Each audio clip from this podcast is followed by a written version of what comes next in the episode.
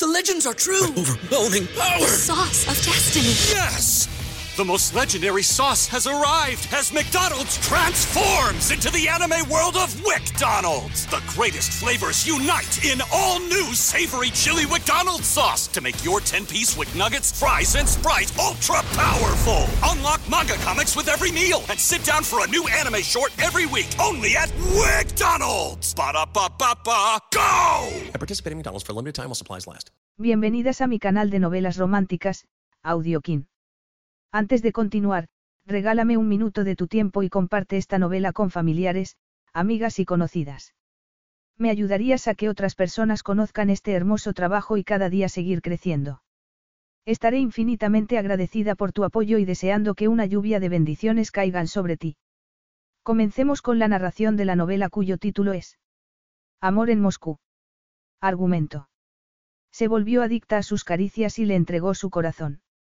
Cuando Rose Arknes, la dueña de la agencia matrimonial Cita con el Destino, se acercó a un equipo de hockey famoso para hacerles una arriesgada propuesta, sabía que estaba poniendo a prueba su capacidad para manejar a los hombres, no tardaría mucho en darse cuenta de que el que más le gustaba del equipo, su dueño, Yuri Kurajin, era un hombre completamente imposible de manejar. El ser rico y guapo le había dado a Yuri los privilegios de una estrella del rock en lo que respectaba a las mujeres, pero Rose se negó a convertirse en una seguidora más a pesar de que su cuerpo se moría por sus expertas caricias. Capítulo 1. Había viajado hasta Toronto para encontrar a un hombre, pero no podía ser aquel. Cielos. Aquel no, por favor. Aún así, Rose fue incapaz de no quedarse mirándolo atontada, al igual que todas las demás mujeres que había en la habitación. Se trataba de un individuo alto y fuerte, de pómulos marcados, nariz larga y recta, boca de labios voluminosos y ojos profundos del color de la noche. La expresión de aburrimiento que lucía no hacía sino ensalzar su belleza masculina. Era innegable que la genética le había favorecido. Medía más de metro noventa y llevaba un traje oscuro de corte caro que marcaba su cuerpo musculoso y que hizo que Rose se fijara en lo diferente que era un cuerpo masculino de un cuerpo femenino. Tampoco hacía falta que nadie se lo recordara, pero aquel hombre parecía estar allí para ello. Los demás hombres, todos ataviados de traje, que había a su alrededor también eran muy guapos. Uno de ellos sonreía a las cámaras mientras que otro parecía más tímido y, en general, hablaban entre ellos. Rose se dio cuenta de que se estaba sonrojado y se dijo que no era el mejor momento para tener un ataque de nervios. Sabía en lo que se estaba metiendo desde el momento en el que había visto en la prensa que los lobos iban a estar en Toronto. Era una noticia tan importante que resaltaba en la sección de deportes. Todas las mujeres hablaban de lo mismo y no precisamente porque su sección preferida del periódico fuera la de deportes, sino porque aquel equipo era digno de mención por la belleza de sus miembros. A todas las mujeres del mundo les interesaba un hombre guapo con un cuerpo increíble. Y eso a los lobos les sobraba. Todos ellos tenían ojos melancólicos, pómulos altos y su acento ruso les hacía todavía más atractivos si cabía. Rose solía creer que sabía perfectamente lo que les interesaba a las mujeres. Le gustaba pensar que era toda una experta. Ella, y el banco que le había concedido la hipoteca, dependían de ello. Quería demostrarle al mundo, o quizás solamente a la ciudad de Toronto, que sabía lo que las mujeres buscaban en un hombre y cómo conseguirlo. Lo único malo era que no había reparado en aquel hombre. Estaba hablando en voz baja con el tipo que tenía al lado, pero no paraba de pasear la mirada por la habitación. Estaba aburrido y de mal humor. A punto de estallar, decidió Rose abanicándose con el programa que le había entregado la chica de la puerta. Por lo visto, todos los periodistas de la ciudad se habían dado cita allí para ver qué tenían que decir aquellos deportistas, que parecían incómodos vestidos de traje. La selección rusa de hockey sobre hielo era la mejor del mundo y aquel equipo siberiano tenía todo el glamour de su propietario, Yuri Kurajin, un hombre muy rico e igualmente famoso. A su lado se encontraba el antiguo seleccionador nacional, pero no los jugadores gemelos que quería fichar un equipo canadiense.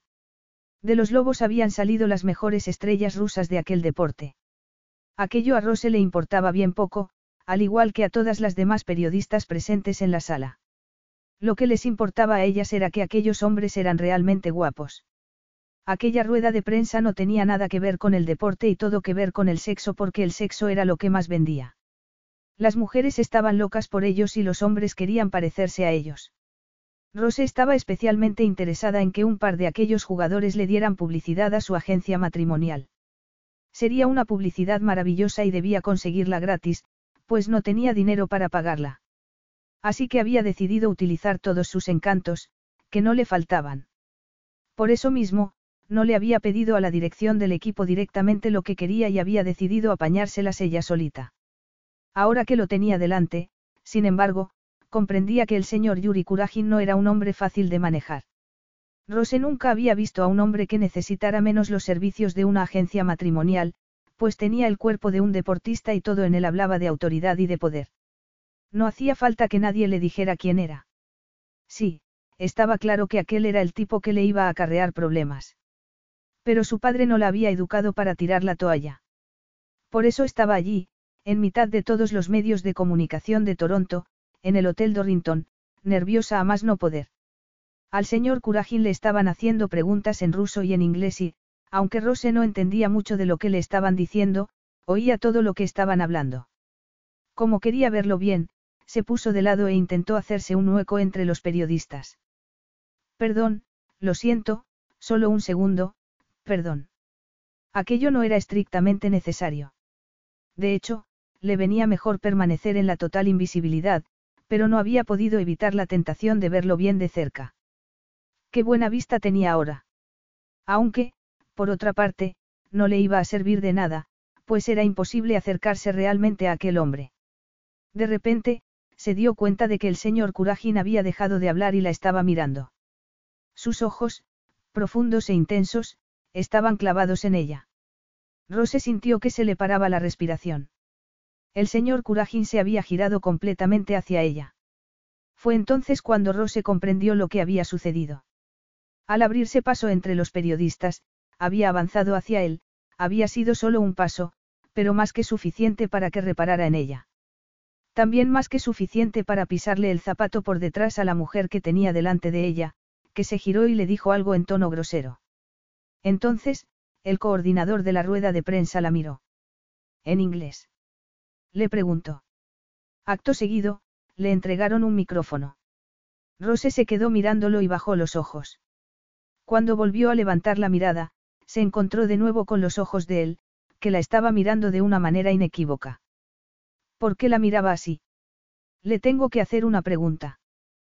Quiere que le haga una pregunta, se dijo. Rose sentía la garganta constreñida y reseca. Aún así, se pasó la lengua por el labio inferior y consiguió que le saliera la voz. ¿Está usted casado? Le preguntó con su acento de Texas. Capítulo 2. A Yuri no le gustaban demasiado los medios de comunicación, pero sabía cómo seguirles el juego. Sabía que, de vez en cuando, había que comparecer ante ellos, sabía que la publicidad siempre le iba bien y, sobre todo, sabía cómo no decirles nada. A veces, conseguía frenar un poco el impacto de las constantes declaraciones de su última novia, que iba por ahí hablando de las supuestas orgías que se organizaban en su yate. Lo último que se había inventado era que en la fiesta de su 28 cumpleaños había actuado una bailarina que se había desnudado dentro de una bañera de champán. Aunque era cierto, no le hacía ninguna gracia ver su vida publicada a todo color en las portadas de las revistas y saber que constituía un entretenimiento para las masas. Lo único bueno de estar tan expuesto a la opinión pública era que el equipo se beneficiaba de ello y Yuri estaba dispuesto, de vez en cuando, a realizar aquel sacrificio por el entrenador y por los chicos. Solo iba a ser una pequeña rueda de prensa antes del partido, pero él estaba pensando en otra cosa. Se había pasado la mañana con sus abogados para sacar a dos de sus mejores jugadores del calabozo. En aquellos momentos, los tenía custodiados en la habitación del hotel porque no se fiaba de ellos y no quería dejarlos solos. Pero era solo cuestión de tiempo que la historia saliera a la luz. Y, de repente, la había visto. Aquella chica lo había mirado con descaro y en sus ojos Yuri había visto lo que quería, pues estaban abiertos de par en par. Yuri había visto una cama deshecha y una mujer desnuda tumbada en ella, caliente y excitada, esperándolo. Sí, esperándolo a él. Aquello había sido más que suficiente para que dejara de pensar en el equipo. Ojos grandes y azules, mejillas sonrosadas y labios carnosos y sonrosados que parecían estar siempre sonrientes. Había catalogado todos sus atributos y se había encontrado sonriéndole también, lo que le había gustado, pues, Hasta aquel momento, no había tenido ni un solo motivo para sonreír aquel día. Las cosas acababan de cambiar. Yuri se irguió un poco en su butaca y echó los hombros hacia atrás adrede. Pensó que aquella mujer era un ángel y le hizo gracia su propia susceptibilidad. Su físico le recordaba al de las vírgenes del Renacimiento. Sí, era una chica realmente guapa. Consciente de que tenía toda su atención, de que la rueda de prensa ya no importaba absolutamente nada, Yuri le había pedido que le hiciera una pregunta. Al ver que se quedaba en blanco, se le había pasado por la cabeza redirigirla a otra persona, pero, entonces, la diosa morena se había mojado los labios, había abierto la boca y le había preguntado lo único que todo el mundo sabía. Todo el mundo sabía que estaba soltero. La novia de la fiesta de la bailarina desnuda en la bañera de champán se había encargado de que todo el mundo se enterara. Mientras todos los presentes se reían, la chica lo volvió a mirar. Ser tan rico y tan guapo le había dado a Yuri los privilegios de las estrellas del rock en cuanto a mujeres se refería. A decir verdad, ya no se dejaba llevar con tanta facilidad, pero ella no tenía por qué saberlo. Por un instante, jugueteó con la fantasía de hacer que se la llevaran a su suite. Una vez allí, la pondría de rodillas, deslizaría sus manos entre sus cabellos y la obligaría. Había perdido la cabeza. Le hicieron otra pregunta. En aquella ocasión, se trataba de algo que tenía que ver con la selección nacional. Podía contestar a aquel tipo de preguntas con los ojos cerrados. Menos mal porque la morena de ojos azules estaba avanzando hacia la primera fila y Yuri no podía fijarse en otra cosa. Era directa, de eso no cabía ninguna duda. Yuri observó cómo un miembro de su equipo de seguridad intentaba interceptarla y cómo ella se le encaraba. Cuando uno de los mejores reporteros del Moscow Times le hizo una pregunta sobre los rumores según los cuales Sasa Rikov iba a fichar por un equipo canadiense, Yuri volvió a centrarse en la rueda de prensa y se dijo que era una suerte que le preguntaran por Rikov. Mientras consiguiera que los periodistas se centraran en aquel asunto, no repararían en la ausencia de dos de sus mejores jugadores. El entrenador, Anatol Medvedev, respondió a la siguiente pregunta y, un rato después, la rueda de prensa había terminado. Había llegado el momento de saludar a los patrocinadores. Había muchos periodistas en la sala todavía y Yuri se dijo que debía tener mucho cuidado con los chicos. Algunos eran muy jóvenes y todavía no sabían lo peligrosos que resultaban los periodistas. Lo último que le interesaba en aquellos momentos era una filtración a la prensa. La morena de ojos azules se había evaporado y con ella su fantasía sexual. Rose estaba algo nerviosa después del encuentro que había tenido con el jefe de los lobos, pero no se amedrentó. Miró a su alrededor consciente de que, cuanto antes lo hiciera, mejor. Lo único que necesitaba era dos voluntarios. Pensó que todavía estaba a tiempo de irse, de volver a su casa y de olvidarse de la publicidad. Le resultaba incómodo que alguien pudiera considerar su comportamiento poco ético, pero debía hacerlo. No solo por su empresa, sino también por el albergue para mujeres en el que ayudaba como voluntaria y en el que esperaba dejar algo más que su consejo profesional. Si su empresa, cita con el destino, tenía tanto éxito como ella esperaba, a final de año, cuando venciera el alquiler del edificio en el que se encontraba el albergue, podrían mudarse a un sitio más grande y mejor. Era imposible conseguir por medios normales y éticos que aquellos jugadores la ayudaran. Lo había intentado y no le habían hecho ni caso. Además, lo que iba a hacer también tenía una repercusión personal importante, pues iba a afianzar su autoestima. Si era capaz de hacerlo, si era capaz de conseguir que todo el equipo ruso de hockey sobre hielo la ayudara gracias a sus encantos, podría cerrar por fin aquel asunto del pasado. Ya estaba harta de seguir siendo aquella chica humillada que había huido de Houston hacía dos años. Había visto a un par de miembros del equipo que no hablaban con nadie. Se estaban tomando una copa de vino. Era evidente que no hablaban inglés, así que no le servían. Lo que Rose estaba buscando era un par de hombres seguros de sí mismos, algo arrogantes incluso. Sí, ese era el perfil de hombres que necesitaba para vender su idea. Era absurdo, pero así era la naturaleza humana. Una siempre quiere lo que no puede tener. Un hombre que tiene el mundo a sus pies, que puede tener a cualquier mujer que quiera y que puede dejarla en cualquier momento no es un hombre con el que mantener una relación seria y duradera. Desde luego, no era el tipo de hombre que Rose quería para ella, pero era perfecto para sus fines publicitarios. Rose se dio cuenta de que acababa de describir a Yuri Kuragin, pero no pensaba acercarse a él. Se consideraba una mujer segura de sí misma, pero también muy realista.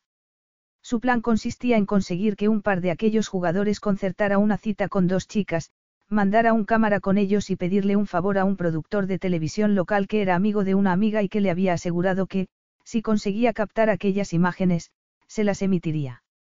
Ahora, lo único que le quedaba hacer era encontrar a esos dos especímenes fotogénicos y echar el anzuelo para ver si lo mordían. La competencia no era poca, pues había muchas mujeres guapas, pero Rose sabía que atraer la atención de un hombre requiere más confianza que belleza. Se colocó frente a un jugador moreno al que había visto antes, el que estaba sonriéndole a los periodistas. Oh, Dios mío, no se mueva. exclamó poniendo cara de pánico, mirándolo a los ojos y cayendo de rodillas al suelo. Se me ha caído una lentilla. Sollozó. El deportista se apresuró a arrodillarse también y a mirar por el suelo, pero en lo que más se fijó fue en el escote de la morena que tenía delante. Al cabo de unos minutos de buscar y no encontrar nada, Ambos se pusieron de pie de nuevo. Rose. Sasa. Rose sabía que había un par de mujeres mirándolos disimuladamente. Eso le hizo estar segura de que había elegido bien. Le dio las gracias mirándolo a los ojos porque sabía que a los hombres les gustaban las mujeres seguras, comentó algo de lo borroso que veía y le preguntó si le estaba gustando Toronto. No tardó más que unos minutos en tener sus rasgos generales, entusiasta, algo simplón y menos seguro con las mujeres de lo que daba a entender su físico, pero tenía cara de ángel. A Rose no le costó demasiado escribirle su número de teléfono móvil en la palma de la mano. No le pareció lo suficientemente listo como para decírselo de viva voz. Lo más seguro era que no se acordara. Si le hubiera dado una tarjeta de visita, tal vez, habría sido demasiado serio y, seguramente, la hubiera tirado a la basura. Todo formaba parte de su plan. Seguro que se acordaban de la chica que les escribía su teléfono con bolígrafo en la palma de la mano. Nadie confiaba en que una jovencita pudiera montar su primera empresa basándose en algo tan pobre como concertar citas, pero Rose sabía que su juventud era una ventaja. Aquellos hombres no la veían como una amenaza, sino como una chica graciosa que no les podía hacer ningún daño. Llevaba haciendo aquello desde los ocho años y se consideraba toda una experta. Esa era su arma secreta. No en vano había conseguido encontrarle esposa a su padre y a dos de sus cuatro hermanos. Además, varias de sus amigas se habían casado con hombres que Rose les había presentado. Ahora que la cita era para ella estaba algo nerviosa, pero se obligó a sonreír a pesar de que le molestaban los tacones y de que el traje de lana le estaba dando bastante calor. Cada vez que se acercaba una cara nueva, sentía que el corazón comenzaba a latirle aceleradamente. Aquel día todo era para cita con el destino, pero en los días previos, mientras confeccionaba su plan, algo había ido tomando forma paralelamente.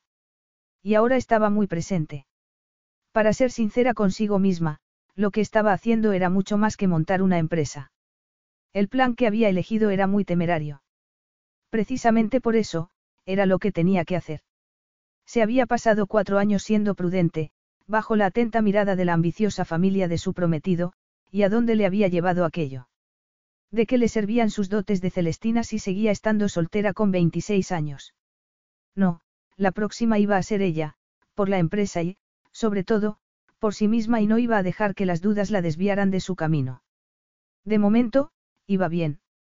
A ver si, con un poco de suerte, alguno de los chicos a los que les había entregado su teléfono la llamaba aquel mismo día. Entonces, podría poner en marcha su plan. Yuri estaba observando a la morena de ojos azules. Cada vez que la miraba, la veía con un jugador diferente. ¿Qué se proponía? Se estaba despidiendo del director de uno de los patrocinadores del equipo cuando oyó un leve, eh. A unas sabiendas de que no debería hacerlo, se giró y le hizo un gesto a su agente de seguridad, que estaba impidiendo el paso de la morena. La chica le dedicó una gran sonrisa y Yuri se fijó en que, cuando sonreía, se le dibujaban dos hoyuelos a ambos lados de la boca. No se lo esperaba. Lo que sí se había esperado era que se aproximara a él. Ahora la veía por primera vez de pies a cabeza.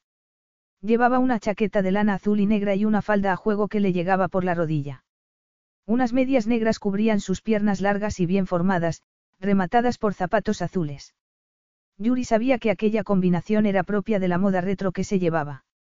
Tenía el pelo negro y lo llevaba severamente recogido, apartado de la cara, lo que hacía que toda la atención se fuera a sus ojos, enormes, a su boca lujuriosa, a su nariz levemente respingona y a sus mejillas redondas, al igual que el mentón, anunciadoras de las curvas que había un poco más abajo. Desde luego, aquella mujer tenía buenas curvas, era toda una mujer. No ha contestado mi pregunta, le dijo alegremente. Yuri se sintió morir. Seguramente, no estoy tan soltero como tú querrías, Dedka, contestó. La morena se acercó a él. Supongo que no quieres hablar ahora, le dijo. De cerca, no parecía tan segura de sí misma como al principio.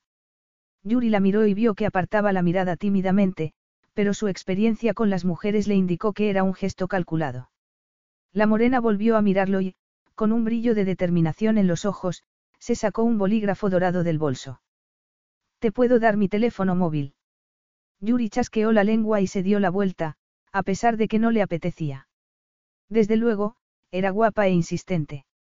Para su sorpresa, sintió su mano sobre el brazo. Si se hubiera tratado de un hombre, sus guardaespaldas le hubieran saltado encima. Sin embargo, con las mujeres, que lo asediaban constantemente, se comportaban de forma diferente. Cuando aquello sucedía, Yuri se mostraba muy educado, pero distante, pues le gustaba ser él el depredador. Por favor, le dijo la morena como si no se estuviera dirigiendo al hombre con el que todo el mundo quería hablar aquel día, sino a un simple transeúnte que se hubiera encontrado en la calle. Acto seguido, lo tomó de la mano y Yuri la dejó hacer, pues sentía curiosidad. Prométame que no se lo va a lavar, le dijo mientras le apuntaba varios números en la palma de la mano. Yuri la dejó hacer. Me llamo Rose Arknes, se presentó con dulzura y repentina sinceridad. Tengo una propuesta de negocios que hacerle. Llámeme. Propuesta de negocios. Ahora lo llamaban así.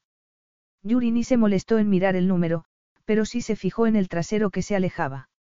Un año atrás, posiblemente, hubiera aceptado su oferta e incluso ahora se sentía tentado de aceptarla, pues aquella mujer lo tenía todo, era guapa, tenía un buen cuerpo y estaba soltera.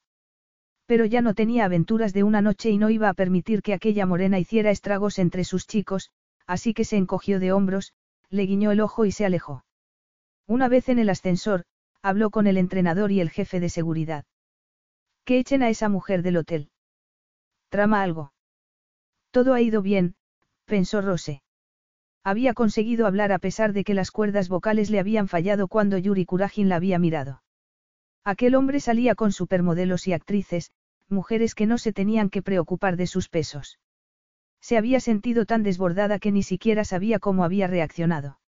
Aún así, había conseguido darle su teléfono y no daba la impresión de que a él le hubiera parecido mal. Los jugadores habían sido fáciles. Un par de ellos se habían mostrado algo sorprendidos, pero, en general, habían sido receptivos. Parecían buenos chicos. Yuri Kurajin era diferente. Se había acercado a él muy segura, pero había bastado con que la mirara una sola vez para que la seguridad la abandonara. Kurajin no iba a prestarse a participar en cita con el destino. Rose lo sabía y, aún así, se había acercado a él. Lo había hecho porque era una mujer de sangre caliente y no había podido resistirse. Se había dejado llevar y, tal vez, no hubiera sido una decisión muy inteligente. Había estado muy cerca de estropearlo todo y sabía perfectamente por qué, las benditas hormonas. Claro que, por otro lado, comportarse de manera temeraria tenía un atractivo fuera de lo común. Se había acercado a los jugadores por motivos profesionales, pero se había acercado al gran jefe porque podía, porque la nueva Rose era atrevida y valiente. Cómodamente sentada en el bar del hotel, colocó el teléfono móvil sobre la mesa, donde lo tuviera bien a la vista. Por si algún jugador la llamaba cuando todavía estuviera en el hotel. Ojalá. Entonces, podrían mantener la conversación en terreno neutral. Pidió un refresco y se entretuvo haciendo anotaciones sobre cómo le iba a vender cita con el destino al primero que la llamara. Al cabo de unos minutos, se encontró haciendo dibujitos con el bolígrafo y recordando la sonrisa de Yuri Kurajin. Le había sonreído como si fuera la única mujer en la habitación. Medía por lo menos un metro noventa, pues apenas le llegaba a la barbilla y eso que ella llevaba tacones. Cuando lo había agarrado del brazo, se había dado cuenta de lo fuerte que era. Sus brazos debían de ser el doble que los suyos. Por no hablar de la palma de la mano, grande y curtida.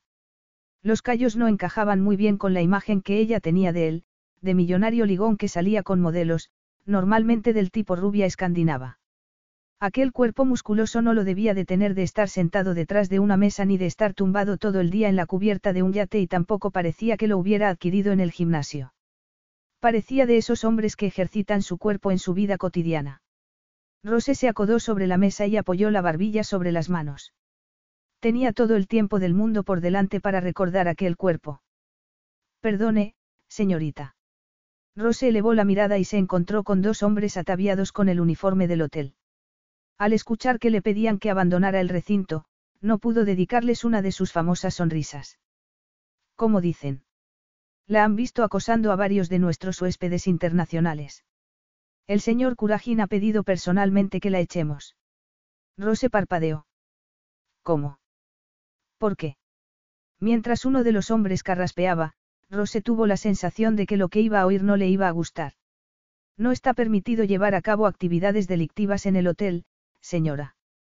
Rose lo miró con la boca abierta. Se creen que soy una cortesana. Después de aquello, no hubo mucho más que decir.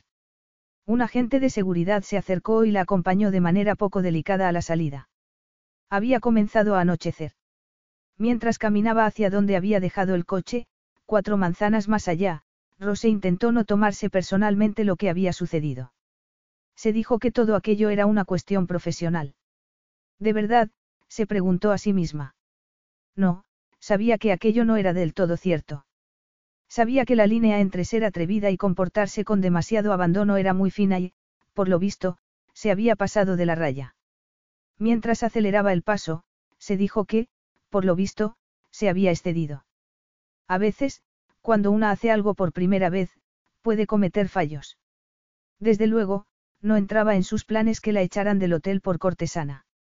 Por otra parte, no se arrepentía en absoluto de haberse dejado llevar y de haber actuado por una vez en su vida guiada por su instinto. Claro que no. Ser demasiado prudente no la había llevado a nada. Además, para trabajar en el sector de los servicios habría que aguantar ciertas cosas. Lo malo era que, cuando Yuri Kurajin le había sonreído, una esperanza se había iluminado en su interior, pues había tenido la sensación de que le había gustado. Por lo visto, se había equivocado por completo. Bueno, no era lo peor que le había sucedido en la vida, pero sí era cierto que era algo desconcertante que el primer hombre en el que se fijaba desde hacía tiempo, el primer hombre que hacía que se le acelerara el pulso y que le subiera la temperatura corporal, la hubiera confundido con una empleada de otro tipo de servicios y hubiera informado a la dirección del hotel de que era una cortesana. Capítulo 3. Hola, Rosé, ¿no sales esta noche? Su vecina de George Street la saludó en la puerta. Era tarde, había oscurecido y hacía frío, pero Rita Padalecki, una señora mayor que tenía un perrito también de cierta edad, tenía que salir para pasearlo. No, señora Padalecki, esta noche no tengo ninguna cita. No pierdas las esperanzas, Rose. Rose sonrió y abrió la puerta de su casa mientras se preguntaba qué opinaría su vecina si supiera que la acababan de echar de un hotel por cortesana. Tenía muy claro lo que le dirían su padre y sus hermanos. Recoge tus cosas y vente para casa inmediatamente. Afortunadamente, su familia, al igual que su querida vecina, no necesitaba saberlo todo. No, claro que no. Rose tenía sus secretos. Se dirigió escaleras arriba, se quitó los zapatos de tacón, se dejó caer sobre la cama y encendió el ordenador. Quería escribir una nueva entrada en su blog antes de irse a dormir. He conocido a los lobos, el equipo de hockey sobre hielo. Chicas, están todos solteros. He aprendido algunas cosas curiosas sobre Rusia, sobre los discos de hockey y sobre cómo se bebe el vodka. Por desgracia, Grigori e Iván Sazanov no estaban. Si alguna ve a dos rusos muy guapos con pinta de andar perdidos, me los mandáis. Chicas, a ponerse al día con el hockey sobre hielo. Rose sonrió ante las tonterías que había escrito y subió la fotografía de Sasa Rikov.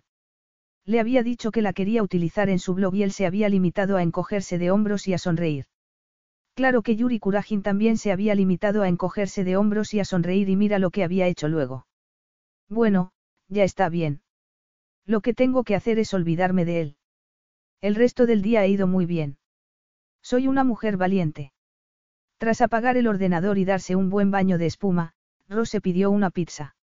Mientras esperaba a que se la llevaran, se sirvió una copa de vino blanco, agarró un libro y se dirigió al sofá del salón. Tenía el teléfono a la vista. Todavía no había llamado nadie, pero no había que perder la esperanza. Yuri ojeó lo que le acababa de dar su consejero de seguridad.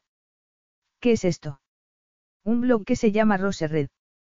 Es de la chica que nos pediste que investigáramos, Rose Arkness. Esto es lo que hemos encontrado. Lo ha escrito hace media hora. Rose Red. Es su nombre artístico. Tiene una página web, una agencia matrimonial. Yuri lo miró con los ojos como platos. Así lo llamaban ahora. ¿Sabemos dónde vive? Sí. ¿Cómo quieres que nos hagamos cargo de ella? Discretamente. Por alguna razón, Yuri recordó la manera en la que Rose había desviado la mirada cuando estaba hablando con él, como si le faltara valor. Aquel pensamiento interfirió con su primera idea, que había sido llamar a su abogado para que la llamara en tono amenazador. Me voy a hacer cargo yo personalmente. Pásame su dirección por correo electrónico.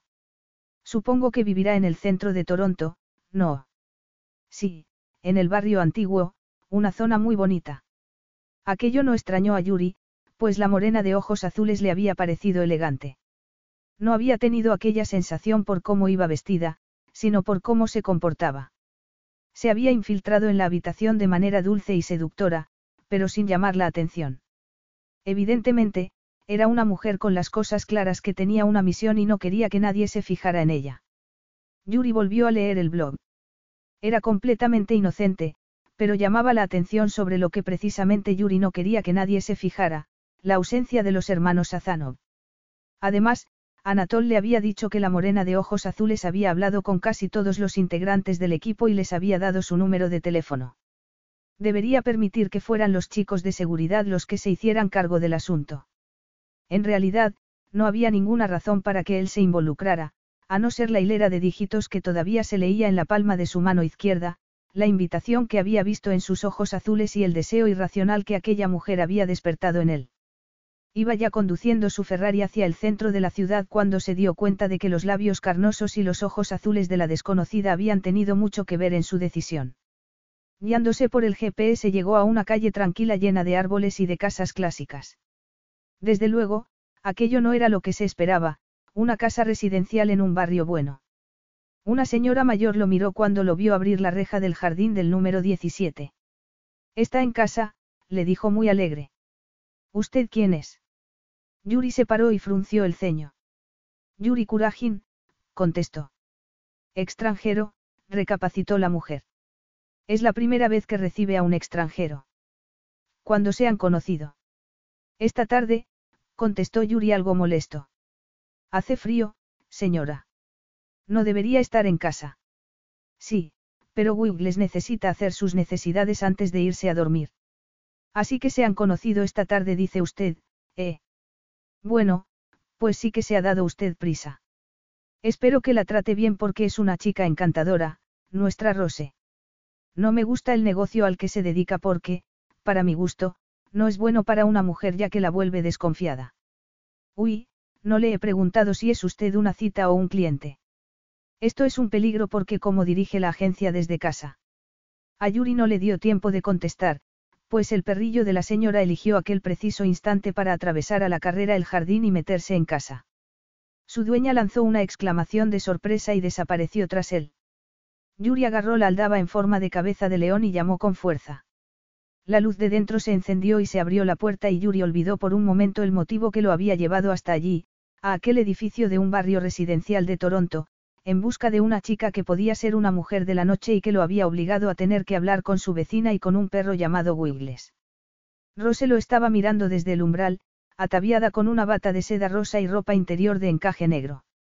A lo lejos, se oía el bolero de Ravel. El pasillo de entrada, que estaba en penumbra, confería a la casa un aire de templo de los sentidos, pero allí terminaba cualquier parecido con un burdel. Llevaba una toalla blanca enroscada alrededor de la cabeza y nada de maquillaje en el rostro. Tenía en la mano un billete de 20 dólares. No es la pizza, comentó retirándolo. Niet, contestó Yuri imaginándose a los repartidores de pizza peleándose por llevarle la suya a Rose. ¿Puedo pasar? Rose se quedó mirándolo. Parecía tan sorprendida como él, pero, sin duda, por diferentes motivos. Yuri se esperaba algo así. Bueno, en realidad no se había esperado algo así en absoluto. La verdad era que no sabía qué se había esperado. Lo único que sabía era que lo mejor que podía hacer era irse de allí ahora mismo y olvidarse de aquella mujer.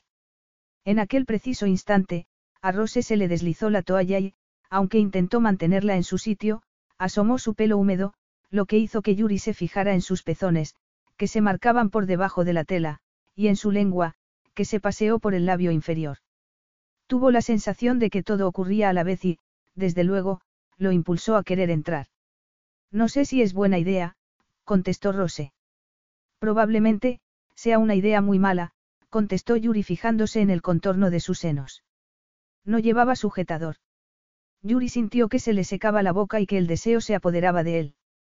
¿Está usted sola? Sí. Lo estaba mirando fijamente y tardó unos segundos en que se le encendieran las luces de alarma. ¿Qué hacía allí aquel hombre? He venido a hablar con usted, dijo Yuri como si le hubiera leído el pensamiento. La mujer parecía tan estupefacta que aquello la devolvió a la realidad. Señorita Arknes, dijo con exagerada formalidad, ha estropeado usted la conferencia de prensa de hoy. Podemos hablar de ello en la puerta o hacerlo, como personas civilizadas, dentro y sentados. Sí, claro, claro, contestó Rose reaccionando rápidamente. Por supuesto. Pase, señor Curajin. A Yuri tampoco le hizo gracia aquel cambio tan súbito, de alarma a hospitalidad. Mientras proseguía por el pasillo, no pudo evitar fijarse en el vaivén de sus caderas. También se fijó en el trasero, algo rellenito para los que se llevaban en aquel momento, pero había perdido todo interés en los parámetros contemporáneos de los cuerpos femeninos en cuanto aquella mujer en concreto le había abierto la puerta. Aquella rosa de Texas poseía un cuerpo curioso propio de las odaliscas de los cuadros del siglo XIX. Tenía unos cuantos en su casa de Moscú. La siguió hasta un saloncito.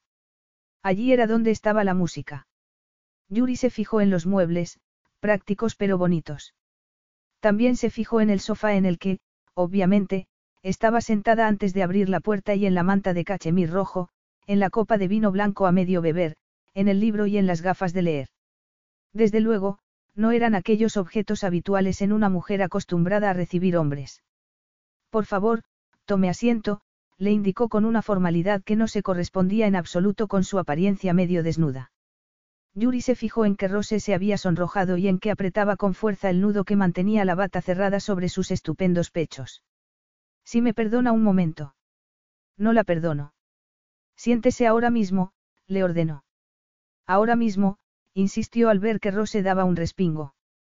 Yuri no comprendía por qué le estaba hablando en aquel tono, pero la forma de actuar de aquella mujer lo estaba sacando de quicio. ¿Quién se creía que era para presentarse en su hotel, ligar con todos sus chicos y obligarlo a ir hasta allí? ¿Por qué le dejaba entrever su cuerpo y ahora fingía modestia? Rose lo miró con los ojos muy abiertos. Me quiero cambiar de ropa, señor Curajin. Y, además, usted es un invitado en esta casa. Niet, yo no soy uno de sus invitados, Rose. Por cierto, su vecina ya me ha informado de todo. La señora Padalecki. ¿Ha hablado con ella? Quiso saber Rose algo más tranquila. Sí, ya le he dicho que me ha informado de todo. Así que dirige su agencia desde casa. Sí, contestó Rose. Hay una zona concreta para este tipo de negocios en la ciudad. ¿Cómo? Yuri la miró con curiosidad mientras Rose agarraba la manta y se cubría con ella. A Yuri le entraron ganas de asegurarle de que no era necesario, pues no quería probar la mercancía, pero no lo dijo porque la mentiría. Claro que quería probarla, tal y como ponía de manifiesto su erección, pero no se iba a dejar llevar. No conozco las leyes canadienses, le explicó, pero eso se puede arreglar fácilmente. Puedo ser tu peor pesadilla, Rosé, le aseguró tuteándola. La mujer palideció. Si no se va ahora mismo de mi casa, llamó a la policía. Bueno, la señora Padalecki llamará a la policía. Tu vecina creía que yo era uno de tus clientes, o una cita. Por lo visto, De tu casa salen y entran hombres continuamente, contestó Yuri fijándose en el título del libro que Rose estaba leyendo. Madame Bovary. Aquello le hizo fruncir el ceño. Fuera. Gritó Rose, y Yuri se dio cuenta de que estaba temblando. Siéntate, Rose. He venido a hablar de tu irrupción en el mundo del hockey sobre hielo. Puedes hablar del tema conmigo o con mi departamento legal. Su departamento, departamento legal. Se sorprendió Rose sentándose inmediatamente. Ha venido a hablar de lo que ha sucedido hoy. Da, contestó Yuri dándose cuenta de que a Rose le volvía el color al rostro. Ah, suspiró visiblemente aliviada. Yuri miró a su alrededor. No se encontraba en un lupanar, sino en una casa, en un hogar. En el hogar de una mujer, más concretamente. Había fotografías enmarcadas, lámparas y una chica muy guapa envuelta en una manta de cachemir rojo mirándolo como si hubiera invadido su casa. Yuri tuvo que admitirse a sí mismo que había reaccionado de manera exagerada. En aquel momento, Rosé se volvió a mojar el labio inferior con la lengua y Yuri comprendió por qué había reaccionado de manera exagerada. La energía sexual no solo se estaba moviendo a la velocidad de la luz dentro de su cuerpo, sino también entre ellos dos y, desde luego, la pieza que estaba sonando no ayudaba en absoluto. ¿Puedes apagar la música? Le pidió. Rose parpadeó, agarró el mando a distancia y apagó el reproductor. El silencio fue casi peor. No se sienta. Le volvió a preguntar. Sí, claro. Me voy a sentar, voy a ser breve y me voy a ir, pensó Yuri. Mientras Yuri dejaba caer su peso sobre una butaca, Rose aprovechó para meterse el pelo que se le había salido de la toalla, lo que hizo que él se fijara en la piel de su cuello, que se le antojó cremosa como la nata. Si ha venido a hablar de lo que pasó con los guardias de seguridad, quiero que sepa, señor Curajin, que podría denunciarlo por difamación. ¿Cómo? Le dijo al equipo de seguridad del hotel que era una cortesana. Eso dice usted, Rose. Yo lo que le he dicho a mi jefe de seguridad es que usted tramaba algo, contestó Yuri encogiéndose de hombros. Era cierto, tramaba algo, pero de momento lo único en lo que podía pensar era en que Yuri Kurajin, el Yuri Kurajin de los periódicos, estaba en su casa y parecía interesado. ¿Pero interesado en qué? ¿En qué iba a ser? Se había acercado a él y le había dado su número de teléfono, al igual que había hecho con los demás. Cierto, pero jamás hubiera esperado que fuera a llamarla. Por no hablar de la remotísima posibilidad de que se presentara en su casa. Sin embargo, ahí lo tenía, hablando de abogados y de acciones legales, y mirándola a la boca de nuevo. Tendría migas en los labios. Rose recordó las galletas que se había dejado en la cocina. Entonces, se dio cuenta de que, si era capaz de estar pensando en comida, su nivel de pánico había bajado considerablemente. ¿Qué la habría llevado a pensar que aquel hombre tenía malas intenciones? Probablemente, la forma en la que había entrado en su casa, que no la había dejado cambiarse de ropa y cómo la estaba mirando. Claro que por eso no debería preocuparse ya que Yuri Kurajin siempre salía con rubias de aspecto escandinavo, piernas larguísimas y pechos operados. Sus curvas, sin embargo, estaban en el lugar que le correspondían según la naturaleza. Evidentemente, Yuri la estaba mirando por cómo iba vestida. Como durante el día Rose tenía que vestirse de manera conservadora, cuando llegaba a casa le gustaba darse el capricho de ponerse lencería. Lo cierto era que su vanidad femenina se sentía halagada por cómo la estaba mirando, pero Rose se obligó a apartar aquel pensamiento de su mente. Acto seguido, se llevó la mano a la boca para, disimuladamente, limpiarse los posibles restos de migas. Vio que Yuri la miraba todavía más intensamente y tuvo que tragar saliva. Por su culpa, me han escoltado para que saliera del hotel, lo que ha sido realmente humillante, protestó a unas sabiendas de que a aquel hombre le importaban muy poco sus sentimientos. Estoy seguro de que ya se habrá recuperado. Pues no sé por qué está usted tan seguro porque no me conoce de nada. ¿Y si resultara que soy una mujer muy sensible? Yuri la miró cautivado. Claro que puede serlo, comentó mientras Rose se sonrojada de pies a cabeza, pero no puedes negar que esta tarde has ido detrás de mis chicos a ver si podías pescar a alguno. ¿Qué dice que he estado haciendo? Se indignó Rose. Pescar, insistió Yuri. Ya sabes, echando las redes para ver qué cae dentro. Sé perfectamente lo que significa pescar y, en algunos casos, puede tener connotaciones insultantes. Exacto. Rose sintió que su seguridad se tambaleaba y decidió ponerse a la defensiva. Su madre le enseñó a hablar así a las señoritas. Le. Yuri pensó en su madre, demasiado ocupada en trabajar la tierra y en emborracharse como para preocuparse de cómo les hablara su hijo a las chicas, pero no dijo nada. Era la primera vez en su vida que una chica le echaba en cara sus malos modales. Normalmente, se prodigaban en halagos hacia él. Aquella mujer lo único que había hecho había sido defenderse desde que se había presentado en su casa. De hecho, parecía bastante herida y Yuri tuvo la sensación de que se estaba sobrepasando. Pero se recordó que aquella misma chica se había pasado toda la tarde prodigándose en sonrisas con sus chicos y se dijo que seguro que tenía la piel tan dura como un rinoceronte, aunque fuera delicada en el exterior, pero no pensaba entrar ahí y no tenía ninguna intención de permitir que sus chicos lo hicieran. La sola idea de que alguno de los jugadores tuviera algo que ver con ella hizo que algo se le removiera por dentro, pero prefirió no pararse a pensar en ello demasiado. Seguro que no era la primera vez que la echaban de un hotel. No eres un poco mayorcita para emplear esas tácticas de seguidora fanática. Mayorcita. Se indignó Rose. Tengo 26 años, le aclaró arrepintiéndose al instante de darle datos personales. Por eso mismo, eres mayor que la mitad del equipo. La edad da igual, protestó Rose. Eso decís algunas. Rose se quedó mirándolo con la boca abierta y, de no haber sido porque se sentía bastante intimidada, lo habría abofeteado. ¿Quién se creía aquel hombre que era insinuando que quería acostarse con sus jugadores? No me quiero acostar con ellos, explicó. Lo único que quiero es salir con ellos. Exclamó mordiéndose la lengua al instante. Quiero decir, quiero decir. A ver si aclaramos las cosas, dijo Yuri. Ha sido esta tarde a nuestro hotel con la idea de concertar una cita con todo el equipo de hockey. Sí, contestó Rose. Quiero salir con 12 deportistas de élite, es un sueño que tengo de toda la vida, añadió en tono irónico. A Yuri se le dibujó algo parecido a una sonrisa y Rose se dijo que la situación no era tan mala, que todavía se podía divertir, que podía con aquel tipo que estaba intentando intimidarla y que lo estaba consiguiendo, para qué mentir, pero al que no le iba a permitir que siguiera haciéndolo. Tiempo atrás había permitido que un hombre manipulara su vida, pero aquello se había terminado.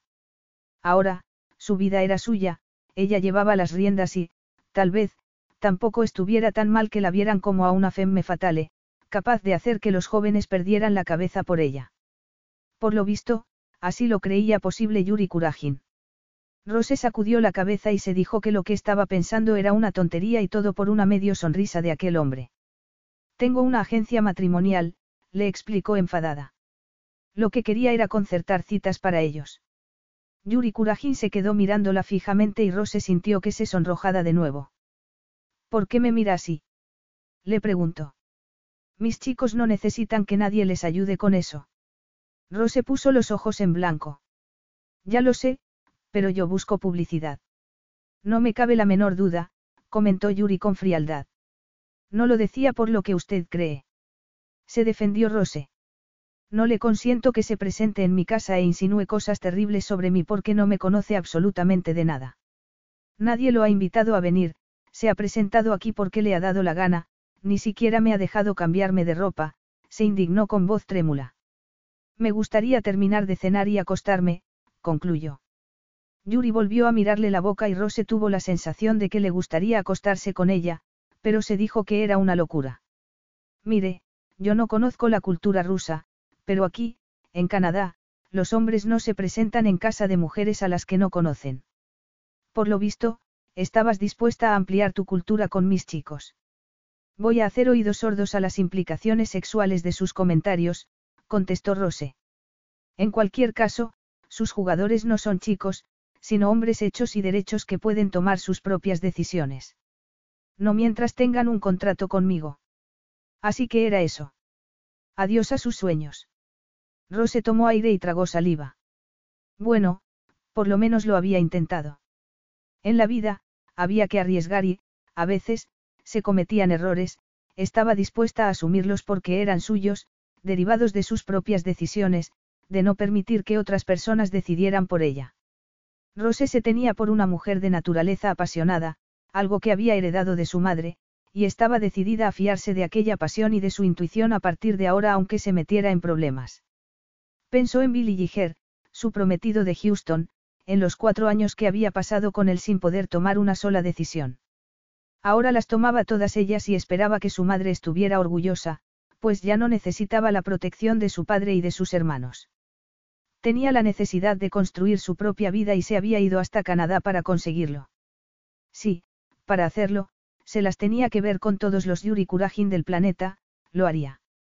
Lo cierto era que aquel hombre no le gustaba demasiado. Aquel tipo era un grosero. Y a Rose no le gustaban nada los groseros. Le gustaban los hombres de verdad, los hombres trabajadores que se quitaban el sombrero ante una mujer, como hacían su padre y sus hermanos. Ese tipo de hombres a los que jamás les ocurriría presentarse en casa de una mujer que vive sola sin que los hubieran invitado. Aquel hombre, por muchos millones que tuviera, no tenía ni idea de cómo tratar a una chica. Claro que él no la veía como una chica, sino como a una cazafortunas que quería robarle a sus chicos. De repente, la situación dejó de parecerle divertida. No quería que nadie la tratara como lo estaba haciendo aquel hombre. En aquel momento, llamaron al timbre. No te muevas, le dijo Yuri poniéndose en pie. ¿Cómo que no? ¿Acaso no le iba a permitir abrir la puerta de su propia casa? Claro que, por otra parte, eso le daba tiempo para subir corriendo a su habitación a cambiarse de ropa.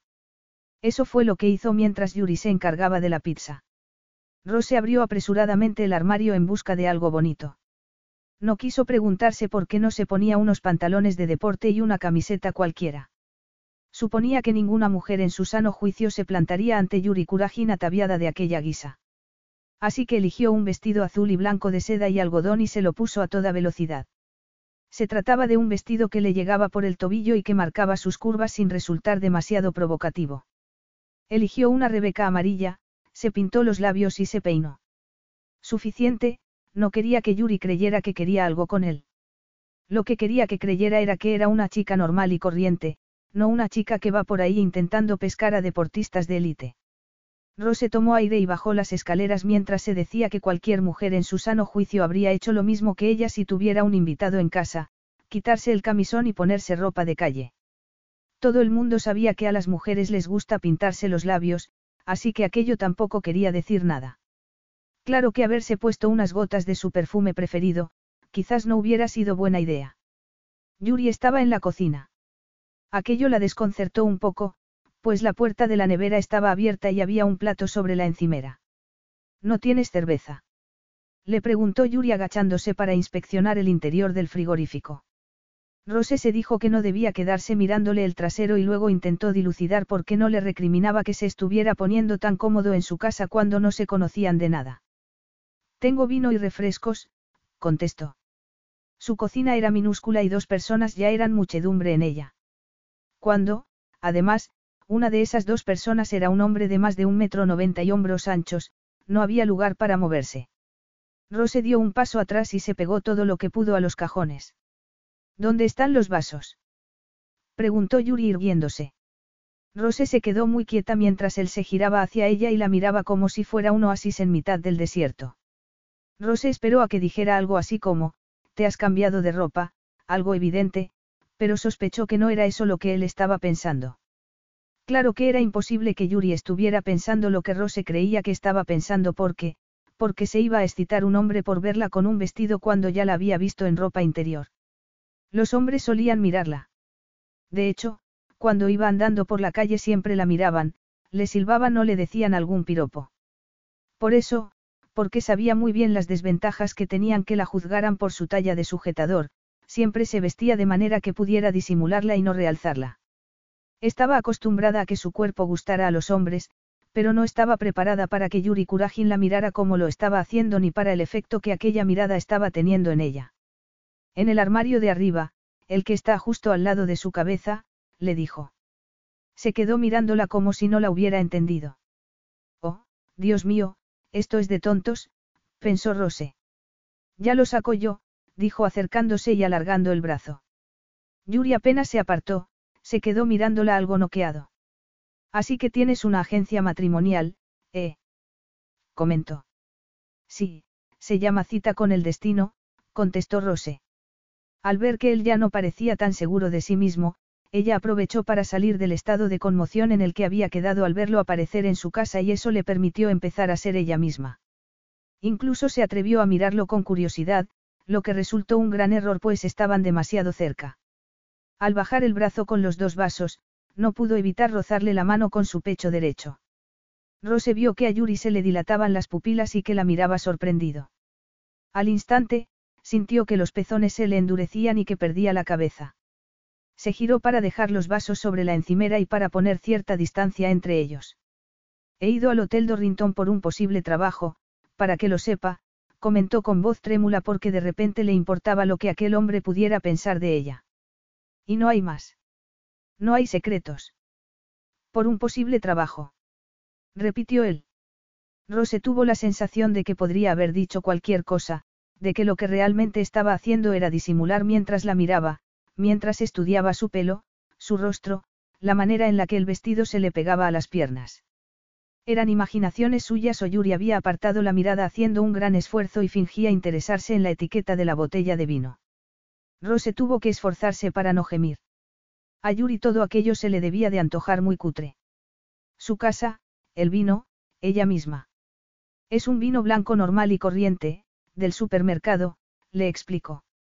Al instante, sintió como si hubiera hablado la Rose de antes, la de Houston, la que siempre andaba por ahí pidiendo perdón por no estar nunca a la altura de Bill y de su familia.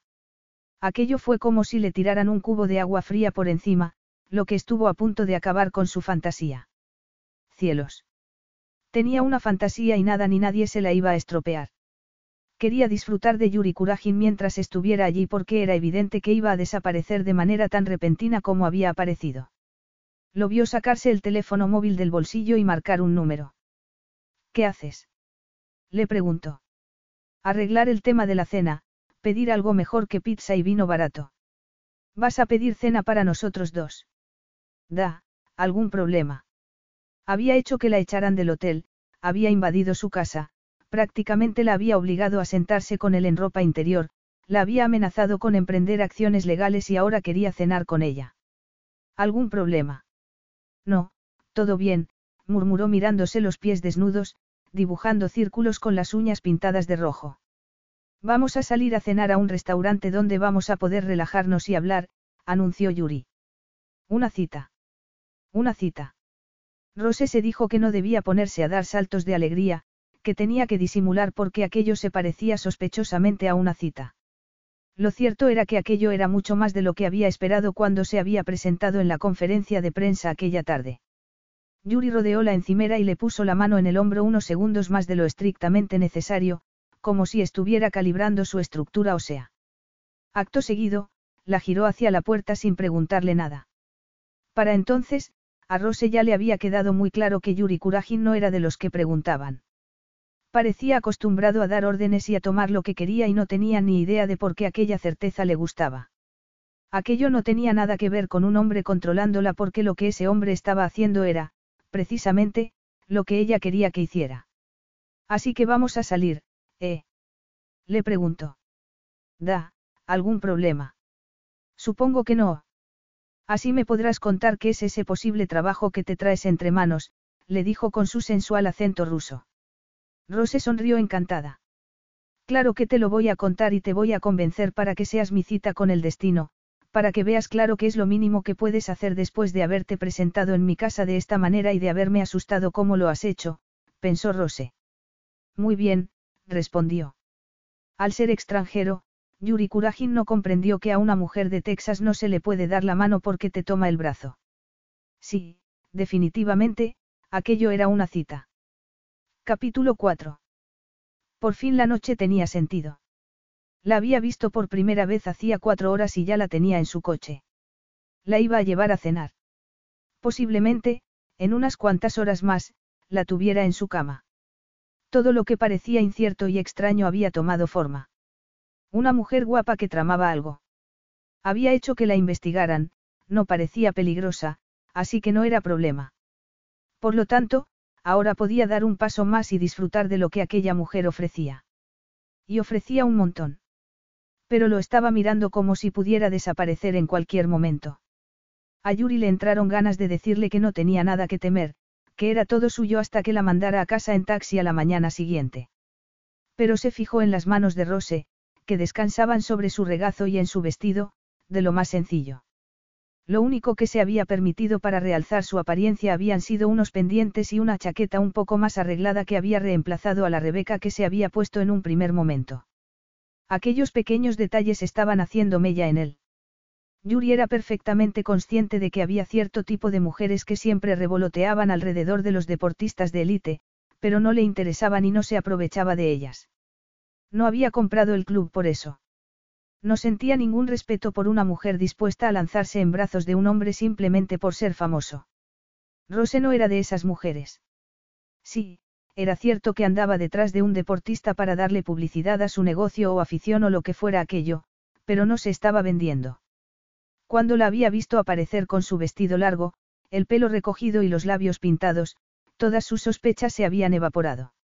Rose se había tomado la molestia de vestirse bien y eso solo podía querer decir que estaba avergonzada. La había visto en ropa interior y estaba intentando darle una buena impresión. Evidentemente, no se habría puesto aquel vestido tan romántico si hubiera sabido lo tremendamente sensual que la encontraba él. Tiempo atrás había soñado con salir con chicas así. Eso había sido cuando vivía en la ciudad minera de los Urales en la que había nacido.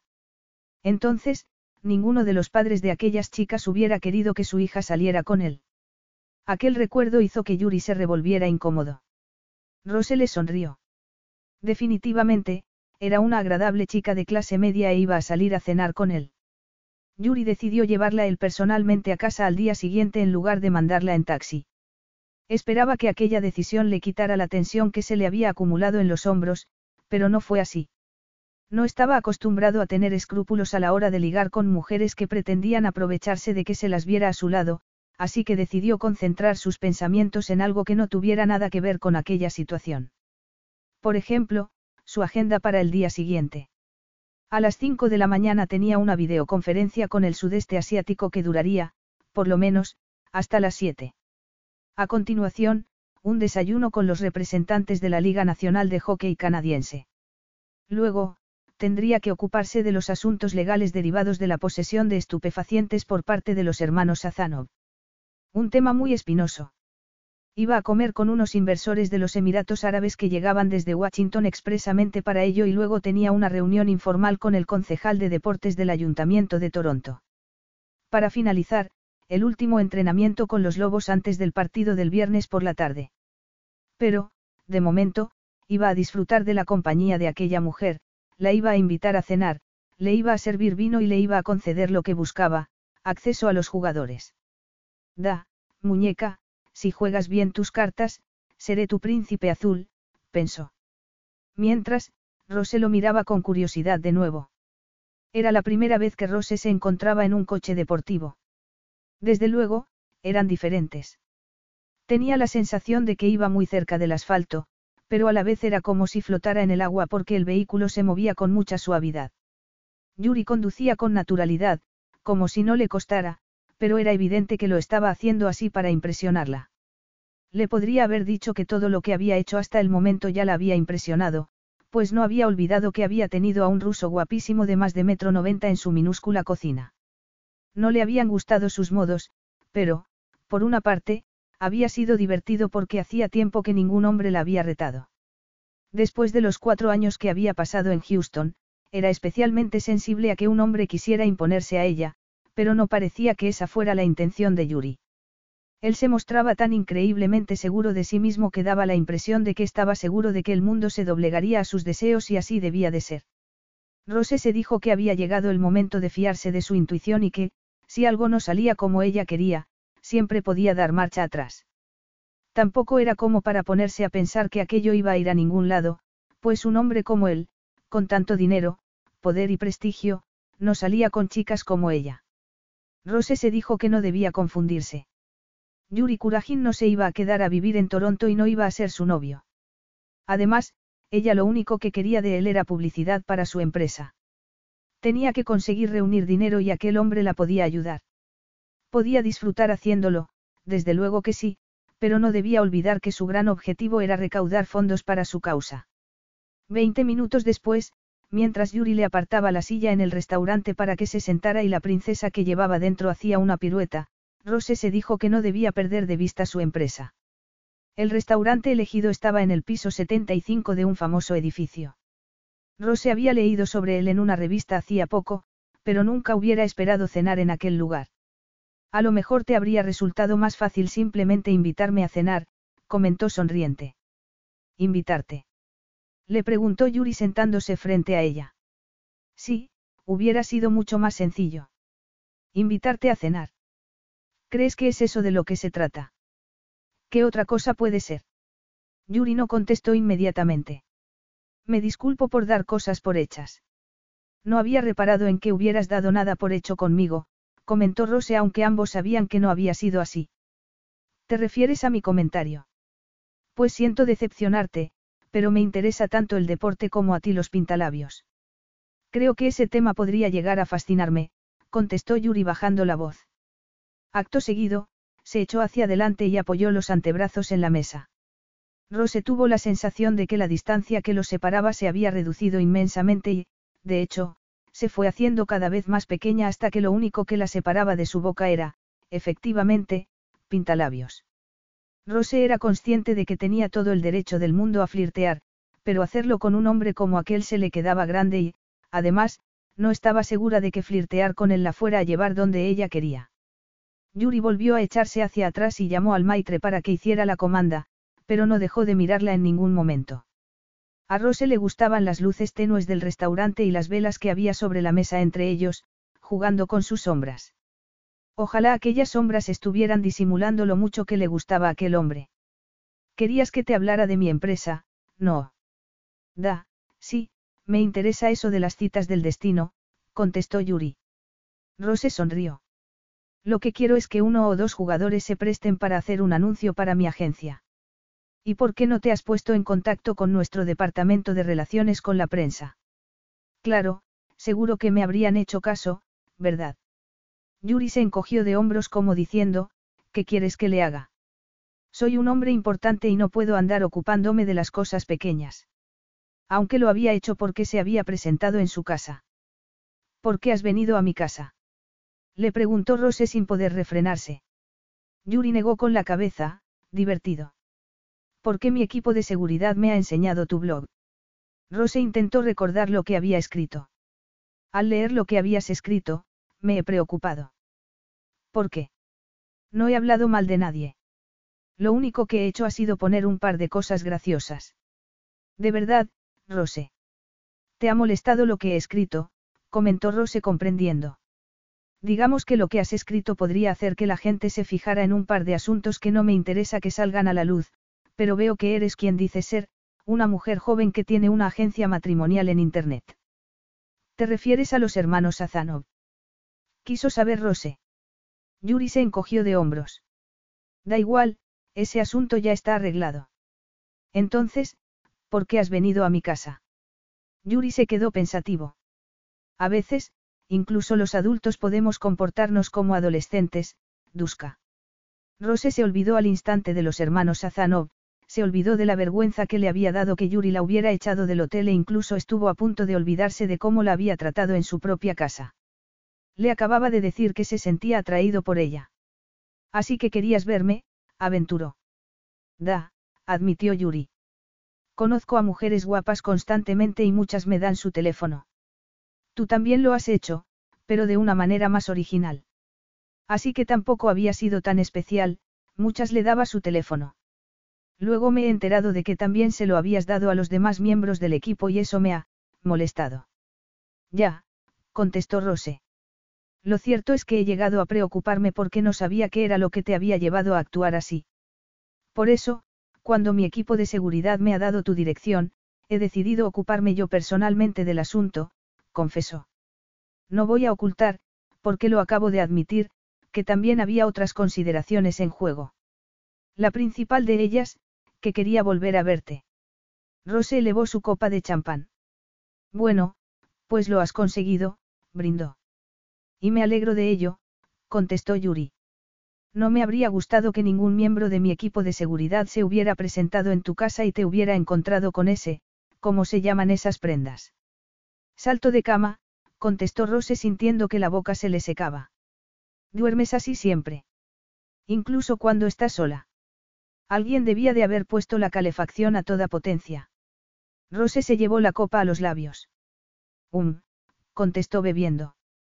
Qué maravilla, comentó Yuri mirándola con evidente interés. A Rose estuvo a punto de caérsele la copa, pero consiguió evitarlo. Lo que no pudo evitar fue que el champán le mojara el vestido. En un abrir y cerrar de ojos, Yuri estaba a su lado secándoselo con el mantel. No te lo he preguntado, comentó con aquella voz grave y acento ruso que tanto le gustaba a ella. ¿Tienes pareja? ¿Estás con alguien? Rose llevaba casi dos años sin pareja y, hasta aquel mismo instante, había estado muy contenta así. No, no estoy con nadie, contestó con voz trémula. Me alegro de oír eso, sonrió Yuri. Aquel hombre era realmente peligroso para su equilibrio mental. Estaban hablando de trabajo y, de repente, todo se convertía en sexo. Sí, definitivamente, todo entre ellos era sexo ya. Rose se dijo que no debía dejarse encandilar por aquel hombre, pero ya era demasiado tarde. La había encandilado por completo. Así que no me has invitado a cenar porque te haya dado mi número de teléfono, sino porque te ha fastidiado que se lo hubiera dado también a todos tus chicos, comentó. Yuri chasqueó la lengua y Rose se echó hacia adelante. Quizás no debería haberlo hecho porque aquel hombre la hacía perder el control, pero no podía evitarlo, era como si tuviera un potente imán que la atrajera hacia él y no podía hacer nada por impedirlo.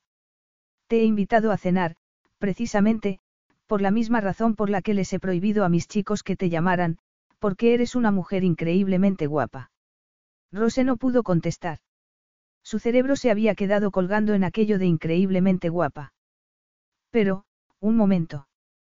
Como que les había prohibido a los chicos que la llamaran. Sabes sacar partido a tu belleza y eso me gusta. Les has dicho a los jugadores que no me llamen. Yuri se encogió de hombros. ¿Te sorprendes? Sí, Claro que se sorprendía. Entonces, ¿para qué me has traído aquí? He ido a tu casa para advertirte que te alejaras de mi equipo y, entonces, he descubierto que no eras como yo te imaginaba, así que he vuelto a considerar mis opciones y he decidido aprovechar la noche. Rose no sabía si reírse o llorar. ¿Cómo podía haber sido tan estúpida? Se lo había pasado bien, había disfrutado, pero lo cierto es que nada de lo que había hecho desde aquella tarde le había servido de nada, no estaba ayudando a su empresa. Conocía bien las sensaciones que se estaban apoderando de ella y no le gustaban, pues le recordaban a Houston, cuando todas sus decisiones eran manipuladas por otros. Me quiero ir, anunció poniéndose en pie. Me alegro de que lo haya pasado usted bien esta noche, señor Curajin, añadió volviendo a hablarle de usted, pero yo tengo que madrugar mañana porque tengo que encontrar la manera de grabar el anuncio que he comprado para cita con el destino, así que, si me perdona, ha sido, diferente. Siéntate, Rosé, le ordenó Yuri. Vete bien lejos, Yuri, contestó ella apartándose el pelo de la cara mientras se alejaba. Capítulo 5. Yuri no era hombre dado a la introspección. Aún así, mientras salía del restaurante, se dijo que los últimos diez minutos no habían ido bien y sabía perfectamente por qué. Lo que tendría que haber hecho en cuanto Rose se subió a su coche, Habría sido llevársela a su hotel, nada de cenar, haberse tumbado sobre ella, haberla agarrado de las muñecas y haber convertido su energía en suspiros de placer. Definitivamente, era una mujer que necesitaba mano dura, pues había quedado claro que no le gustaba que la dirigieran. El problema era que Yuri sospechaba que una sola noche con ella no habría sido suficiente. Claro que, por otra parte, eso era todo un reto y los retos activaban su mente. Rose salió del restaurante de muy mal humor y se encontró en el vestíbulo de los ascensores. Cielos. Había olvidado que estaba en el piso 75. Lo cierto era que hubiera preferido ir a cenar a un sitio más normal porque tanta cubertería de plata, tanta cocina de autor y tanto camarero solícito no eran para ella. Se cruzó de brazos y comenzó a dar golpecitos con el pie en el suelo mientras veía iluminarse los números del ascensor. Le estaba costando mucho mantener la calma.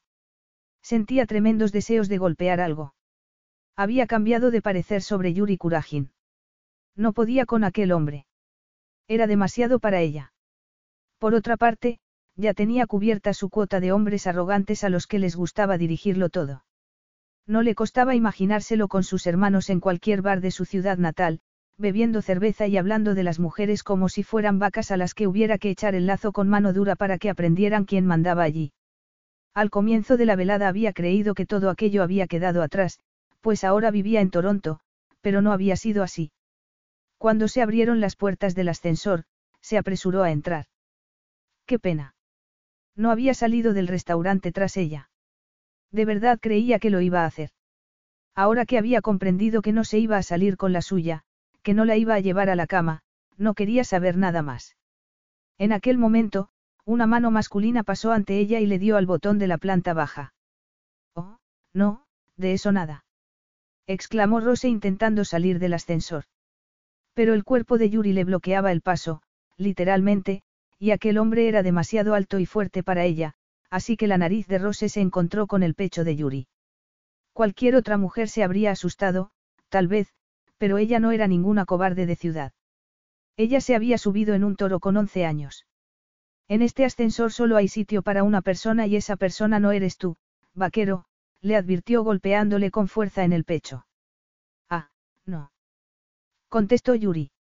En aquel momento, se cerraron las puertas y quedó atrapada con él. El ascensor comenzó a bajar. Rose dio un paso atrás, apretó el bolso contra el pecho y se quedó mirando al frente como si Yuri no existiera. No pudo evitar comenzar a golpear el suelo con el pie de nuevo. Yuri la estaba mirando como si fuera una vaca que estuviera pensando comprar. Si estos son los prolegómenos, me muero por llegar al plato principal, comentó. Rose dejó de dar golpecitos con el pie en el suelo y lo miró. ¿Qué has dicho? Normalmente, me es suficiente con salir a cenar y conversar un poco, pero, si necesitas montar un melodrama para ponerte a tono, por mí no hay problema. Yo no necesito ponerme a tono contigo porque aquí no va a pasar nada, ladró Rose. En contra de todo pronóstico, Yuri no intentó tergiversar sus palabras, como hacían otros hombres, sino que se limitó a reírse. Fue una risa de lo más sensual que hizo que a Rose le temblaran las rodillas. Cielos. Estaba en inferioridad de condiciones, pues Yuri parecía sereno y calmado mientras que ella estaba hecha un manojo de nervios. Aunque sabía que no era muy inteligente por su parte, se giró hacia él y lo volvió a mirar. Le hubiera gustado poder decirle que no entendía por qué no la quería ayudar. Lo único que le estaba pidiendo era que le prestara a un par de sus jugadores durante una hora. Les iba a pagar. Ah, sí. ¿Cuánto? Unas migajas comparado con lo que ganaban. No, lo cierto era que Rose esperaba que lo hicieran gratis en cuanto la conocieran y la vieran mover las pestañas un par de veces y... Malvado Yuri Kurajin, que la hacía sentirse como si lo que estaba buscando fuera algo más que lo estrictamente profesional. Eres un cara dura, ¿sabes? Le. Primero, me sacas de mi casa, finges interesarte por mi empresa y flirteas conmigo disimuladamente con el único propósito de llevarme a la cama. Si estuviéramos en Texas, mi padre te daría tu merecido con un látigo de toros. Menos mal que no estamos en Texas, contestó Yuri en el mismo instante en el que el ascensor llegaba a la planta baja y comenzaban a abrirse las puertas. Claro que ahora empiezo a entender por qué te gustan las cosas duras, Duska. Rose no se paró a pensar, sino que reaccionó golpeándolo con el bolso en el pecho. ¿Te parece suficientemente duro esto? Le espetó furiosa. Se enfadó todavía más al ver que Yuri ni siquiera se inmutaba, así que la que se movió fue ella y salió del ascensor. Estaba a punto de perder los papeles. Aquel hombre le había preguntado si tenía pareja y la había hecho creer que estaba interesado en ella. Aquello le dolía. No sabía por qué, pero había bajado la guardia durante un rato, lo había creído. Sí, Yuri estaba interesado en ella, claro que estaba interesado, pero en hacer que se sintiera como una idiota. Eso ya lo había vivido, ya lo conocía y no estaba dispuesta a volver a pasar por ello. No pensaba volver a dejar que la humillaran. Había sido una tontería creer que aquello podía terminar como un cuento de hadas. En realidad, lo había tenido claro desde el principio, pero, la manera en la que Yuri la había mirado en la cocina y el hecho de que la ayudara a subirse en el coche como si fuera de porcelana, la había llevado a confundirse. ¡Qué estupidez! Sabía por experiencia propia que los cuentos de hadas no existían. Había pasado cuatro años de su vida prometida con un hombre que la minaba constantemente. Sabía lo peligroso que puede resultar creer en un hombre. No, no podía permitirse creer que Yuri Kurajin era su príncipe azul. Se pasaba la vida diciéndole a la gente que utilizara la cabeza a la hora de elegir una pareja y ella había salido a cenar y le había hecho ojitos a un hombre que desaparecía de su vida en un par de días. Rose miró a su alrededor en busca de la salida y se preguntó qué ocurriría a continuación, si Yuri iría tras ella o no. Mientras su cabeza le indicaba que buscara un taxi, su cuerpo exudaba energía y no sabía qué hacer con ella. Le hubiera gustado golpear algo, a saber, la nariz de Yuri, pero no estaban en Texas y, además, un gesto así acabaría con la imagen de señorita que quería que tuviera de ella. Claro que no creía haberlo conseguido. Más que por una señorita, Yuri Kurajin la había tomado por una chica fácil. Una chica fácil que no encontraba un taxi. Yuri le hizo una señal al aparcacoches. Un momento, por favor, le dijo. A continuación, caminó lentamente hacia la mujer que se paseaba arriba y abajo por la acera en busca de un taxi. Ataviada con su abrigo de lana azul y con el cuello hacia arriba para protegerse del frío, parecía toda una señorita, que era la misma impresión que le había dado en la cocina de su casa, cuando lo había mirado como si no fuera muy normal para ella encontrarse un hombre cotilleando su nevera. Aquello había tocado algo muy básico en él, que había sentido la imperiosa necesidad de explicarse, de asegurarle que era un buen tipo, de conseguir que le sonriera. Sin embargo, lo que había conseguido había sido que se enfadara y lo que tenía en aquellos momentos frente a él era a una mujer disgustada y que estaba pasando frío. Él la había llevado hasta allí y era responsable de ella. Rose, montate en el coche, que te llevo a casa, le dijo. Ella hizo como que no lo había oído. Estaba tan tensa y estirada que parecía que se fuera a romper. No vas a encontrar un taxi, le explicó Yuri porque se había dado cuenta de que Rose odiaba que le dijeran lo que tenía que hacer. No me obligues a llevarte en brazos. ¿Qué quiere decir eso? Contestó ella girándose. Yuri se dio cuenta de que estaba muy enfadada. Te estás metiendo conmigo. Yuri se quedó mirándola fijamente. Era muy guapa y estaba muy enfadada. Lo cierto era que no se estaban entendiendo. Sería una cuestión de barrera lingüística. O, más bien, que los hombres y las mujeres rara vez se entendían. Yuri no lo sabía, pero lo que tenía claro era que se moría por hacer una cosa muy concreta, así que se acercó a ella y le pasó el brazo por la cintura. Lo hizo tan deprisa que Rose no se pudo resistir y, en un abrir y cerrar de ojos, se encontró con la espalda pegada a la pared del edificio y con Yuri Kurajin a pocos milímetros de ella, mirándola a los ojos. ¿Me oyes ahora, Rose? Le preguntó sonriendo ante su sorpresa. Rose parpadeó. No estaba oponiendo resistencia. Bien. Yuri la dejó en el suelo y ella no se movió. Temblaba un poco y lo miraba fijamente. Yuri la tenía exactamente donde quería tenerla, colocó un brazo a cada lado de su cabeza y le tomó el rostro con una mano. No tengo ni idea de por qué me he presentado en tu casa. Lo cierto es que no lo he sabido hasta que me has abierto la puerta, entendido. Le dijo. Rose parpadeó de nuevo. Pero no tiene nada que ver con haberte pillado en ropa interior o con que quieras utilizar a mis jugadores. Aclara eso las cosas. No, aquello no aclaraba nada. Rose esperaba que la pared en la que estaba apoyada no colapsara porque era lo único que la estaba sujetando. Ella creía que sabía lo que era la excitación sexual, pero se estaba dando cuenta de que hasta aquel mismo instante no había tenido ni idea. Eres muy guapa, comentó Yuri acariciándole una ceja con la yema del dedo pulgar, pero hasta ahora no me había dado cuenta de lo excitante que puede resultar una mujer que no se depila las cejas o lo suave que puede resultar su piel porque no va maquillada, añadió acariciándole la mejilla. Por supuesto, lo tentadores que son sus labios sin carmín, concluyó atreviéndose a acariciarle el labio inferior. Rose estuvo a punto de decirle que ella sí se depilaba las cejas, que llevaba un poco de maquillaje y que sus labios eran cortesía de una famosa casa de perfumes francesa, pero prefirió guardarse sus secretos para ella. Lo que hizo fue dejarse llevar por su instinto, abrir levemente la boca y morder la yema del pulgar que descansaba sobre su labio inferior. Se dio cuenta al instante de que ya lo tenía, pues a Yuri se le dilataron las pupilas y Rose estuvo segura de que ya no pensaba con el cerebro, sino con la entrepierna. A continuación, le mordió con fuerza, haciendo que Yuri retirara el dedo y vociferara en ruso. Luego, se miró el dedo, en el que habían quedado las marcas de los dientes de Rose y la miró de manera ininteligible. Rose decidió que aquel era el momento preciso para dejarle las cosas claras. Esto es todo lo cerca del paraíso que vas a ir conmigo, señor multimillonario. Recuérdalo cuando estés solo en la cama esta noche. ¿Te aclara eso las cosas? Yuri la miró en silencio y, a continuación, le tomó la cabeza entre las manos y le acarició la nuca. No sabía que tuvieras tanto temperamento, comentó. Estoy tentado de darte lo que andas buscando, pero me voy a refrenar porque me lo estoy pasando en grande y todavía puedo aguantar. Rose ahogó un grito de indignación y volvió a golpearle en el pecho, pero de nuevo Yuri apenas se movió. Aléjate de mí, canalla. Yuri la soltó lentamente y a Rose le pareció que la miraba con respeto. Claro que eso no quería decir que le diera permiso para utilizar a sus deportistas. Te voy a llevar a casa, anunció como si ella no tuviera nada que decir. Pero claro que tenía algo que decir. Se podía negar. También podía aceptar. Al final, se encogió de hombros y se alejó hacia la entrada del edificio. Cuando llegó, se volvió a colocar el cuello del abrigo hacia arriba.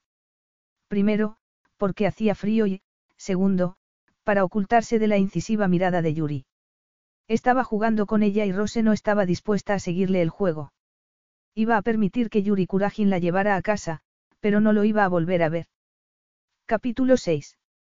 Yuri estaba de pie en su palco, con los brazos cruzados, escuchando por el auricular los comentarios del entrenador y los chicos que estaban en el banquillo mientras los demás jugaban. Era un entrenamiento, pero era el último antes del partido del viernes por la noche. El sábado abandonarían Toronto en dirección a Montreal y, desde allí, directos a Moscú. Nada lo ataba a aquella ciudad, pero tenía una casa allí y le parecía un buen lugar para celebrar una serie de reuniones que necesitaba tener con el nuevo consejo de dirección. La noche anterior, tras haber dejado a Rose en su casa, lo había llamado una mujer con la que había salido en un par de ocasiones, pero no había contestado. Estaba ocupado pensando en otras cosas. Tras acompañar a Rose desde el coche hasta la puerta de su casa, la morena de ojos azules le había dado, literalmente, con la puerta en las narices. Una experiencia nueva para él. También había sido una experiencia nueva para él quedarse apoyado en su coche mientras veía cómo se encendían las luces de casa de ella. Se había quedado allí un buen rato. De hecho, tal vez seguiría allí si no hubiera sido porque un corredor le había preguntado qué hacía. Me estoy asegurando de que la chica que he dejado en su casa ha llegado bien, le había contestado Yuri. Rose Arknes. Es un encanto de chica, había comentado el corredor. Eso me han dicho. Y, mientras se alejaba de aquel barrio en su coche, no había podido evitar tararear el bolero de Ravel. Si hubiera sido un tipo moderno, de esos que creían que a las mujeres no hay que mimarlas ni protegerlas ni hacer que se sientan especiales, quizás no habría mandado a dos de sus chicos a ver a Rose. Sin embargo, había hablado aquella misma mañana con Rico Lieven para que lo hicieran. Acto seguido, le había mandado 24 rosas amarillas a su casa, había alquilado una mansión con vistas al lago y había contratado a un chef para invitarla a cenar con él aquella noche. Tenía por delante dos noches. Le podía conceder dos noches y estaba dispuesto a que fueran dos noches inolvidables, pero todavía la tenía que llamar. Sabía que una llamada de teléfono no era lo mejor para hacer las paces con ella. Era mejor dejar que transcurriera el día, que estuviera contenta de que le hubiera mandado a sus dos chicos y, entonces, aparecería en su casa y la invitaría a cenar. Sí, eso era lo mejor que podía hacer si quería disfrutar de su cuerpo. Yuri ignoró la voz que en su mente le decía que se olvidara de todo aquel asunto y que no volviera a ver a Rose, la voz que le indicaba que sus estilos de vida eran tan diferentes que podía haber una colisión de consecuencias desastrosas. Yuri se había criado en un ambiente recio en los Urales, era hijo de una madre soltera que había vuelto a casa de sus padres tras pasar un año en Moscú y lo había hecho embarazada y sin saber o querer dar el nombre del padre. Su abuela siempre le recordaba a Yuri lo mucho que les debía y que era un hijo no deseado. Su madre había trabajado mucho y había bebido más, muriendo de cirrosis cuando él contaba 15 años. Para entonces, Yuri era un muchacho incontrolable, una amenaza para la sociedad, un chico al que nadie quería. Lo único que hacía bien era servirse de su cuerpo como arma y de su cerebro matemático para robar a los demás. Pavel Ignatiev, el entrenador del equipo local de hockey sobre hielo, se había fijado en él porque jugaba bien y le había dado la oportunidad que sus abuelos, el destino y la ciudad en la que vivía le habían negado hasta entonces. Gracias a aquello, Su vida había dado un vuelco y, desde entonces, le estaba sinceramente agradecido a Pavel. Estaba seguro de que su antiguo entrenador entendería lo que estaba haciendo, dejarse llevar por el deseo que le inspiraba Rose. Según su experiencia, Yuri estaba convencido de que la única forma en esta vida de conseguir lo que uno quiere es tomarlo por las buenas o por las malas. Rose era una mujer adulta y, después de haber visto cómo se había comportado en la rueda de prensa con los chicos y, luego, con él a solas, Yuri estaba seguro de que sabía a lo que se exponía. Rose aparcó su coche azul en el aparcamiento que había debajo del estadio y subió a la entrada privada reservada a los socios. Había un hombre mayor viendo una película antigua en blanco y negro en la televisión. Le dio su nombre porque Sasa Rikov le había dicho que le dejaría la entrada en la puerta y, efectivamente, el portero la acompañó dentro. Ojalá el resto del día fuera así de fácil. Sin embargo, Rose estaba muy nerviosa, mucho más que en la rueda de prensa. Aquello podía explotarle en la cara. Exactamente igual que le había pasado la noche anterior cuando había perdido los papeles con Yuri. Rose se había criado en una familia en la que las pullas y las discusiones eran muy normales. Si quería conseguir algo, siempre tenía que vérselas con sus hermanos. Sabía que, si gritaba lo suficiente, se salía con la suya, y la noche anterior había recurrido a aquellas viejas costumbres que había aprendido en la infancia. Qué humillante, se había expuesto ante aquel hombre al que quería conseguir como una niña pequeña dolida que no sabe controlarse. Porque lo cierto era que, para ser completamente sincera consigo misma, quería conseguir a aquel hombre. En el poco tiempo que hacía que conocía a Yuri Kurajin, se había expuesto más que durante los cuatro años que había pasado junto a Bill. Yuri Kurajin había conseguido sacar de ella a la chica de campo que habitaba bajo la fachada de mujer urbanita. En cualquier caso, no parecía que Yuri Kurajin se fuera a dejar impresionar por el numerito que le había montado. No, nada de eso. Le había dejado muy claro que, si sabía utilizar su feminidad bien, podría conseguir de él todo lo que quisiera. Pero ¿en qué tipo de mujer se convertiría entonces? Sabía perfectamente la contestación y aquello la enfurecía. No quería parecerse a aquellas chicas de las que hablaban sus hermanos sin ningún respeto. Se había terminado hacer el idiota. Yuri no tardaría en abandonar Toronto y ella tenía que seguir al frente de su empresa. Aquella mañana, había salido de caza muy temprano, prácticamente al amanecer, no había dormido mucho, pero estaba decidida a salvar su anuncio. A la una de la tarde iba a haber un equipo de rodaje en un restaurante de la zona y lo que grabaran se iba a emitir en un conocido programa matutino de la televisión. Al final, no iba a tener más remedio que pasar al plan B y utilizar a un amigo suyo que era actor en sus ratos libres en lugar de a un deportista guapísimo. No iba a tener el mismo impacto, pero era lo que había. Estaba a punto de llamar a su amigo cuando había sonado el teléfono. No reconoció el número. Rose Arknes, había contestado. Rose. Al instante, había detectado el acento ruso y había sentido que el corazón le daba un vuelco, pero pronto había comprendido que la voz era más joven y aguda que la de Yuri, así que no era él. Sí, soy Rose Arknes, había confirmado en tono profesional. Soy Sasa. Rose dio un respingo. Era Sasa Rikov, una de las estrellas de los lobos. Por lo visto, la prohibición de Yuri no había calado en aquel jugador. Rose se sintió esperanzada. Hola, Sasa, cuánto me alegro de que me llames. Nos podemos ver, Rose. Le había preguntado el en tono jovial yendo directamente al grano. Rose elevó la mirada al cielo y dio las gracias. Sí, Sasa, claro que nos podemos ver. Perfecto. Así que Rose se había pasado toda la tarde en el restaurante con Sasa y con Poebe, una amiga suya, con la que el deportista no había parado de flirtear ni un solo momento. Tras la grabación del anuncio, uno de los ejecutivos de la cadena de televisión la había llamado para preguntarle qué contrato les había ofrecido.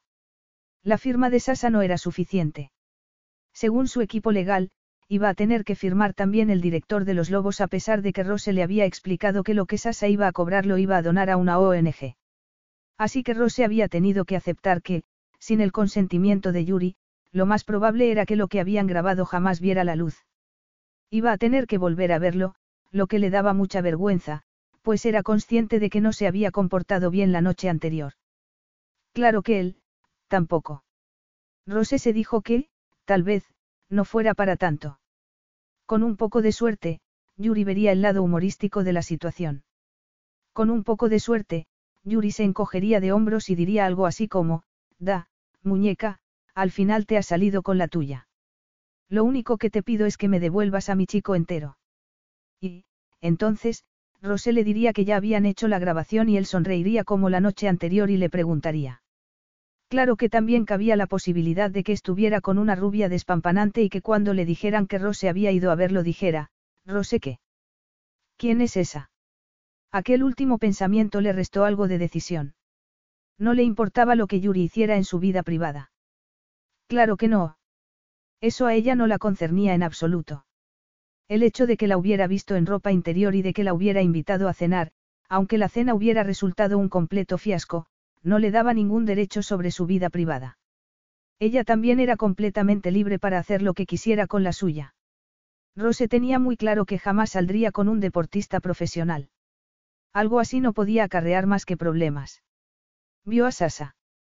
Cuando le había preguntado cómo lo reconocería en el entrenamiento de aquella tarde, el ruso le había contestado que él era el del palo más largo y era cierto. Rose se estaba preguntando cómo iba a conseguir que Sasa reparara en ella cuando el chico la vio y se acercó patinando rápidamente. Rose. Le recordaba a su hermano Jackson cuando tenía aquella edad. Un chico lleno de energía y optimismo, pero con demasiado ego.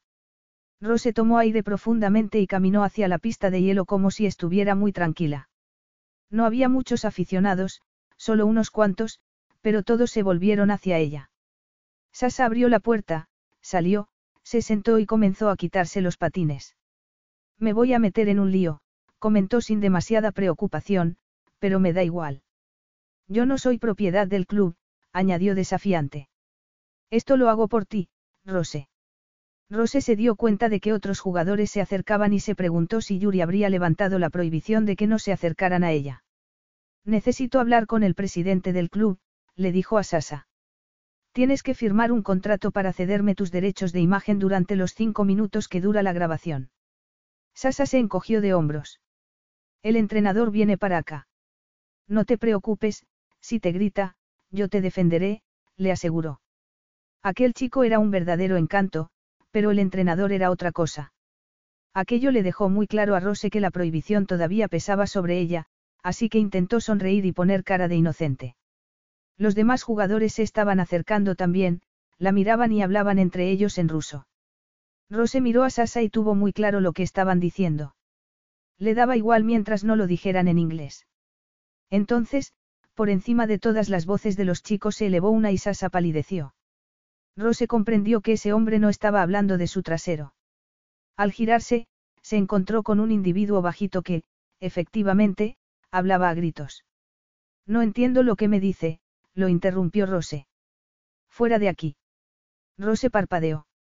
Yo no soy una de sus jugadoras, entrenador, a mí no me puede expulsar. El hombre se puso rojo como la grana. Escuche, no hace falta ponerse así, le dijo Rose tendiéndole la mano. Soy Rose Arknes. Creo que no nos han presentado.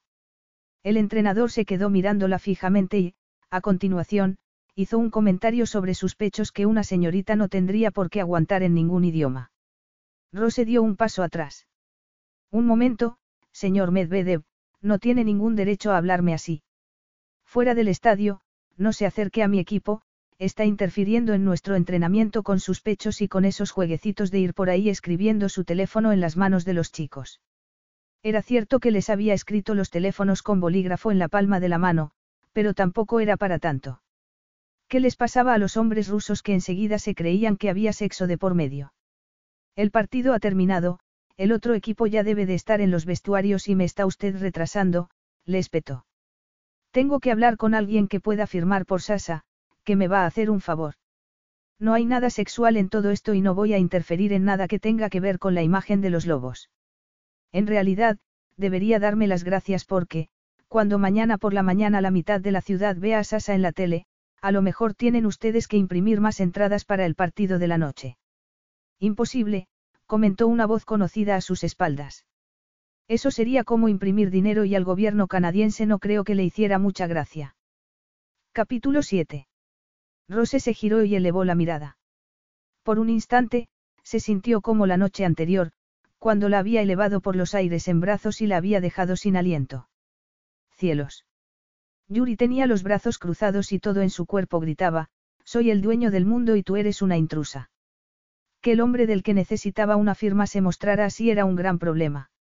Rose reparó en que no había ninguna rubia a la vista, pero se dijo que aquello no era asunto suyo. Vaya, pero si es el gran lobo malo en persona, comentó. El entrenador la miró sorprendido, Sasa dio un paso atrás y los demás jugadores comenzaron a retirarse. No era la primera vez que Rose veía un movimiento así. Era lo que solía pasar antes de una estampida. En esos casos, lo mejor era quitarse de en medio, pero Rose jamás tiraba la toalla. Le estaba explicando a tu entrenador que no soy ningún peligro para vuestro precioso equipo, que lo único que estoy intentando es hacer un negocio. Váyase bien lejos con sus negocios. Gritó el entrenador. Rose miró a Yuri con la esperanza de que la defendiera a pesar de lo que había pasado la noche anterior. Ojalá se hubiera puesto una camiseta que dejara bien a la vista sus activos femeninos porque, si era eso lo que quería, a lo mejor se lo podía dar. Vaya, qué rápido se le olvidaban sus principios. Rose se argumentó a sí misma que todo lo que estaba haciendo lo estaba haciendo por una buena causa y decidió volver a intentarlo. Es publicidad gratuita, señor entrenador. No les va a costar absolutamente nada y les prometo que no voy a comprometer la virtud del señor Rico. Yuri alargó el brazo. Dame ese papel, Rose. Rose rebuscó en su bolso mientras pensaba en la suerte que estaba teniendo. Tal vez, había juzgado a Yuri Kurajin con demasiada dureza. Cuando encontró los papeles y elevó la mirada de nuevo, se encontró con los de Yuri y comprobó que la atracción sexual que había sentido por él la noche anterior seguía allí. Yuri leyó el papel. Bolígrafo, pidió. Rose creyó que le hablaba a ella, pero fue el entrenador quien le dio el bolígrafo. Tanto el entrenador como Sasa miraban hacia la pista, hacia las gradas, hacia cualquier sitio que no fuera ella. Había un ambiente extraño, como si todo el mundo excepto Yuri se sintiera avergonzado. Creo que debes saber que Sasa ya ha rodado el anuncio esta tarde, confesó. Ah, sí. ¿Por qué no ha ido Denisov? Quiso saber Yuri. Se ha arrepentido, contestó Sasa. Rose se quedó con la boca abierta. Ya lo sabía. Yuri se encogió de hombros. Si anoche no te hubieras ido del restaurante, habríamos hablado de ello. Rose se sonrojó. Porque decía delante de todo el mundo que habían salido a cenar. Claro que, por otra parte, era todo un halago que no lo ocultara. Entonces, gracias, le dijo. ¿Estás seguro de que quieres hacerlo? Le preguntó Yuri a su jugador tendiéndole el contrato. Sasa se encogió de hombros. ¿Por qué no? Eso me llevo preguntando yo desde el principio, comentó Yuri mirando a Rose, que tuvo la sensación de que no se refería a hablar precisamente. Aquello la hizo sonreír mientras guardaba el contrato firmado en el bolso. A continuación, se pasó los dedos por el pelo y carraspeó. Muchas gracias, caballeros. Ha sido un placer hacer negocios con ustedes, se despidió. Siéntate, Rosé, le dijo Yuri señalando el banquillo. Rikov, a la ducha.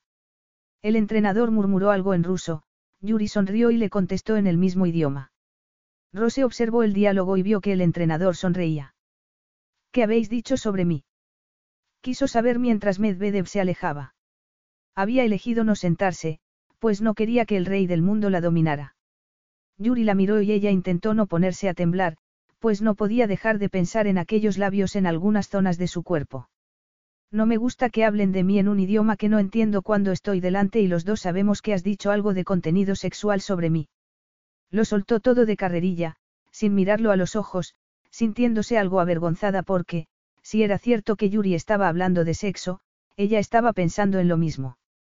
Nunca hasta entonces había sido aquel tipo de mujer. Por supuesto, pensaba en el sexo, pero nunca de manera tan gráfica y explícita y teniendo al protagonista de sus fantasías justo frente a ella. No he dicho nada de contenido sexual sobre ti, le aseguró Yuri haciéndose el ofendido. No te creo, gritó Rose. Tu entrenador estaba obsesionado con mis pechos y se cree que tengo una especie de agencia de acompañamiento de señoritas. En cuanto a ti. Sí, eso, Rose. ¿Qué pasa conmigo? Le preguntó Yuri interesado.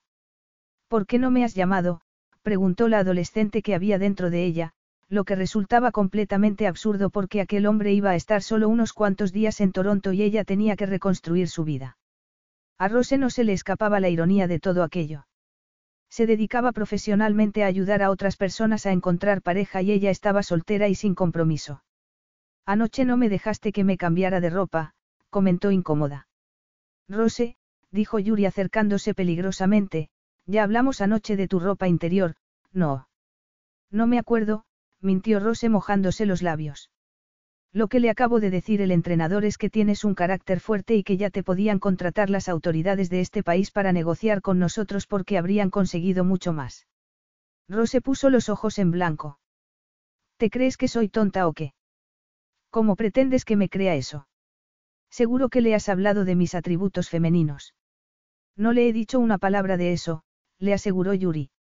En aquel momento, sus miradas se encontraron y Yuri le dedicó una sonrisa, lo que hizo que Rose se riera. De repente, todo aquello se le antojó absurdo e íntimo a la vez. De repente, todo aquello parecía el principio de algo. En aquel momento, Yuri prestó atención al auricular que llevaba en uno de los oídos. Escuchó sin dejar de mirarla a los ojos, pero se puso muy serio. Perdona, Rosé, tengo que hacer una llamada, anunció sacándose el teléfono móvil del bolsillo. No tardo nada, le aseguró alejándose. Mientras lo hacía, Rosé no pudo evitar quedarse mirándolo, fijarse en su altura, en sus piernas, en sus hombros y en su trasero. De repente, se giró, colgó el teléfono y volvió hacia ella. Lo siento, pero ha surgido un problema, anunció sacándose del bolsillo una tarjeta de visita y entregándosela. Aquí tienes mi número de teléfono personal. A las ocho pasará un coche a recogerte para traerte a mi hotel. He alquilado una casa en el lago para que podamos retomar la cena que se vio interrumpida ayer de manera tan brusca, se despidió besándola suavemente en la mano. A continuación, se quedó mirándola muy sonriente. Rose tardó unos segundos en darse cuenta de que estaba esperando una respuesta por su parte. Tenía una respuesta para él, pero no estaba segura de que la fuera a entender porque lo cierto era que no la entendía ni ella. Nunca había sido objeto de tanto control por parte de un hombre y lo que debería haberle indignado la estaba atrayendo en realidad. Rose se dijo que no debía ceder a la tentación, que aquel hombre estaba demasiado seguro de que se iba a acostar con ella y aquello resultaba insultante. Te acompaño al coche. Se ofreció Yuri. No, no hace falta, contestó Rose. Tienes cosas que hacer, añadió dándose la vuelta y alejándose. Mientras lo hacía, miró la tarjeta de visita que él le había dado y se preguntó cuántos números de teléfono personales tendría un hombre así. Por lo visto, solo uno. Rose tragó saliva y se preguntó si ese sería el número que les daba a todas las chicas con las que se divertía cada vez que salía de viaje. Sabía perfectamente lo que significaba que un coche fuera a buscarla. Cuando Rose llegó a casa, se encontró con 24 rosas amarillas. Rita Padalecki las había puesto allí cuando habían llegado. Como no estabas en casa, he abierto con mis llaves, le explicó. 24 rosas. Está pensando en ti. Rose se sentó en la cocina con un café y se quedó mirando la tarjeta. Yuri. Su nombre. En alfabeto cirílico. Pasó la yema del dedo por encima de la tinta preguntándose si lo habría escrito él y llegó a la conclusión de que tenía que ser su caligrafía, pues dudaba que la chica de la floristería supiera ruso. Así que pensaba en ella. Eso decía la señora Padalecki, que conocía el lenguaje de las flores. De no haber sido por ella, Rose jamás habría descifrado el mensaje. Claro que, por otra parte, el mensaje de mandar un coche a buscarla también estaba claro. Coche más casa en el lago más rosas igual a cama. Rose sacudió la cabeza porque, aunque aquella tarde le había parecido que había algo bonito entre ellos, lo cierto era que no podía acudir a aquella cita. Por mucho que Yuri estuviera pensando en ella. Era evidente que todo aquello formaba parte de su plan. Rose sabía que tenía fama de ligón y estaba segura de que no era importante para él, solo una más. Marcó su número de teléfono y Yuri contestó casi al instante. Hola, Rose. Al oír su voz, Rose sintió que le temblaban las rodillas. Mira, lo he estado pensando y no creo que ir a cenar contigo sea una buena idea, Yuri. No me interesa. Por favor, no mandes el coche a buscarme, le dijo tomando aire para continuar. Has sido muy amable conmigo. Gracias por ayudarme, pero no soy tu tipo. Yuri no la interrumpió. Espero que los lobos ganen mañana por la noche, se despidió colgando inmediatamente. Tal vez, si se quedaba muy quieta en el sitio y conseguía mantener la mente en blanco, podría apartar de sí aquella terrible sensación de que acababa de tirar a la basura algo importante.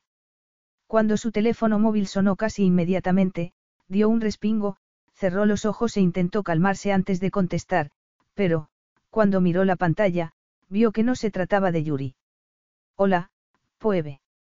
Varias amigas suyas, dos de las cuales trabajaban a tiempo parcial en cita con el destino, iban a salir aquella noche a tomar unas copas al centro de la ciudad para celebrar el futuro éxito de la empresa. Muy bien, sí, claro, se escuchó decir a pesar de que una vocecilla la hacía dudar porque, tal vez, él se pasara por su casa o la volviera a llamar. Rose, de verdad, no te ha devuelto la llamada y no va a pasarse por aquí. Todo ha terminado, se dijo. Lo mejor que podía hacer era pasar un buen rato saliendo con sus amigas, pero... A los once años, su hermano Cal la había subido encima de un toro. Estaba muerta de miedo, pero no había dejado que se le notara. El animal la había tirado a la primera. Apenas había aguantado unos segundos, concretamente tres, los tres segundos más largos de su vida. Llena de polvo y magullada, la habían recogido del suelo y la habían hecho prometer que no se lo iba a contar a su padre. Al borde de las lágrimas pero consiguiendo controlarlas, Rose había sentido con la cara cubierta de barro y un rasguño en la mejilla. Otro de sus hermanos, Brick, le había dicho que era una chica muy valiente y ella se había inflado de orgullo como un pavo real. Ahora mismo, se sentía pequeña como un gusano. Rose Arknes, ¿desde cuándo eres tan asustadiza? se recriminó. El bar era ruidoso y estaba lleno de ejecutivos. A Rose no le iban en absoluto aquel tipo de lugares, pero sus amigas parecían estar pasándolo bien. A ella le iban más los bares típicos del sur profundo de Estados Unidos, donde todo el mundo te llama por tu nombre porque conoce a tu padre y, si un tipo se fija en ti, se muestra siempre educado porque sabe cuáles son las consecuencias. Tal vez, por eso, seguía sin pareja dos años después de llegar a Toronto.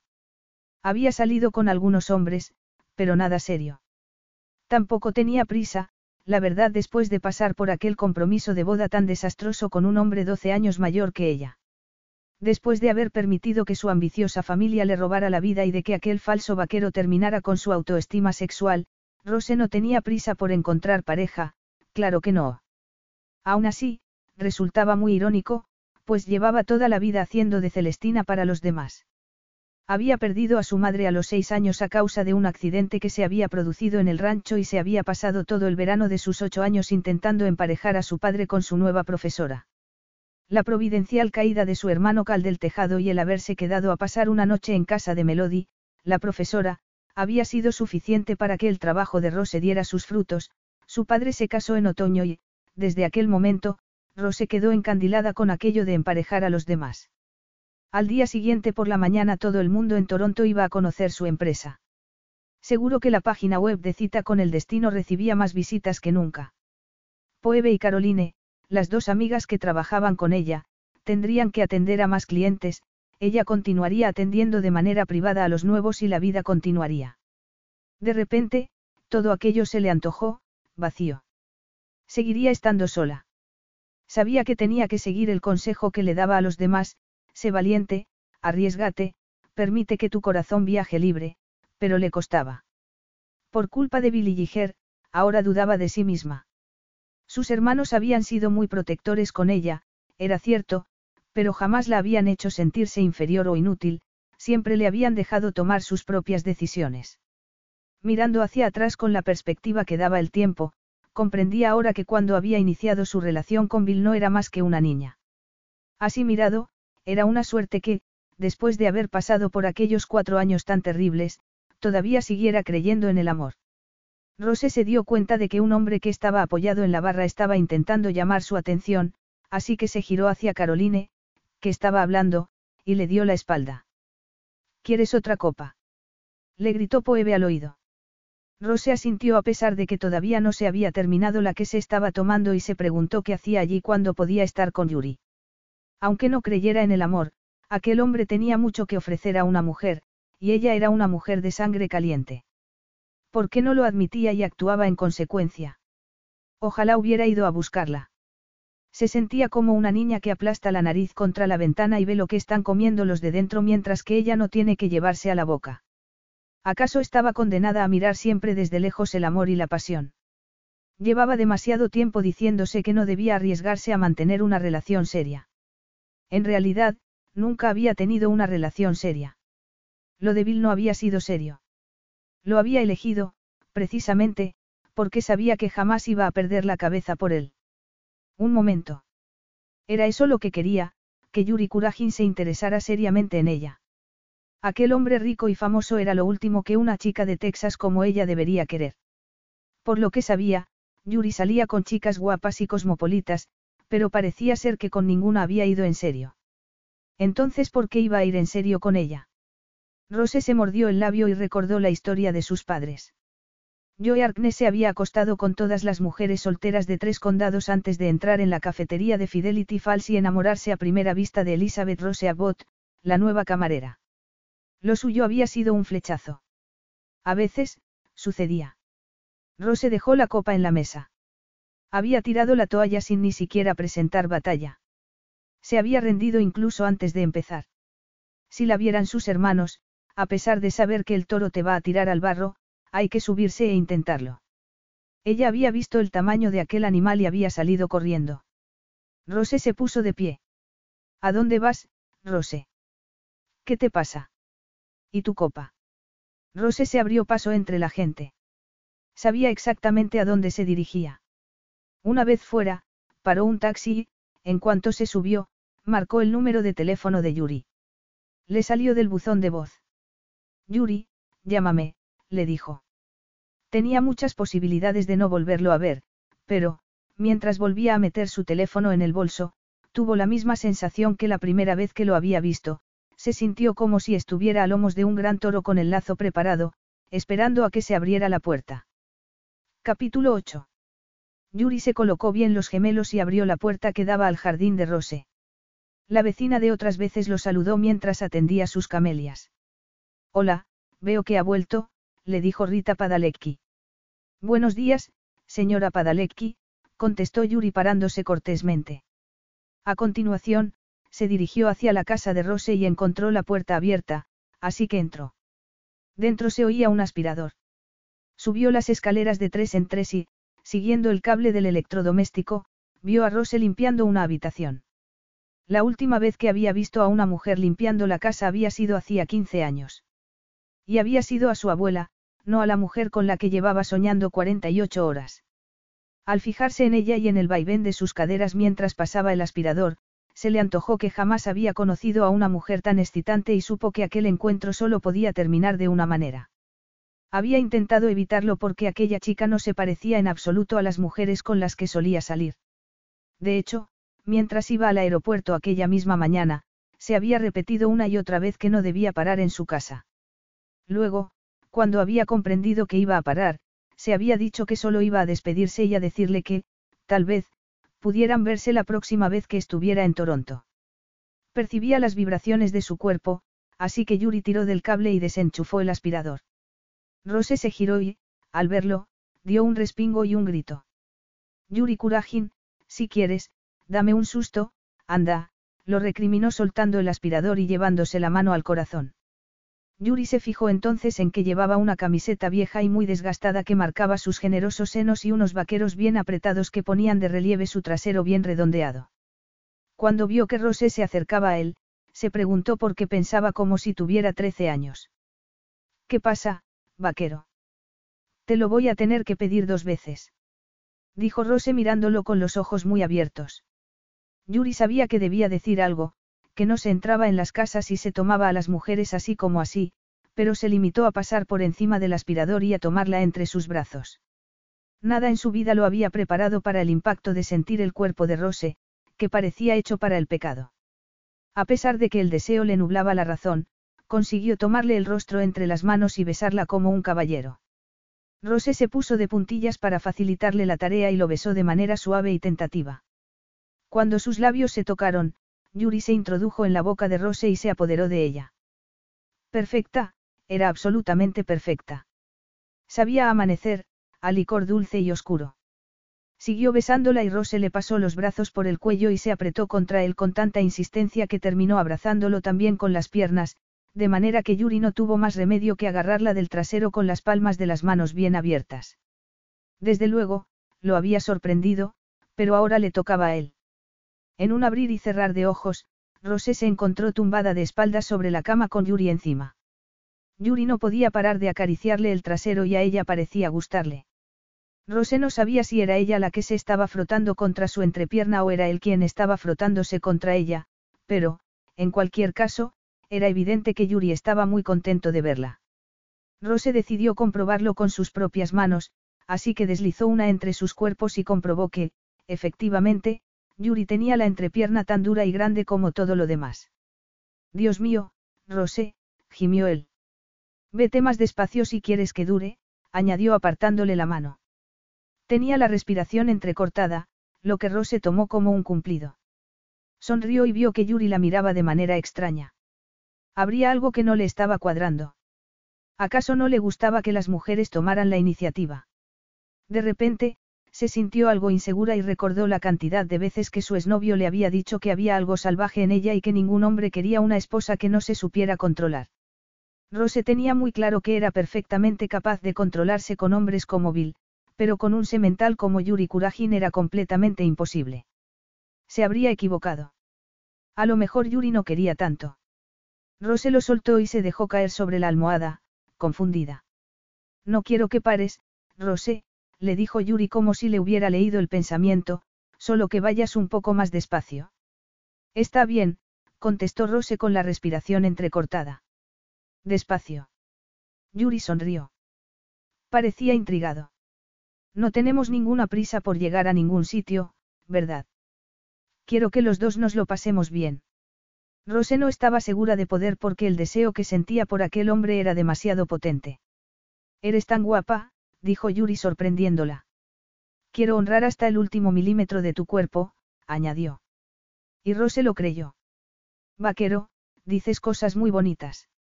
A pesar de que Yuri Kurajin era un hombre alto y fuerte, la acariciaba con delicadeza. Cuando se acercó para volver a besarla, Rose cerró los ojos. A lo mejor aquella idea de ir despacio era buena después de todo. Rose se perdió en el beso, sentía sus manos bajo la camiseta, le abrazó una pierna con las suyas y se frotó contra ella. Aquello debía de ser el simulacro adolescente que ella nunca había tenido. Yuri le bajó el tirante del sujetador y le acarició el brazo. ¡Qué piel tan maravillosa tienes! suspiró mientras le besaba el escote. Eres del color de la leche y sabes igual de bien. Rose se rió y comprendió que, si no llegaba pronto al pezón, le iba a dar un ataque. Yuri parecía muy entretenido en su escote y en su canalillo. Como en una nebulosa, Rose oyó otra voz que decía su nombre. No era la voz de su conciencia, no, sino una voz masculina que parecía proceder de la planta de abajo. Oh, Dios mío. exclamó elevando la cabeza. Es Rob, un cliente, añadió incorporándose sobre los codos. Yuri vociferó en ruso y se apartó. Rose se apresuró a levantarse de la cama. Quédate aquí, le ordenó a Yuri mientras se peinaba y se ponía la camiseta bien. Rob estaba subiendo las escaleras. Lo siento, la puerta estaba abierta, así que he entrado. Hola, habíamos quedado. Le preguntó Rose. No, la verdad es que no, pero hace un día precioso y pasaba por aquí, estabas durmiendo. Le dijo su cliente subiendo un par de escalones más. Rose se había dado cuenta de que aquella conversación era extraña y le saltaron las alertas, pues en su última cita había sospechado que aquel hombre tenía problemas para entender los límites que ponían los demás. Por lo visto, no se había equivocado.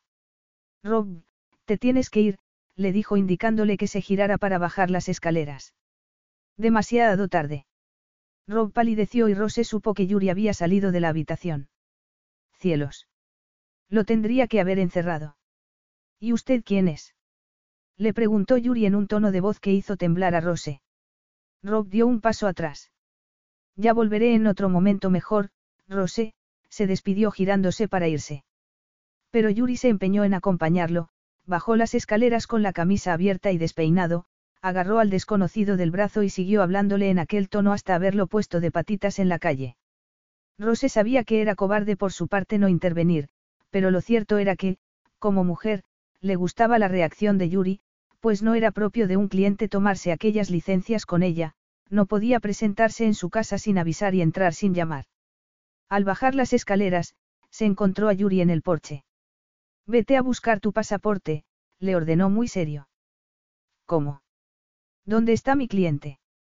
Espero que en Alaska, contestó Yuri fríamente. Todos tus clientes entran directamente a tu habitación. No, solo los marimandones de los rusos, le espetó Rose. Me parece que tú y yo vamos a tener que mantener una seria conversación, vaquero. Me parece muy bien, pero en el coche. Vete a buscar tu pasaporte, Detka, insistió Yuri. ¿Te vienes conmigo? Un momento. ¿A dónde? A Moscú, contestó Yuri como si fuera lo más evidente del mundo. A Moscú. Pero te has vuelto loco. Vas a pasar unos días conmigo. Será bueno para los dos, le dijo tomándola de la cintura. ¿Y el partido de esta noche? Objetó Rose mirándolo a los ojos. Tengo que volver a casa. De hecho, iba hacia el aeropuerto cuando me he desviado para venir a verte. Ah, sí. Le dijo sorprendida. Da, no he podido resistirme, confesó Yuri sonriente. Así que debo tenerme por una chica afortunada porque te pasas por mi casa sin avisar, ¿verdad? Le espetó Rose. Yuri se encogió de hombros. Si te hubiera llamado, habríamos hablado, pero habríamos terminado en el mismo sitio, en la cama, le aseguró. Me gustas, Rose. Quiero ser sincero contigo. Tú tienes tu vida aquí y yo, en otro lugar, pero me gustas demasiado como para resistirme a ti, así que te propongo que nos vayamos a Moscú y veamos qué pasa. Rose se quedó mirándolo con los ojos muy abiertos y se dijo que lo mejor que podía hacer era, evidentemente, declinar su invitación. O había sido, más bien, una orden. Mira que eres marimandón, se oyó decir, sin embargo. Sí, y te encanta, Detka. Y era cierto. Le encantaba. Aquel hombre estaba loco.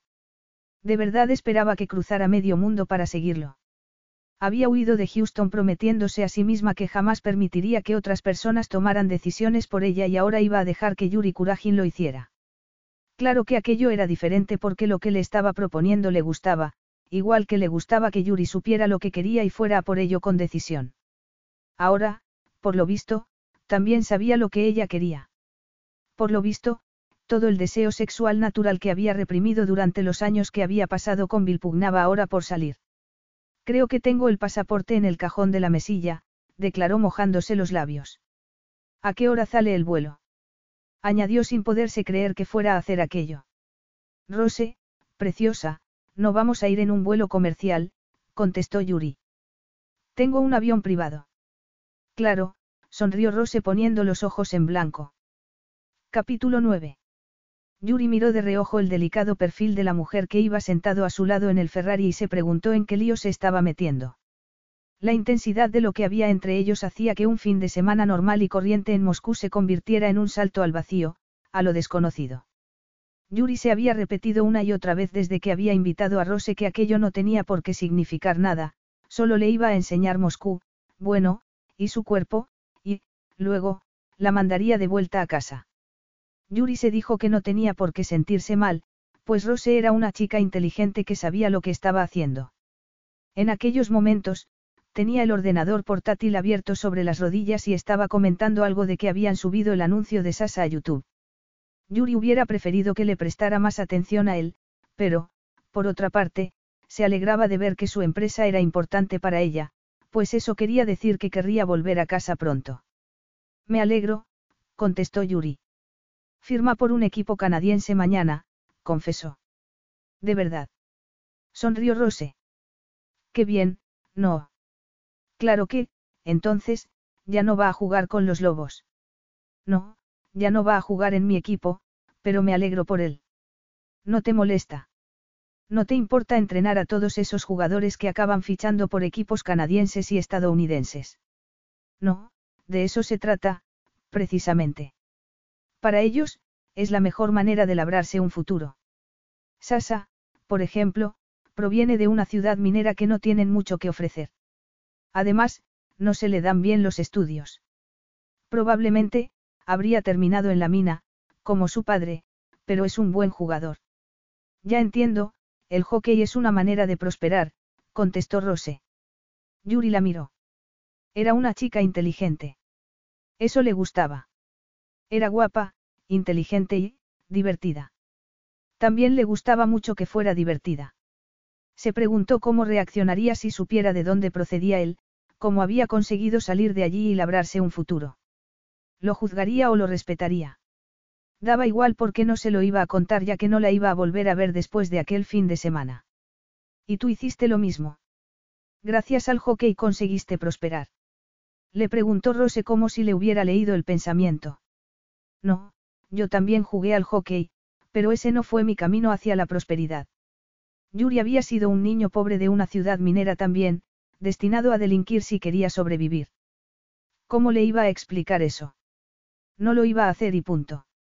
Era mucho mejor concentrarse en su potente a lo sexual. Yuri recordaba perfectamente cómo había deslizado la mano para tocarle la entrepierna aquella misma mañana. Era evidente que bajo la fachada de chica tradicional, Rose escondía a una mujer apasionada que tenía muy claro lo que quería y que no dudaba en ir a por ello. ¿Y tú? ¿Qué has estado haciendo con tu vida?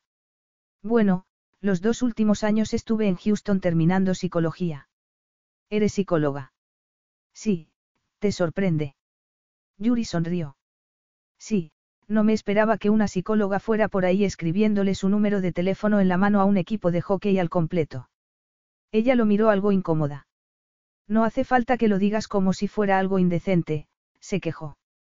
En cualquier caso, gracias a eso, conseguí hacer mi trabajo.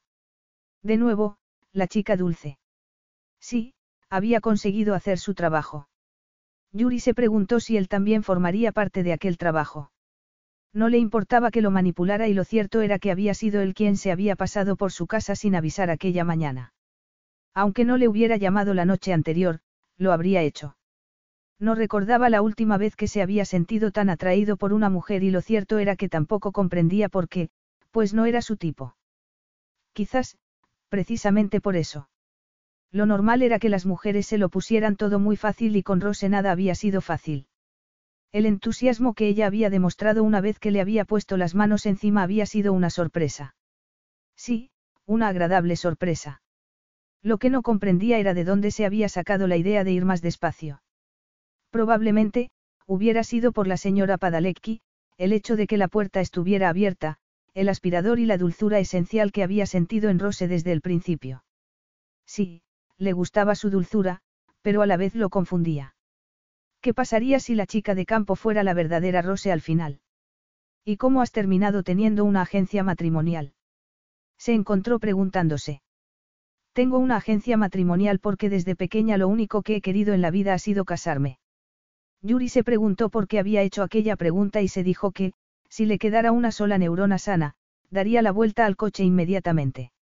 En mi pueblo, soy famosa como Celestina, continuó Rose alegremente. Lo hacía por afición antes de convertirlo en mi profesión. Emparejé a mi padre con mi profesora preferida cuando tenía ocho años, recordó riéndose. Tranquilo, vaquero, no busco marido, le aclaró al ver la cara que ponía Yuri. Y, aunque lo buscara, no serías tú. Excelentes noticias, Detka. Tampoco hace falta que te pongas tan contento, bromeó ella sacándose el pintalabios del bolso. Tras pintarse la boca, le contó lo impresionada que estaba porque a la gente le iban bien sus consejos y le dijo que, si todo seguía así, en breve podría tener su propio local en el centro de Toronto. ¿Y cómo terminaste en Toronto? Quiso saber Yuri. Tirando un dardo en un mapa, contestó Rose volviendo a sonreír. En realidad, cayó en un río, pero la ciudad más cercana era Toronto, así que aquí me establecí. Hay mucha gente joven y muchas posibilidades de tener citas muy diversas y eso me hizo pensar que era un buen sitio para establecer una agencia matrimonial. Tú tienes muchas citas, Rose. Se indignó Yuri. Rose lo miró sorprendida. Todas las que puedo, contestó encogiéndose de hombros. ¿Qué quería decir aquello? Yuri se dijo que debía controlar sus celos. ¿Qué le estaba ocurriendo? Rose era una mujer soltera y guapa y vivía en una ciudad donde había mucha gente. Era normal que hubiera unos cuantos hombres deseando llevarla a cenar, y a la cama. Exactamente igual que él. ¿Y cómo es que sigue soltera?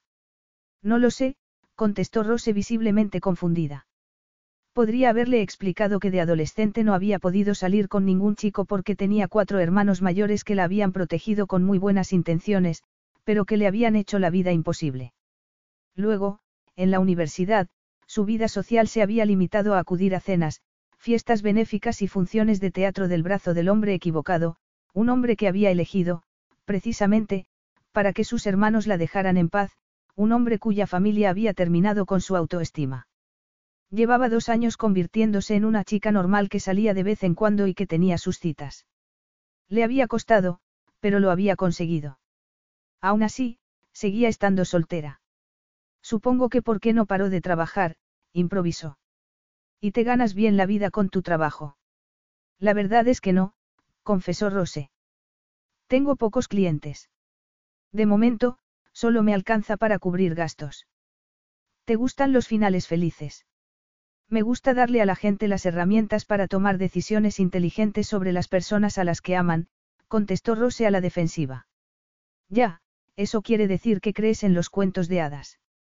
Eso quiere decir que no me conoces en absoluto, le espetó Rose perdiendo los nervios.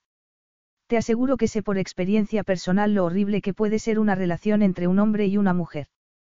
Por eso, precisamente, he elegido educar a mis clientes, no llenarles la cabeza con cuentos de hadas. ¿Por qué dices que una relación puede ser horrible? Se sorprendió Yuri.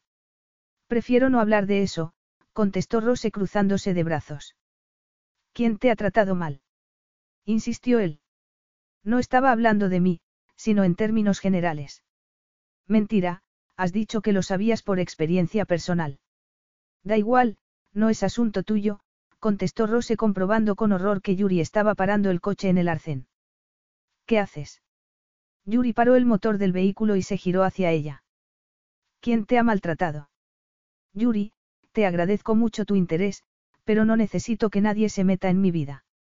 Pero Yuri se quedó mirándola intensamente, como si estuviera buscando pruebas de un maltrato físico. Rose decidió contarle la verdad. Hace cuatro años, Comencé a salir con un chico y tuvimos problemas, confesó. ¿Qué te hizo?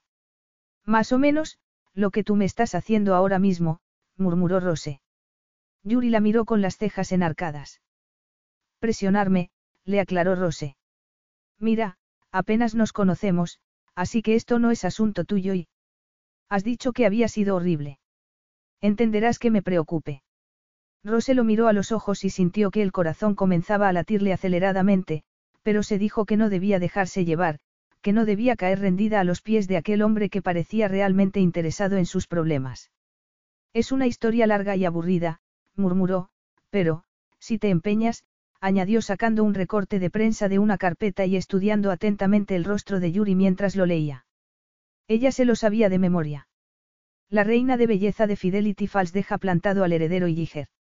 William Randolph Filliger III, hijo del senador William Randolph Filliger II, ha perdido la preelección y a su prometida de la noche a la mañana. La señorita Arknes no ha querido hacer comentarios.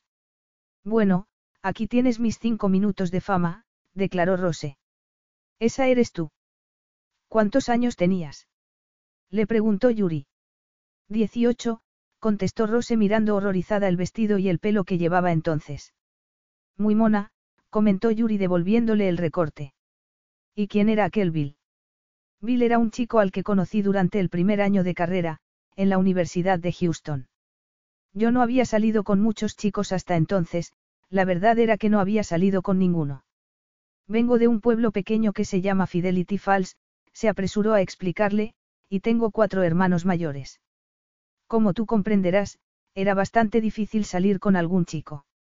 Como te he dicho antes, lo que siempre había querido, desde pequeña, era casarme. El problema era que, incluso estando en la universidad, mis cuatro hermanos me hacían la vida imposible, hablaban con cualquier chico que tuviera interés en mí. Cuando apareció Bill, No sospecharon de él porque era mucho mayor que yo y provenía de una familia de toda la vida de Houston. ¿Quién se iba a imaginar que iba a salir con una chica de pueblo? Yuri la miraba muy serio. El hecho de tener que evitar que nos pillaran, puso una nota de emoción en aquel romance. Bill me mandaba flores, me invitaba a cenar, me llevaba de picnic y me escribía poesías. Poesías. Después me enteré de que, en realidad, las escribía el secretario de su padre, pero, en aquel momento, me pareció muy romántico. Yo era muy jovencita y creí que las cosas eran así. Ahora sé que no es verdad. Lo sé gracias a él porque Bill acabó con mi romanticismo, se lamentó Rose. El padre de Bill era senador. Todos los hombres de su familia se dedican a la política, así que eso era lo que se esperaba de Bill aunque a él no le gustaba especialmente, pero su padre insistió. Bill no confiaba en la gente y, menos, en las mujeres. Supongo que por eso me eligió, por ser tan joven e ingenua. Al mes de estar saliendo, me pidió que me casara con él. Le dije que no, pero siguió insistiendo. Para entonces, su madre me había tomado bajo su protección, Toda mi vida social la dirigía su familia, todo el mundo a mi alrededor esperaba que me casara con él, continuó suspirando. No habría sido tan terrible si Bill no se hubiera empeñado en que me avergonzara de mis orígenes y de mi familia. Durante un tiempo lo consiguió. Intentó cambiarme, declaró. Por eso, hoy en día, soy un hueso duro de roer. Ya, no hace falta que lo jures, contestó Yuri lentamente.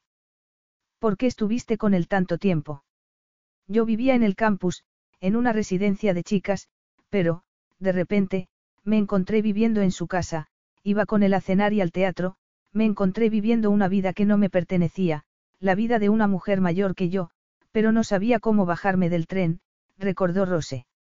La idea era que nos casáramos cuando yo terminara la carrera. Para entonces, tendría un poco más de barniz social y Bill se presentaría a la preelección. Cuando empecé a hacer voluntariado social como parte de mis estudios, a su familia no le hizo ninguna gracia, me pidieron que lo dejara. Aquella fue la primera vez que les dije algo que no. A partir de entonces, les dije que no a muchas cosas hasta que un día, a los 24 años, le dije a Bill que lo nuestro se había terminado. Me había dado cuenta de que lo único que buscaba aquel hombre era llevar colgada del brazo a una mujer que no lo avergonzara en público, lo que resultaba toda una ironía porque, al final, eso fue lo que hice. Así que le dejaste, ¿y por qué salió la noticia en la prensa? Porque en Houston todo el mundo conoce a su familia. Como yo iba a todos los actos con ellos, cometí el error de aceptar ir a otra fiesta después de que hubiéramos roto y él vio la oportunidad para anunciar nuestra boda. Supongo que creyó que podría obligarme. Yo me enfadé mucho. La prensa estaba allí y, al día siguiente, la noticia salió en los periódicos. ¿Y por qué no volviste a Fidelity Falls? ¿Por qué había pasado de ser la reina de la belleza a la chica que dejó plantado a un Illiger? No me apetecía volver, la verdad, contestó Rose recordando la angustia de aquellos días. Tenía mi título de psicología, así que hice el equipaje, tiré un dardo sobre el mapa y me vine a Toronto para empezar una nueva vida, concluyó. Supongo que ahora lo que querrás hacer será dar la vuelta y llevarme a casa porque hablar de los esnovios no es lo más sexy. Detka, todo en ti es sexy, le aseguró Yuri sonriendo. Sin embargo, a Rose le pareció captar algo detrás de aquella sonrisa y se preguntó si no habría hablado demasiado, si no habría quedado como una estúpida. Capítulo 10. Así que Rose había pasado por momentos infelices en la vida, ¿eh? Bueno, era evidente que se había repuesto. Era una mujer inteligente y capaz que no necesitaba que ningún hombre, ni siquiera él, acudiera en su rescate. Aún así, mientras volvía a poner el coche en marcha y a salir a la autopista, Yuri la miró muy serio y sintió que algo se le movía por dentro. ¿Y dónde estaban entonces tu padre y sus hermanos? Le preguntó. Rose lo miró sorprendida. Protegía a Bill de ellos, por supuesto. Yuri vociferó y Rose suspiró. No quiero seguir hablando de esto. Bill no era como, tú. No tenía tanta experiencia con las mujeres. Creo que esa era una de las cosas que más me gustaban de él, que no me abrumaba.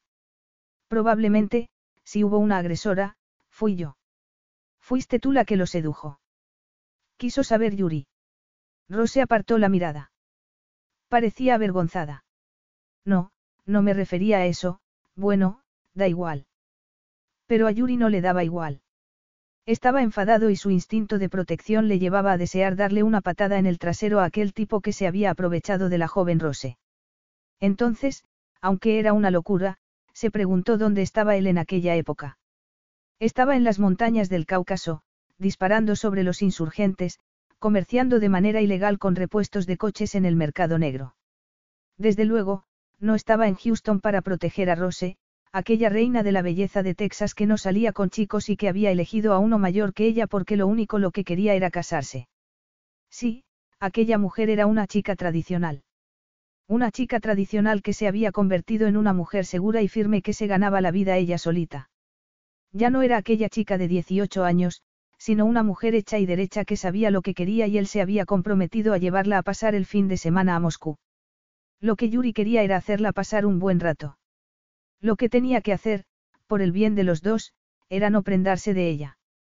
Lo último que Rose necesitaba era un hombre que se inmiscuyera en su vida. Por lo que le acababa de contar, lo que necesitaba era divertirse. Lo nuestro es sexual y ya va siendo hora de ponerse a ello, se dijo Yuri. Tras su confesión, Rose se encontró temblando como una hoja. Mostrarse tan sincera hacía que se sintiera expuesta y vulnerable. Yuri se había sumido en el silencio. Mientras conducía, ella miraba incómoda por la ventana y se preguntaba por qué había convertido una conversación trivial en una confesión en toda regla. Menuda aguafiestas. Para su sorpresa, Yuri no se dirigió al aparcamiento del aeropuerto, sino que siguió todo recto hasta llegar a un lugar que ella no conocía, donde bajó la ventanilla y le entregó algo a un guardia de seguridad que lo dejó pasar. Fue entonces cuando Rose se dio cuenta de que iban en dirección a una pista de despegue. Dios mío. Delante de ella había un avión blanco y negro, brillante, con la cabeza de un lobo en rojo dibujada en la cabina. ¿Te gusta la velocidad, Malenki? Le preguntó Yuri. Rose negó con la cabeza. Yuri paró el coche, se desabrochó el cinturón de seguridad y desabrochó también el de Rose y, antes de que a ella le diera tiempo de reaccionar, la besó en la boca. Rose gimió de placer mientras le acariciaba el pelo y la besaba con pasión. Tuvo la sensación de que el mensaje que Yuri le estaba mandando con aquel beso era algo así como, esto es lo que hay entre nosotros, muñeca, y no te confundas. Después de la melodramática confesión que había hecho, no era para menos. Yuri dejó de besarla igual de impulsivamente que había comenzado a hacerlo y Rose se quedó mirándolo confusa. Vamos, le indicó él bajándose del coche y abriéndole la puerta. De cerca, el avión parecía más grande. Hacía frío y Yuri se quitó el abrigo y se lo puso sobre los hombros. Al instante, Rosé se encontró envuelta en su olor. Yuri le pasó el brazo por la cintura y la llevó hacia la escalerilla mientras su equipo de seguridad, que había llegado en otro coche, se encargaba de todo. Aquello parecía una película. A Rose le temblaban las piernas y se dijo que, si de verdad era la chica moderna que creía que era, lo que tenía que hacer era disfrutar de todo aquello. Pero no era tan moderna, ¿verdad? Procedía de un pueblecito de Texas donde lo normal era casarse con el novio de toda la vida, tener hijos e ir a misa. Pero ella no llevaba aquella vida. Lo cierto era que echaba de menos no tenerla porque, aunque no fuera particularmente emocionante, le parecía una buena vida. Pero antes sí tenía un avión esperándola para llevarla a Moscú y a su lado a un hombre guapísimo que la iba a acompañar. Había llegado el momento de dejar unas cuantas cosas claras. Tengo que hacerme con este toro, se dijo. No me voy a subir al avión si me dices que lo que hay entre nosotros es solo sexo, le dijo parándose frente a las escalerillas. Solo sexo. Sabes perfectamente a lo que me refiero, insistió Rose. Claro que lo sabía. Te voy a tratar como a una reina, Rose mía, contestó Yuri. Te lo prometo. Como a una reina, eh. Más te vale.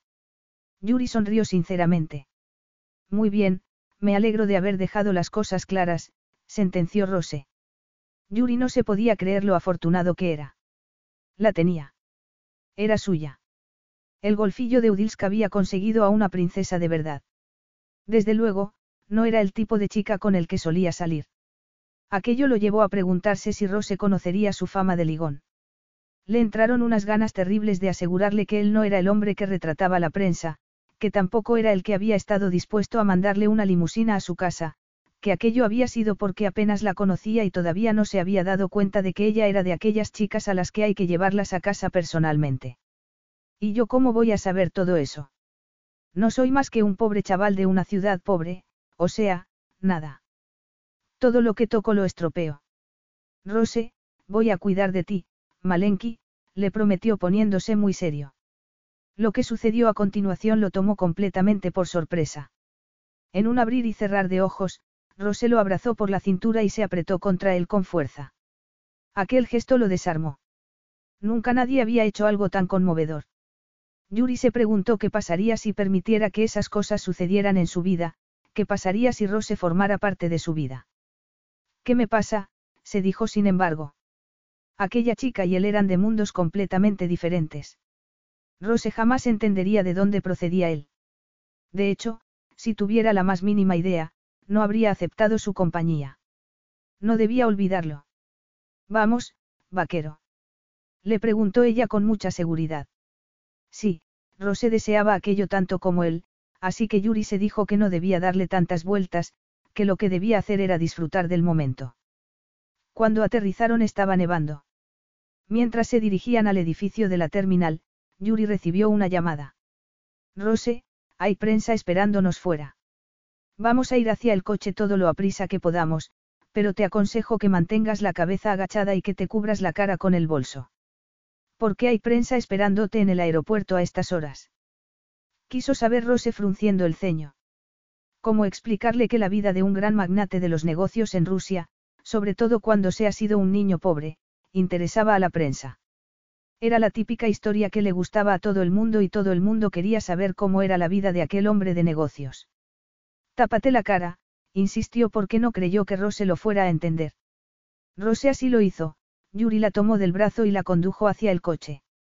Hacía mucho frío y los flashes de las cámaras disparaban sin cesar. Los periodistas lanzaban preguntas en ruso, francés e inglés, pero Yuri no contestaba a ninguna. A los pocos segundos, Rosé se vio en la privacidad del asiento de atrás de una limusina y dio gracias al cielo por ello. ¿Estás bien? Le preguntó Yuri. Rose asintió. Le había parecido que Yuri se había mostrado distante durante el vuelo y estaba convencida de que había sido por el abrazo que le había dado antes de subir al avión. Posiblemente, se había sobrepasado, pero no había podido evitarlo porque lo que había dicho, según su manual de chica de pueblo, había sido muy romántico. Rose estaba decidida a que aquel hombre jamás se olvidara de ella, a poner toda su libido sexual al servicio de aquel fin de semana, a sacar lo mejor del tiempo que estuvieran juntos. Tengo unas cuantas reuniones en el centro, comentó Yuri de manera ausente mientras miraba la boca de Rose. Se acabaron las rubias de traseros pequeños. Le voy a decir a Iván que me deje en el edificio Karkovi que te lleve a mi casa, añadió. Yo llegaré sobre mediodía. Se acabaron las orgías en los yates. No entiendo. Es medianoche, objeto Rose. Tienes que cambiar la hora. Aquí son las siete de la mañana, le aclaró Yuri sonriendo. No puede ser, pero si es completamente de noche, se sorprendió Rose fijándose en su sonrisa, que se le antojaba de lo más sensual. Así es el invierno en mi país, Malenki. Bienvenida a Rusia, contestó Yuri. ¿Y a qué hora amanece? Alrededor de las nueve, pero no pasa nada, así tienes tiempo de descansar un poco y de ponerte algo bonito. Rose tuvo la sensación de que le estaba dando instrucciones para seducirlo y no le importó lo más mínimo. ¿Y tú no vas a dormir? Yo soy como Nueva York, que nunca descansa. Pues yo no, yo necesito dormir, por lo menos, tres o cuatro horas, confesó Rose. Está bien, te llamaré. ¿Tienes mi número? No, pero llamaré a mi casa. Rose abrió su bolso y sacó su bolígrafo. Dame la mano, sonrió. No me lo puedo creer, contestó Yuri riéndose mientras ella le escribía los números en la palma. Ya está, anunció Rose soplando para que se secara la tinta. No te prometo nada, eh. Pero tú llámame. Me parece que voy a cancelar todas las reuniones de hoy, contestó Yuri. No, de eso nada, le dijo Rose guardándose el bolígrafo en el bolso. Tú vete a tus reuniones que, así, yo tengo tiempo de recuperarme un poco después del vuelo. Necesito comer y cambiarme de ropa y, desde luego, darme un buen baño. Sí, un buen baño de espuma, porque no te puedes ni imaginar cómo tengo las piernas y, otros lugares de mi anatomía. Yuri parecía absorto por lo que le estaba diciendo. Estás jugando con fuego, le advirtió.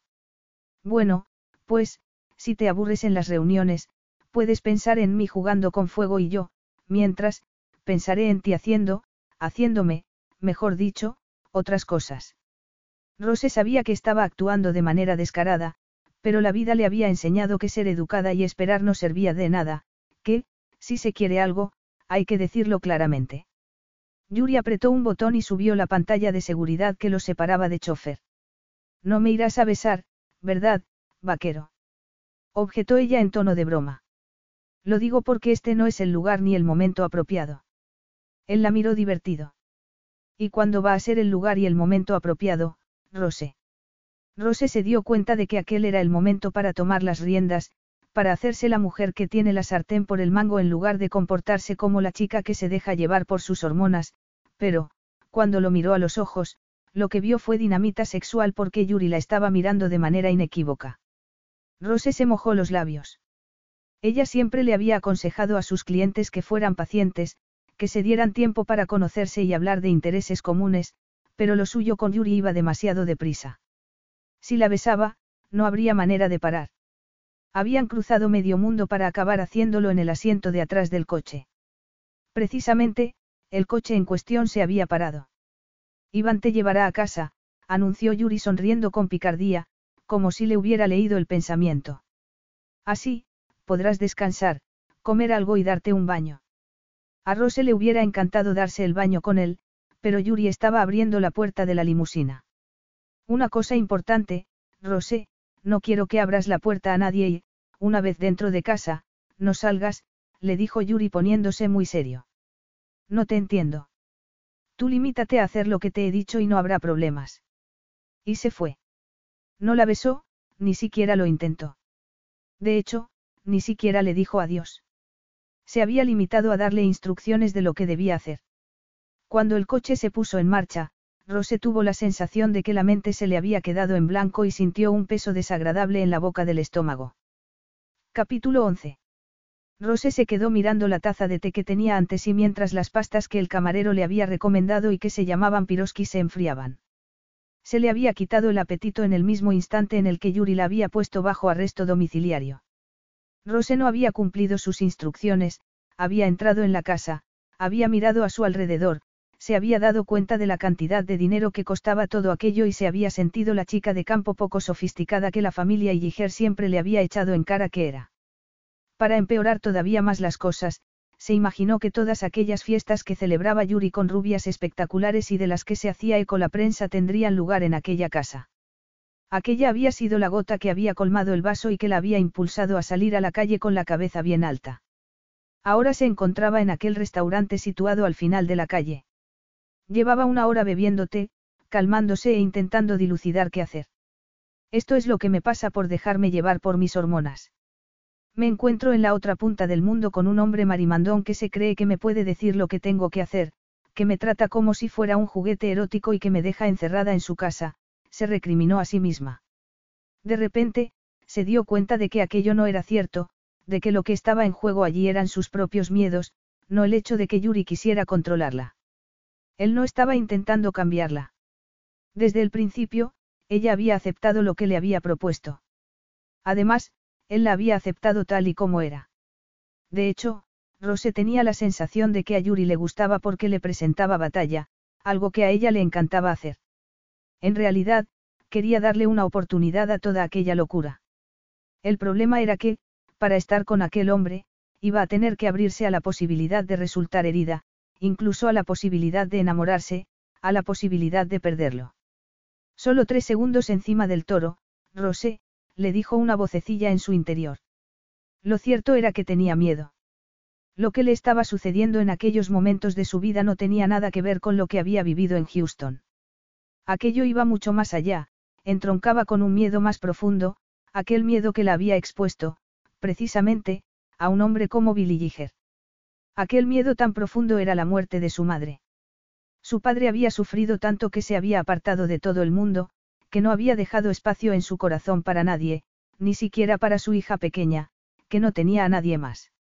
Rose había visto lo que sucedía cuando a una persona le arrebataban el amor y lo había experimentado en sus propias carnes, pues ella también había perdido a su madre. Por eso, le daba tanto miedo enamorarse. Por eso, había elegido a un hombre al que jamás amaría de verdad y, de paso, había idealizado el concepto de encontrar a su media naranja. Incluso había montado una empresa basada en eso. Precisamente, por miedo necesitaba que su media naranja fuera un hombre perfecto. Si no, no estaba dispuesta a arriesgarse. Y Yuri, desde luego, no era perfecto.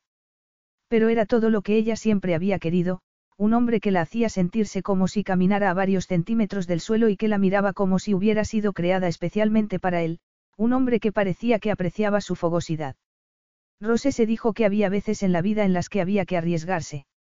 Yuri entró en el bar de su amigo Nick Stolipin, uno de los mejores locales de la ciudad. Al verlo, su viejo colega, se acercó a él y lo abrazó. Cuánto me alegro de tenerte de nuevo por aquí. Yo también me alegro de estar de vuelta, contestó Yuri devolviéndole el abrazo de oso. Café. Yuri asintió y Nick le hizo una señal al empleado que había detrás de la barra. Vi el partido de anoche. Los lobos arrasaron. Para eso fuimos. También me he enterado de lo de los Azanov. Una pena. Yuri se encogió de hombros mientras se quitaba el abrigo. Este bar está cada día mejor, comentó sinceramente. Este año voy a abrir otros cuatro, le confesó su amigo muy satisfecho. Por cierto, me he enterado de que a los chicos no les hizo mucha gracia tener que volver a casa en un vuelo comercial en lugar de hacerlo en el avión privado, añadió mientras le servían los cafés. A la chica con la que he venido no le hubiera hecho gracia volver con todo el equipo. Así era más fácil. Uy, uy, uy, ¿quién es esa mujer tan importante? No es que sea importante, es que era más sencillo así, insistió Yuri. ¿Quién es? insistió su amigo a su vez. ¿Por qué te pones tan misterioso?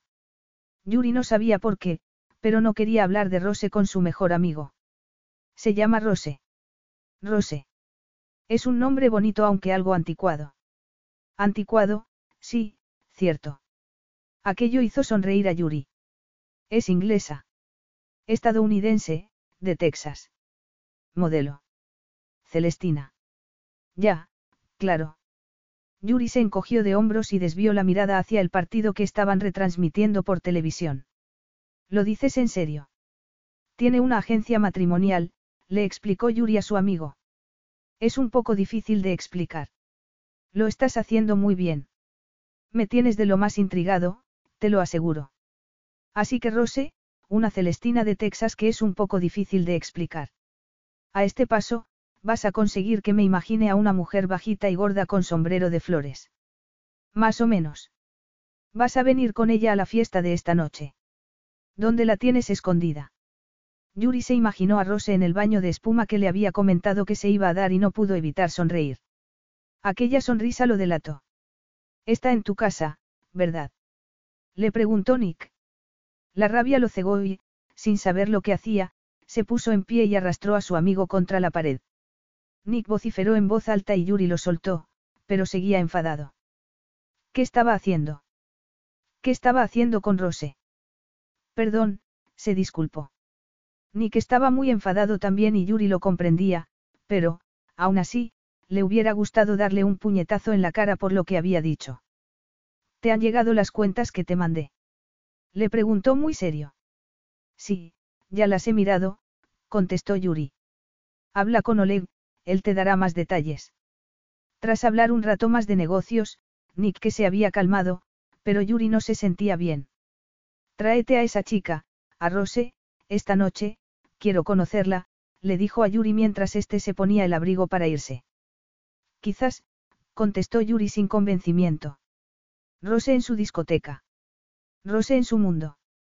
Rose viendo por fin quién era él en realidad y abandonándola, como a todas las demás. Al final, siempre era lo mismo. Iba espaciando las llamadas, dejaba de verlas tan a menudo e, irremediablemente, ellas le preguntaban si de verdad creía que lo suyo iba a algún sitio. Había oído tantas veces aquella pregunta que se encogía de hombros con maestría, lo hacía tan bien que parecía sincero. Luego, llegaba el abrazo formal de despedida y el regalarles una buena joya, que era lo que todas esperaban de él. La última ruptura había sido diferente. Tal vez, por eso, ella se había vengado de él en Internet. Volvía a su hotel en Berlín tras haberse enterado de que Pavel Ignatiev, lo más parecido que jamás había tenido a un padre, tenía cáncer. Lo único que quería era que alguien lo consolara, una caricia, algo que lo ayudara a aceptar la conmoción y la tristeza, pero lo que se había encontrado había sido muy diferente, una chica enfadada porque su representante no le había conseguido la sesión de fotos que ella quería. Yuri no estaba de humor para salir, así que había terminado su relación en aquel mismo momento y ahora lo estaba pagando con una publicidad que ni deseaba ni merecía porque no era cierto que fuera un hombre promiscuo. Tenía tantas mujeres a su alrededor porque tenía 28 años, se mantenía en forma, tenía mucho dinero y se movía en un sector por el que muchas mujeres guapas se sentían atraídas.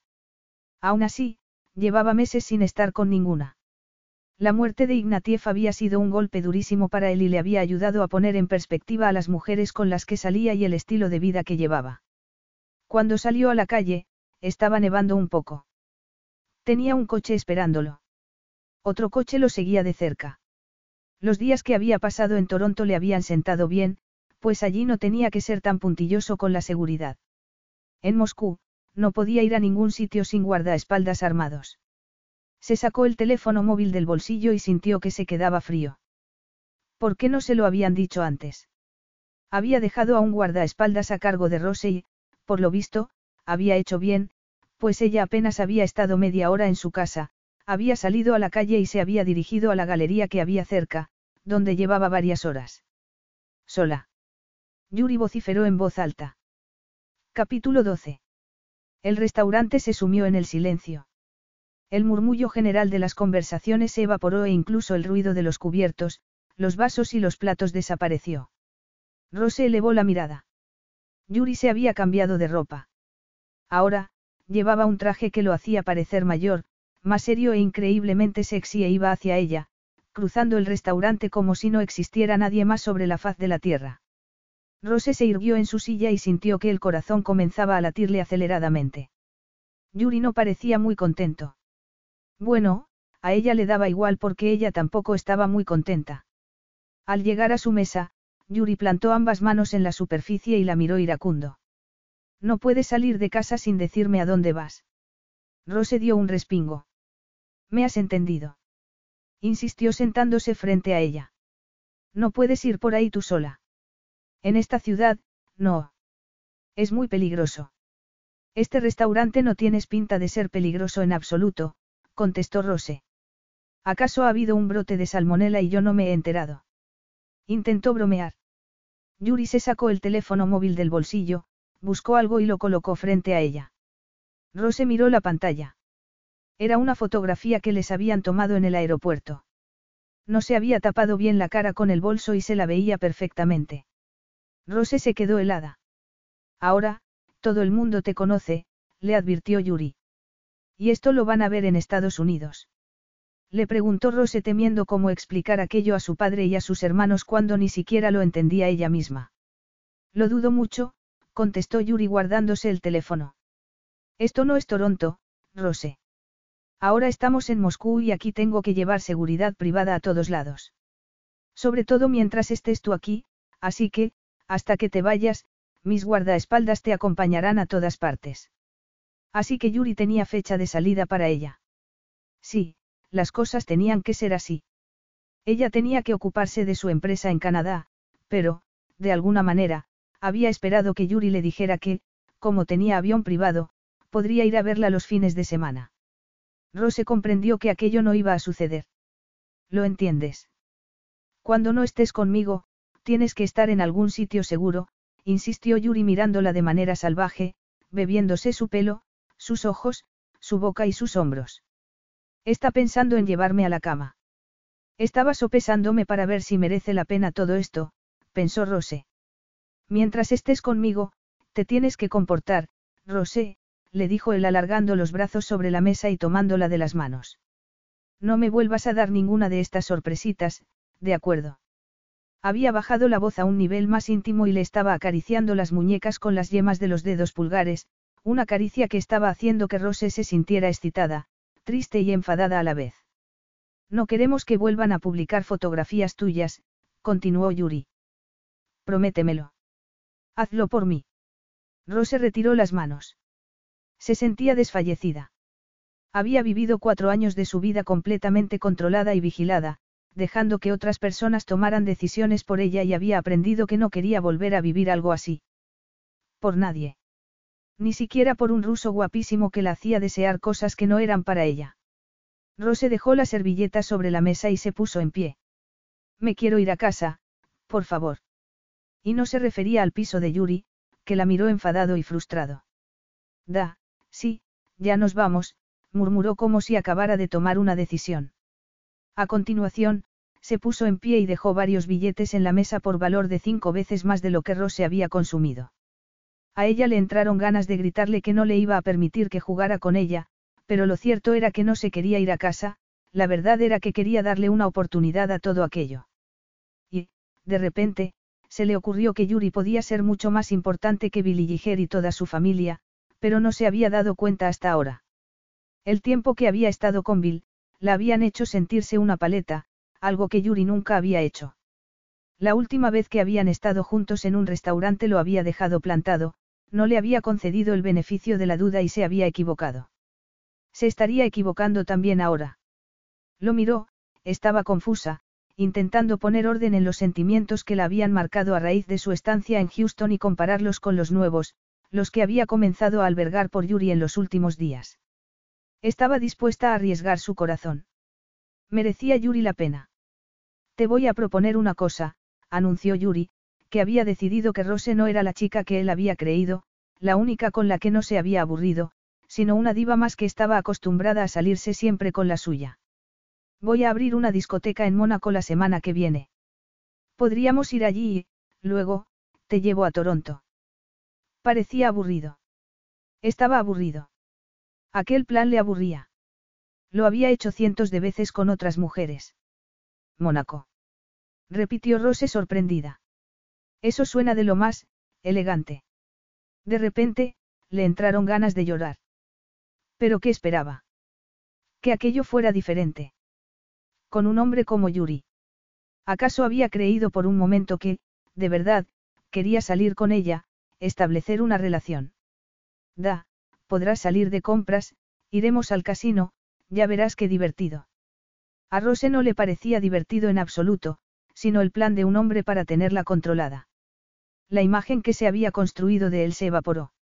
Su padre y sus hermanos, que la adoraban, la habían tenido vigilada toda la vida, había desperdiciado cuatro años con un hombre que la controlaba y le minaba la autoestima y no pensaba desperdiciar ni cinco minutos más con otro al que hacía tres días que conocía y que claramente no tenía ningún interés en conocerla de verdad.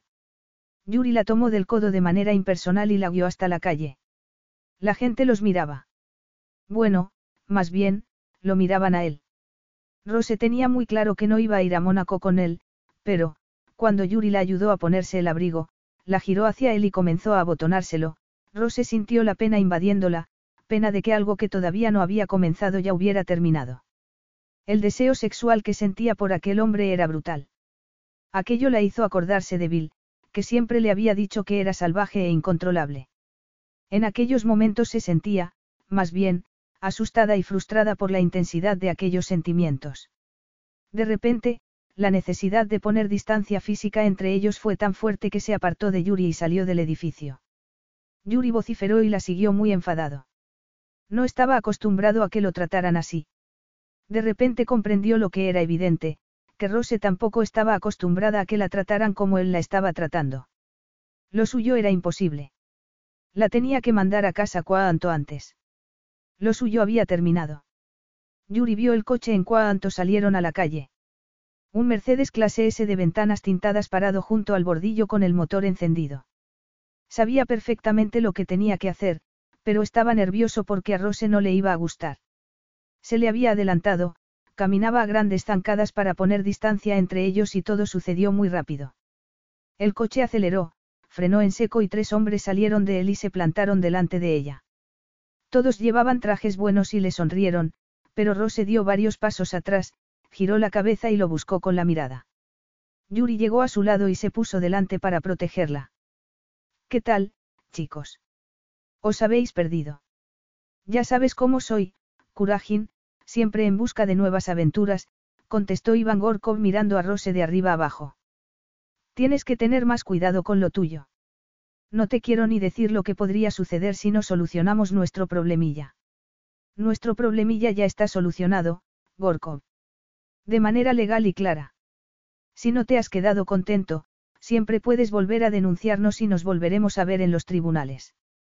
Yuri sabía que su equipo de seguridad no tardaría más que unos segundos en llegar y también sabía cómo enfrentarse a un tipo como Gorkov, encararse con él era lo más sencillo. Sentía a Rose muy cerca de él y, por supuesto, no cometió el error de mirarla. Para aquellos tipos, Rose no era más que una mujer cualquiera que pasaba por allí y no quería que fuera nada más. Al ver que uno de los hombres de Gorkov se acercaba a él, Yuri dio un paso al frente, consciente de que debía conseguir que no se fijaran en ella. Lo mejor era intimidarlos. Gorkov era miembro de la mafia local y quería hacerse con las discotecas de Moscú. Había intentado en varias ocasiones hacerse con la seguridad de los bares y las discotecas que Yuri había abierto en la ciudad. Aquella misma mañana, una empresa de seguridad legal había anunciado que había ganado el contrato. Gorkov debía de creer que, si le metía el miedo en el cuerpo, Yuri haría que las cosas cambiaran. Rose no se podía creer lo que estaba sucediendo. Yuri le estaba sonriendo al hombre que lo estaba amenazando mientras se burlaba del más bajito, que evidentemente era el jefe. Vio cómo apretaba los puños y se ponía en guardia y, acto seguido, le hizo una señal con la mano al guardaespaldas agresivo como diciéndole que se atreviera con él. No, Yuri, pensó desesperada. Entonces, recordó todo lo que Yuri le acababa de decir. No puedes ir por ahí tú sola. En esta ciudad, no. Es muy peligroso. Y comprendió el terrible error que había cometido. Siguió observando a los hombres, que se movían en círculo.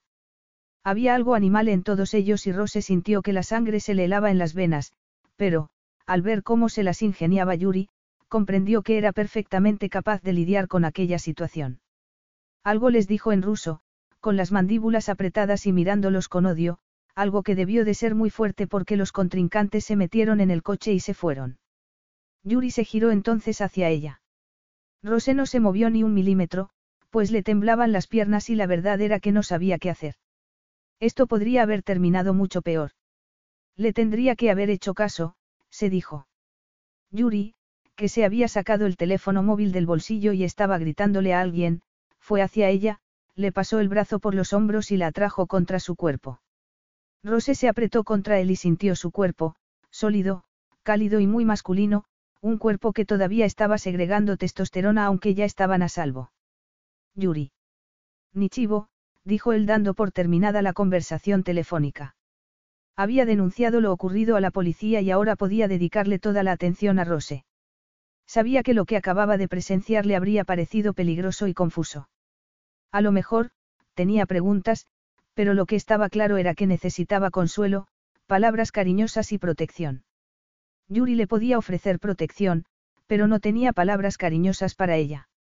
Lo único que tenía era sangre en la cabeza y en la entrepierna. Estaba decidido a acostarse con ella y le importaba bastante poco lo que ella opinara al respecto. Rose se mordió el labio inferior. Yuri debía de creer que era estúpida. Yuri, yo. Rose, la interrumpió él inclinándose sobre ella y besándola. Lo estaba haciendo de una manera fuerte y exigente. Estaba tomando de ella lo que necesitaba. Su vida era mucho más dura de lo que Rose había imaginado íntimamente y supo que Yuri necesitaba algo que lo calmara, algo que solo le podía dar una mujer y, en aquellos momentos, ella se sentía más mujer que nunca porque Yuri la necesitaba. Intentó besarlo, pero él se apartó y Rose recordó que estaban en medio de la calle, pero pronto se olvidó porque vio que Yuri estaba temblando. ¿Estás bien? Aquello hizo que Yuri se riera, la tomara con fuerza de las caderas y se apretara contra ella. Rose sintió su erección a pesar del abrigo. Tal vez, debería haberse sentido ofendida ante un gesto como aquel en mitad de la calle, pero el hecho de que Yuri estuviera excitado la excitaba a ella también. El mensaje que Yuri le estaba enviando era muy claro. Ahora, todo dependía de ella y Rose tenía muy claro lo que quería. Capítulo 13. Rose creía que había tomado la decisión en la calle, pero se dio cuenta de que no era verdad cuando Yuri, al llegar a casa, le desabrochó el abrigo en el vestíbulo y ella sacó un brazo y luego el otro. En realidad, había tomado la decisión en el mismo instante en el que sus ojos se habían posado sobre él en la conferencia de prensa en Toronto. Mientras ella le ayudaba a quitarse el abrigo a él, no dejó de mirarlo a los ojos ni una sola vez. Recordaba muy bien lo que acababa de pasar en la calle y no pudo evitar preguntarse quién era aquel hombre en realidad. Lo cierto era que tenía muchas preguntas. Como si le leyera el pensamiento, Yuri le tapó la boca con un beso para que no pudiera realizarlas en aquel momento, la envolvió entre sus brazos y Rose se encontró atrapada. De nuevo, era él quien tenía las riendas de la situación. Rose no se había sentido tan excitada en su vida. Los hombres con los que había salido en otras ocasiones, siempre le habían preguntado si podían besarla. A veces, había dicho que sí, de vez en cuando, que no. Siempre había sido todo muy civilizado y siempre había tenido ella el mando de la situación. Sin embargo, Yuri se apoderó de sus labios y la besó con pasión como si, al igual que ella, llevara días soñando con aquel momento. El deseo explotó entre ellos en una reacción en cadena. Rose sentía la intensidad erótica del momento con total claridad. Yuri tenía una mano en su cadera y la mantenía apretada contra él mientras que con la otra le acariciaba el pelo, la agarraba de la nuca y la besaba. Ningún hombre la había besado jamás como él, obligándola casi a abrir la boca, forzándola a aceptarlo, tomando lo que quería. Yuri era consciente de que la estaba apretando demasiado, suponía que incluso podría estar haciéndole un poco de daño, pero no podía evitarlo, necesitaba sentirla muy cerca. Oía sus gemidos e intentó no pensar que Rose estaría pensando que era un bruto, pero ¿qué podía hacer? Ya había visto la brutalidad que existía en otros aspectos de su vida y ahora iba a comprender qué significaba estar con un tipo como él. Con una mano le fue desabrochando los botones de la chaqueta de lana y solo paró de besarla para apreciar su escote y el encaje negro del sujetador. Evidentemente, se lo había puesto para él, antes de la discusión en el restaurante, antes de huir de él y de salir a la calle, antes de descubrir la verdad. Rose le puso las manos en el pecho y se estremeció de pies a cabeza mientras lo miraba con cautela. Yuri tuvo la sensación de que lo había estropeado todo, de que se iba a echar atrás. Evidentemente, la fachada de lujo y dinero no compensaba sus orígenes. Evidentemente, no iba a permitir que un chico de la calle de Udilsk la tocara. Rose alargó el brazo y le acarició la mejilla mientras el pelo le caía sobre la mitad de la cara. Yuri recordó entonces que la primera vez que la había visto había pensado en una virgen del Renacimiento, pero la Rose que tenía ante sí en aquellos momentos era mucho más real y el fuego que la quemaba por dentro agudizaba sus rasgos y hacía que sus ojos azules lo miraran con más intensidad. Rose se puso de puntillas y lo besó. Yuri sintió sus labios, suaves como pétalos de rosa, y sus ojos, que no dejaban de mirarlo, instándolo a ir despacio. Yuri dejó de moverse, dejó de respirar. Rose sabía ahora que aquel hombre jamás le había mentido, que siempre le había dicho la verdad, que lo único que había querido desde el principio había sido protegerla y estaba desesperada por darle algo a cambio. Por lo que sabía de él y lo que había visto de su vida hasta entonces, decidió que lo que le faltaba a aquel hombre era ternura y que ella se la podía dar. Aquello la hizo sonreír de manera sensual y volvió a besarlo. En esta ocasión, cerró los ojos mientras le tomaba el rostro entre las dos manos. Sintió cómo Yuri se dejaba caer contra ella, un gesto que no le pasó desapercibido. Rose podía sentir el deseo corriéndole por las venas. Ningún hombre la había deseado nunca así. Abrió los ojos y vio al animal salvaje que la estaba mirando. ¿A dónde vamos? Le preguntó. Yuri la tomó en brazos y la llevó al piso de arriba. Rose le pasó los brazos por el cuello. Yuri sentía el calor que emanaba de su cuerpo y las curvas de su gloriosa feminidad. Él vivía arriba porque le resultaba más sencillo y más cómodo. Vio cómo Rose se fijaba en todo, en la mesa de billar, en las consolas, en la pantalla de cine, en los enormes sofás y en las vitrinas llenas de trofeos de deporte. A Yuri se le antojó que, de repente, pesaba más y supuso que era porque se había relajado. Era la primera vez que permitía que una mujer subiera allí. Se preguntó qué estaría pensando Rose. Abrió la puerta de su dormitorio, siempre con el temor de que Rose se echara atrás en cualquier momento y le exigiera que la llevara al aeropuerto. La dejó en el suelo y ella no hizo nada de lo que él temía, sino que comenzó a desabrocharle la camisa con manos temblorosas, lo que no hizo sino excitar todavía más a Yuri, que no pudo aguantar más y comenzó a desabrocharse la camisa a toda velocidad. A continuación, despojó a Rose de su chaqueta y suspiró más tranquilo cuando sus cuerpos casi desnudos se encontraron. Entonces, volvió a tomarla en brazos y la condujo a la cama sin dejar de besarla ni un solo momento. Una vez allí, la liberó de la falda y las medias en un rápido movimiento. Rose se quedó de rodillas sobre la cama, mirándolo confusa, con los labios entreabiertos. Solo llevaba puesto el sujetador y las braguitas y resultaba tan erótica que Yuri estuvo a punto de terminar antes de haber empezado. Aparentemente ignorante del efecto que tenía sobre él, Rose alargó la mano y comenzó a desabrocharle los botones del pantalón, pero Yuri volvió a hacerse cargo de la tarea porque lo único que le importaba en aquellos momentos era deshacerse de los pantalones y los calzoncillos y poder ponerse un preservativo antes de que ocurriera una desgracia. Rose emitió un gemido cuando Yuri se tumbó sobre ella. La obligó a caer sobre la cama, lo miró con los ojos muy abiertos y Yuri pensó que estaba un poco nerviosa. Sin mediar palabra, le quitó las braguitas. Tal vez, debería decir algo, pero encontró la piel del interior de sus muslos y no pudo articular ninguna. Sus dedos se perdieron entre su vello púbico y Rose gimió. Yuri murmuró algo confuso mientras exploraba aquel lugar sagrado y dos de sus dedos encontraban el centro de placer femenino.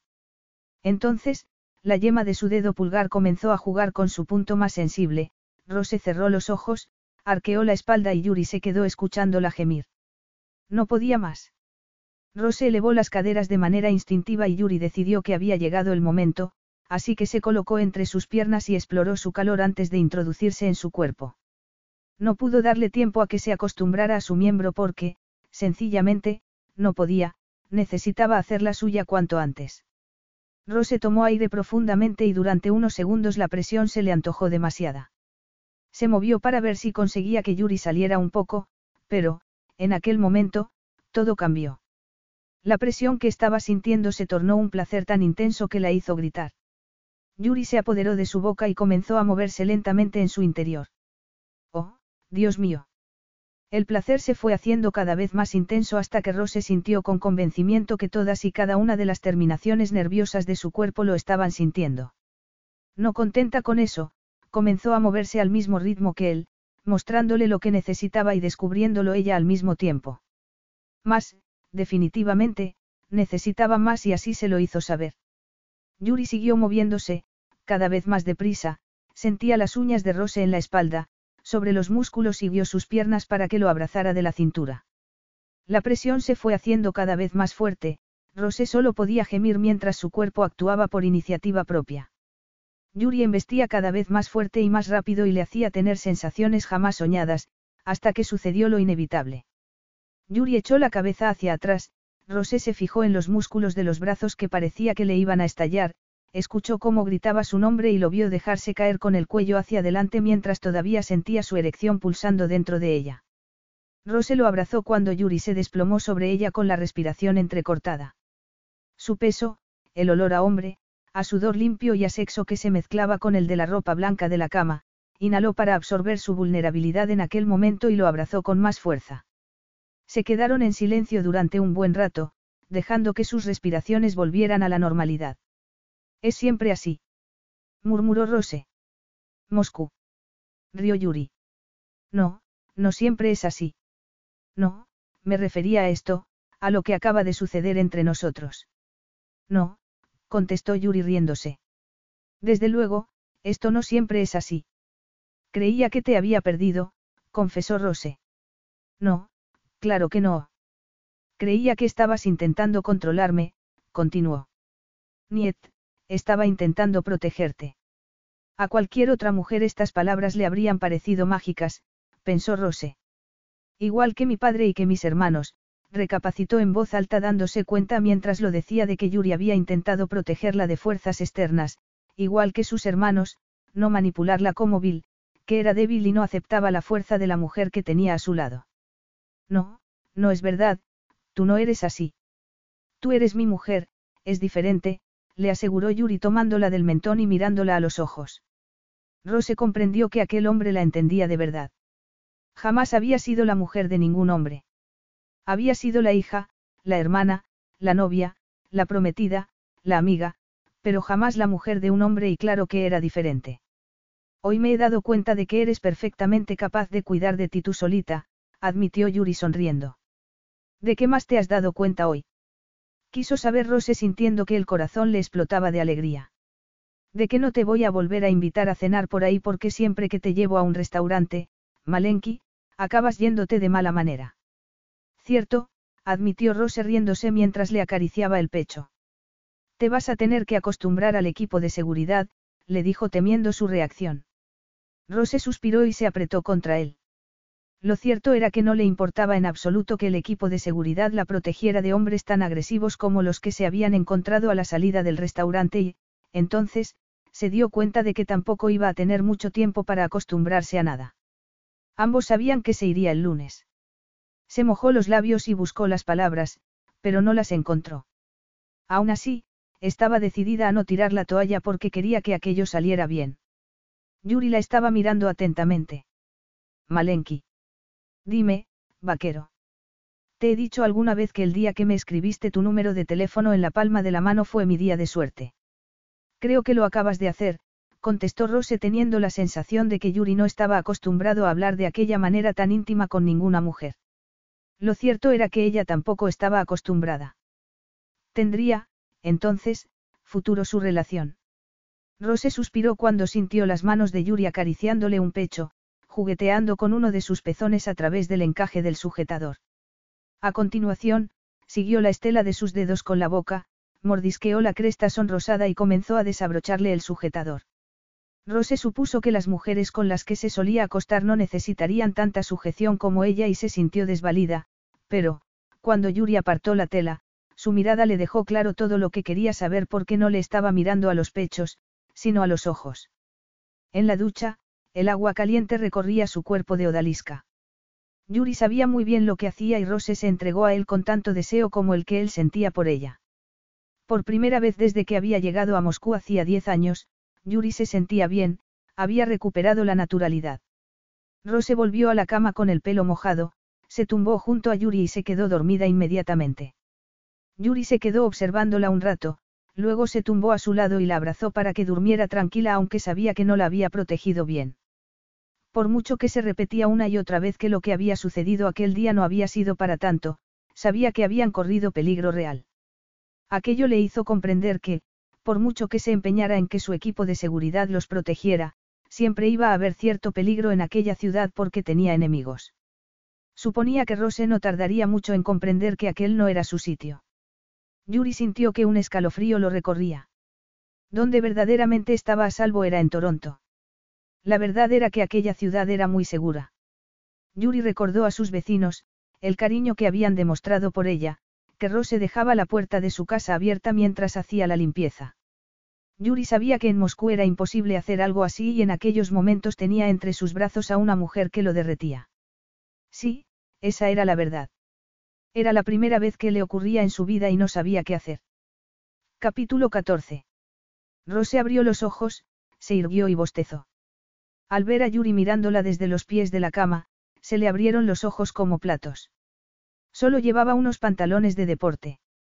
Cuánto músculo, qué cuerpazo, qué placer despertarse y ver aquello. Rose sonrió encantada mientras se estiraba. Al hacerlo, la sábana se le bajó hasta la cintura. Con esto será suficiente, pensó. Pollo, ensalada, pan, queso y fruta, anunció Yuri colocando ante ella una bandeja como si fuera una ofrenda para una diosa. Y, por supuesto, tarta de arándanos al estilo de Texas. Finalmente, la comida le interesó más que el sexo, así que se arrodilló envuelta en la sábana e inspeccionó la bandeja. Mientras tanto, Yuri abrió una botella de champán y ella preparó los platos y los cubiertos. A continuación, Yuri se apoyó en el cabecero y Rose se instaló en su regazo. Así, comieron ambos del mismo plato tras haber brindado. Yuri, ¿qué te pasó? Le preguntó Rose. ¿Qué quieres decir? ¿Cómo llegaste aquí desde los Urales? Todo estaba a punto de saltar por los aires. Yuri deseó poder contarle una historia romántica, pero lo único que podía hacer era contarle la verdad. Era quien era y nunca se lo había ocultado a nadie, así que no estaba dispuesto a hacerlo ahora. Ganando al póker, contestó. Eres inmensamente rico porque juegas al póker. No, con el dinero que gané me compré un billete de tren y me vine a Moscú. Trabajé en todo tipo de cosas. Sobre todo, en seguridad hasta que tuve un encontronazo con el ejército. Entonces, lo dejé, estudié económicas en la universidad mientras trabajaba por las noches como portero de discoteca, confesó Yuri viendo la sorpresa reflejada en el rostro de Rose.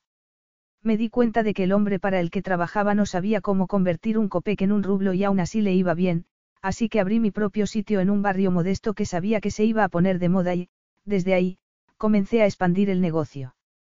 ¿Cómo sabías que ese barrio modesto se iba a poner de moda? Quiso saber Rose. Porque yo vivía allí, admitió Yuri. Ah, contestó Rose intentando imaginarse a Yuri sin la opulencia que lo rodeaba. Pues te ha ido muy bien, no. El capitalismo y el libre mercado me han favorecido mucho, contestó Yuri acariciándole el pelo. De no haber sido por estas oportunidades, seguiría siendo un chico de montaña que juega al hockey en invierno y al fútbol en verano. Me gusta esa imagen. Mis hermanos siempre querían que jugara con ellos y que practicara los deportes que ellos practicaban, pero yo quería cosas de niñas, se quejó Rose. Yuri se la imaginó de pequeña y decidió que quería saber cosas de su vida. Además, así, dejaban de hablar de él. Háblame de tus hermanos. Se llaman Cal, Boyd, Brick y Jackson. Jackson me saca tres años y los demás son mayores. Creo que empiezo a comprender por qué tienes el carácter que tienes. Fue una necesidad. Sí, desde pequeña aprendí a poner los límites, pero ellos nunca dejaron de intentar manipularme. A medida que me iba haciendo mayor, cada vez era más complicado no permitir que me pisotearan. Sabes que no tuve novio hasta que no fui a la universidad. Yuri sonrió encantado. No me digas. Lo primero que hice cuando llegué a Houston fue conocer a los jugadores del equipo de fútbol americano y comenzar a salir con un quarterback. Yuri apretó los dientes. Pero Boyd, que estudiaba en la misma universidad que yo y también jugaba al fútbol americano, le dijo que, si lo veía conmigo, lo echaría del equipo y como el entrenador era amigo de la familia. Adiós al quarterback, concluyó Yuri con satisfacción. Si hubiera tenido un desarrollo romántico más normal, supongo que no tendría que haberme puesto a salir con Bill, recapacitó Rose. Así que, cuando reaccionas exageradamente conmigo, es porque crees que yo también estaba intentando controlarte, recapacitó Yuri. Ahora entiendo que no te gustara. Se suponía que yo era especial para él y que yo debía ser lo primero en su vida, pero era lo último, confesó Rose. Me he pasado la adolescencia buscándole pareja a todo el mundo, viendo cómo otras chicas se enamoraban. Yo también quería eso, pero tuve que comenzar a salir con Vila escondidas de mi familia. Para cuando me di cuenta de que había sido un error, ya era demasiado tarde. Yo misma había caído en la trampa y pensé que no había salida. Estaba prometida y me educaron para cumplir mis promesas, recordó. Todo esto te debe de parecer una locura. Me parece muy noble por tu parte. Recuerda que eras muy joven. Yo también vengo de un sitio pequeño y sé lo que eso significa. Sí, menos mal que ya no soy aquella chica, suspiró Rose. Aquella chica fiera, de voluntad resuelta, mi tejana pura y dura, sonrió Yuri besándola. Era así antes de conocer a Billy, de repente, ya no pude seguir siéndolo. Me presionaron demasiado para cambiarme. Al final, huí. ¿Huiste? Sí, al refugio en el que trabajaba como voluntaria. Allí me ayudaron a organizarme para poder irme de Houston. Pero no volviste a Fidelity Falls, no. No, me daba vergüenza. Yuri vociferó en ruso y la volvió a besar en la sien. Fue horrible, pero ya pasó, sonrió Rose. Háblame de tu familia. Solo tengo a mis abuelos, contestó Yuri. Siguen vivos. ¿Los sigues viendo? Voy a verlos siempre que puedo. Los lobos tienen base allí, contestó Yuri. En realidad, voy a ver sus tumbas porque ya han muerto los dos, confesó. Le hubiera gustado no decir aquello último, pero Rose lo miraba con tanto cariño. Vivieron lo suficiente como para verte convertido en lo que eres hoy en día. Niet. Rose había apoyado la cabeza en su hombro y lo escuchaba con atención. Yuri percibía su interés. ¿Qué daño podía hacerle contarle más cosas? Mi abuelo nació y vivió bajo otro régimen, luchó en la Segunda Guerra Mundial, lo que lo dejó completamente destrozado. Eran muy pobres. Mi abuelo no podía trabajar, así que era mi abuela la que se encargaba de todo. Mi madre se fue de allí con 16 años y volvió un año después, embarazada y desesperada. Sus padres la dejaron quedarse, yo apenas la veía, nunca estaba en casa. Estaba, trabajando. Debía de quererte mucho para hacer tantos sacrificios por ti, comentó Rose con prudencia, pues se había dado cuenta de que el tono de Yuri había bajado. Da, sacrificios, se rió con amargura. Era una borracha, Rose. Trabajaba mucho, sí, pero se lo gastaba todo en bebida. Sus razones tendría, contestó Rose acariciándole la mandíbula. Seguro que te quería mucho. Claro que tenía sus razones, le gustaba mucho el sabor del vodka. No lo dices en serio. Yuri la miró a los ojos y se encogió de hombros. Ahora, ya da igual. Bebió tanto que murió de cirrosis cuando yo tenía 15 años. Si hubieras conocido a mi abuela, lo habrías entendido. En mi casa, había una esquina llena de iconos donde se rezaba. Mi abuela se arrodillaba allí todas las noches y le pedía a Dios que se llevara al monstruo de su casa. Rose se estremeció y, al ver que Yuri no podía reprimir el dolor de su rostro, le acarició la mejilla. Lo siento, dijo él. No quiero disgustarte. Pero Rose comprendió que aquel hombre necesitaba algo más de ella. Se dijo que debía ir con cuidado porque Yuri no estaba acostumbrado a hablar de sí mismo de aquella manera. Rose había crecido rodeada de hombres taciturnos que apretaban los dientes y seguían adelante a pesar de que la vida les diera duros golpes. Yuri Kurajin era ruso, pero bien podría haber sido un vaquero texano. Así que tu abuela era religiosa. Era una fanática. ¿Por qué creía que el monstruo había entrado en su casa? Le preguntó con prudencia. El monstruo era yo, confesó Yuri mirándola a los ojos. Cuando terminaba de rezar, agarraba la escoba y me pegaba con ella. ¿Te pegaba? Se sorprendió Rose. Sí, pero no te preocupes demasiado, contestó Yuri intentando sonreír. Yo tampoco estaba mucho tiempo en casa, así que no sucedía muy a menudo. ¿Cuántos años tenías? murmuró Rose. Yuri vio el horror dibujado en su rostro y se preguntó qué estaba haciendo. ¿Qué pretendía que le diera aquella chica? Consuelo. ¿Y cuando no estabas en casa dónde estabas? Quiso saber Rose. En una banda, haciendo trapicheos para el jefecillo local. En la calle, metiéndome en líos. Rose lo miró preocupada y Yuri vociferó para sus adentros. No quería que se preocupara y tampoco quería que se compadeciera de él. Yo era un chiquillo muy duro, Rose y, además, el entrenador de hockey se dio cuenta de que se me daba bien, me metió en la liga y me sacó de la calle. Me salvó la vida. Jugaste en los Lobos. Así es. Así que son como tu familia. Más o menos, contestó Yuri encogiéndose de hombros. ¿Y cómo pasaste de ser un chico de la calle a millonario? Yuri se dio cuenta de que Rose ya no parecía preocupada y respiró aliviado. A partir de ahí, podía contarle la versión oficial, la versión que le contaba a todo el mundo, pero le contó la verdad. Dejé embarazada a una chica cuando tenía 17 años. Estaba dispuesto a casarme con ella. En aquel entonces, trabajaba en la mina. Pero ella era más lista que yo e insistió en que nos viniéramos a Moscú. A mí me pareció buena idea. Pensé que podría hacer por mi hijo lo que mi padre jamás había hecho por mí, pero resultó que ella lo único que quería era que alguien le pagara el billete para llegar hasta aquí porque aquí había otro chico esperándola. Ni siquiera estaba embarazada. ¿Y qué hiciste? Me quedé porque no tenía nada que me impulsara a volver. Me quedé y me construí esta vida para mí. Te entiendo. Hiciste lo único que podías hacer, murmuró Rose sinceramente.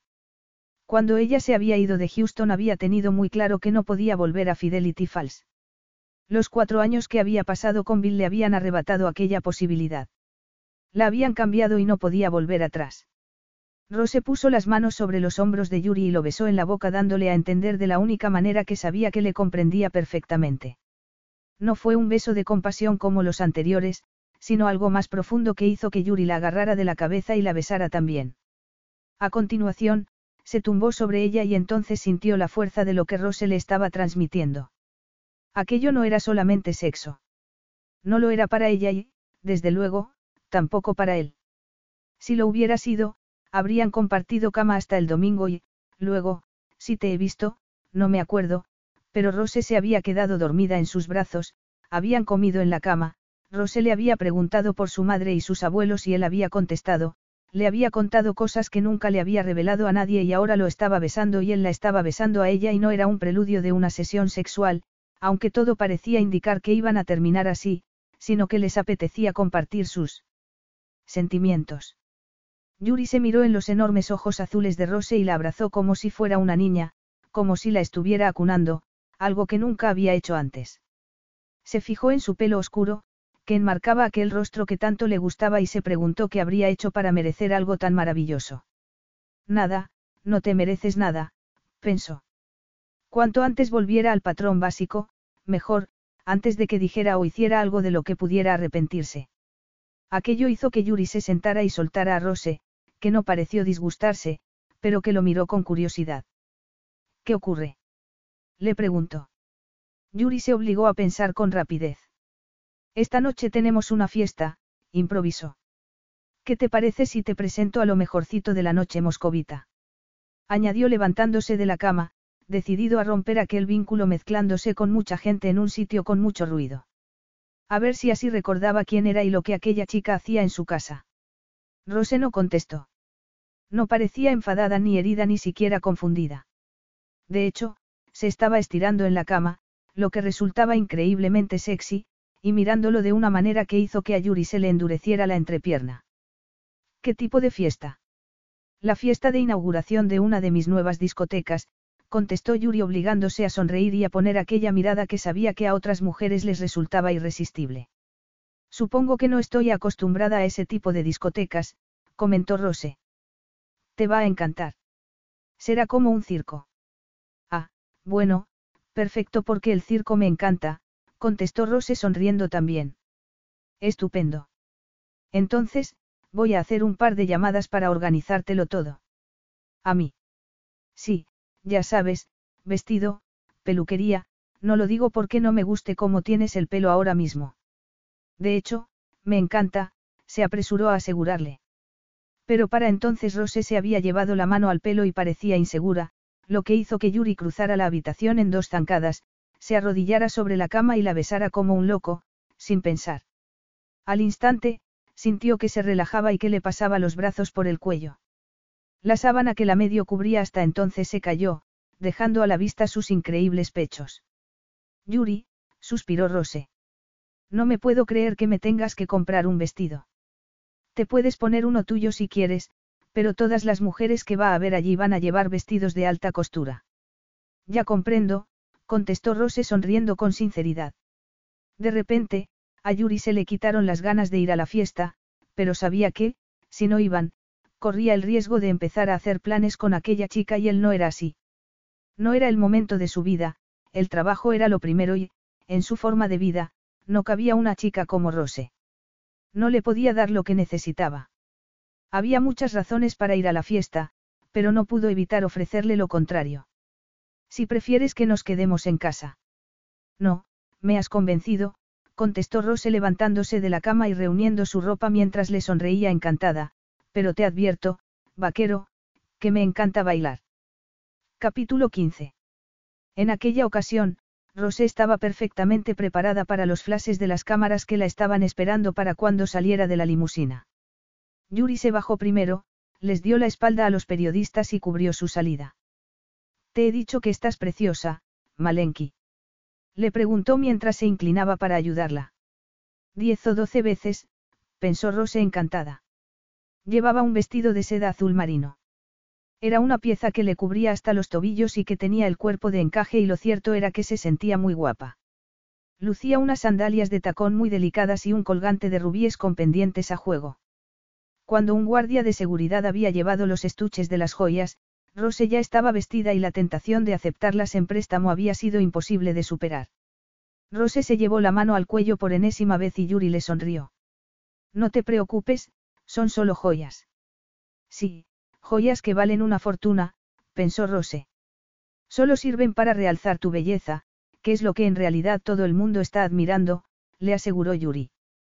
Tú también estás muy guapo, contestó ella tomándolo del brazo y bajando la mirada para evitar los flashes en los ojos. Una vez dentro del edificio, Yuri fue saludando a mucha gente mientras Rose se fijaba en que había muchas mujeres hermosas. Yuri parecía conocer a todo el mundo y todo el mundo parecía querer acercarse a saludarlo. Mientras lo hacía, tenía a Rose agarrada de la mano. A continuación, cruzaron la enorme pista de baile llena de bailarinas metidas en jaulas de barrotes dorados y fueron a una zona exclusiva de butacas de cuero negro custodiadas por guardaespaldas enormes. Fueron llegando otros hombres acompañados de otras mujeres. Ellas la miraron con curiosidad, pero a Rose no le importó. Como tampoco le importó que la conversación que, al principio se realizó en inglés por deferencia a ella, pronto cambiara al ruso. Se dedicó a observar a la gente que estaba bailando y sintió que su cuerpo se movía al ritmo de la música. Un tipo que había sentado frente a ella le tendió la mano, invitándola a bailar, pero Yuri le ladró algo en su lengua y el hombre se alejó. ¿Qué quieres, Detka? Le preguntó. Me apetece bailar, contestó Rose. Luego, le dijo Yuri al oído mientras la besaba en el cuello. A Rose no le hizo mucha gracia aquel beso ni cómo había tratado al otro hombre. Yuri se comportaba en público como si fuera de su propiedad. Él se lo estaría pasando muy bien, pero ella no tenía nadie con quien hablar y estaba comenzando a aburrirse. De repente, se sintió un accesorio. Yuri, me voy a bailar, anunció poniéndose en pie. Quédate con tus amigos si quieres, no me importa, puedo ir a bailar yo sola. Yuri se puso en pie a toda velocidad y la agarró de la cintura. Una canción, le dijo. No podía apartar la mirada de ella. La había llevado a aquella fiesta con el propósito de neutralizar el efecto que Rose tenía en él y lo único que estaba consiguiendo era intensificarlo. Rose bailaba con el mismo abandono sensual con el que se movía en la cama, tenía los ojos cerrados, movía los brazos por encima de la cabeza y el vaivén de sus caderas era hipnotizador. Yuri la tomó entre sus brazos y ella lo miró a los ojos. La música estaba altísima, así que Yuri no se molestó en intentar que lo oyera, se limitó a besarla para hacerle saber que era toda suya, pero que él no era suyo. Rose salió de su mundo y se encontró con la boca de Yuri que la besara con fruición. Aquello hizo que el deseo se apoderara por completo de ella y que comenzara a apretarse contra él, lo que hizo que Yuri vociferara en ruso y se acercara a su oído. No nos podemos poner a fornicar en la pista de baile, la recriminó. No, contestó Rose confundida. Le hubiera gustado poder decirle que era la primera vez que le sucedía algo así en su vida y que ni ella misma entendía lo que sentía. Creía que aquella tarde se habían acercado mientras hablaban, pero ahora comprendía que Yuri se estaba distanciando de nuevo, era evidente que ella no iba a volver a Fidelity Falls con él y que él no la quería en su mundo, así que lo único que les quedaba era el aquí y el ahora y eso se resumía en sexo. Sus miradas se volvieron a encontrar y, dejándose llevar por un acuerdo tácito, Yuri la tomó de la mano e hizo un gesto para que un guardaespaldas les abriera paso entre la gente que bailaba. En un abrir y cerrar de ojos, se encontraron solos en un pasillo. ¿Dónde estamos? preguntó Rose. Pero Yuri no le contestó. Se limitó a abrir una puerta y Rose se encontró con la espalda apoyada en una pared, la falda levantada y Yuri besándola salvajemente. No le dio tiempo de pensar, solo de reaccionar, abrió los ojos, vio que estaban completamente solos y se lanzó a por los botones del pantalón de Yuri, que no paraba de decir su nombre y de pronunciar cosas en ruso que ella no entendía, pero que de alguna manera la excitaban todavía más. Yuri le tomó la cabeza entre las manos y siguió besándola con fruición para hacerla comprender que era suya. Acto seguido, le apartó las braguitas de encaje y Rose sintió que las rodillas le temblaban de deseo. Sentía la mano de Yuri sobre su sexo y se moría de ganas por sentir su miembro dentro, pero, entonces, oyeron voces en el pasillo y Yuri se paró y vociferó. No debemos seguir, anunció dejando caer la cabeza hacia la pared. No es el lugar, muñeca. Rose, llámame Rose, le dijo ella mirándolo a los ojos. Sabía que iba a parar porque podía hacerlo. Sí, Yuri podía parar porque tenía la situación bajo control, no como ella, y eso era porque para ella aquello no era solo sexo. En todo aquello estaba implicado su corazón. No se va a enamorar de mí. Esto va a terminar muy mal y voy a sufrir, pensó. ¿A quién vería Yuri cuando la miraba?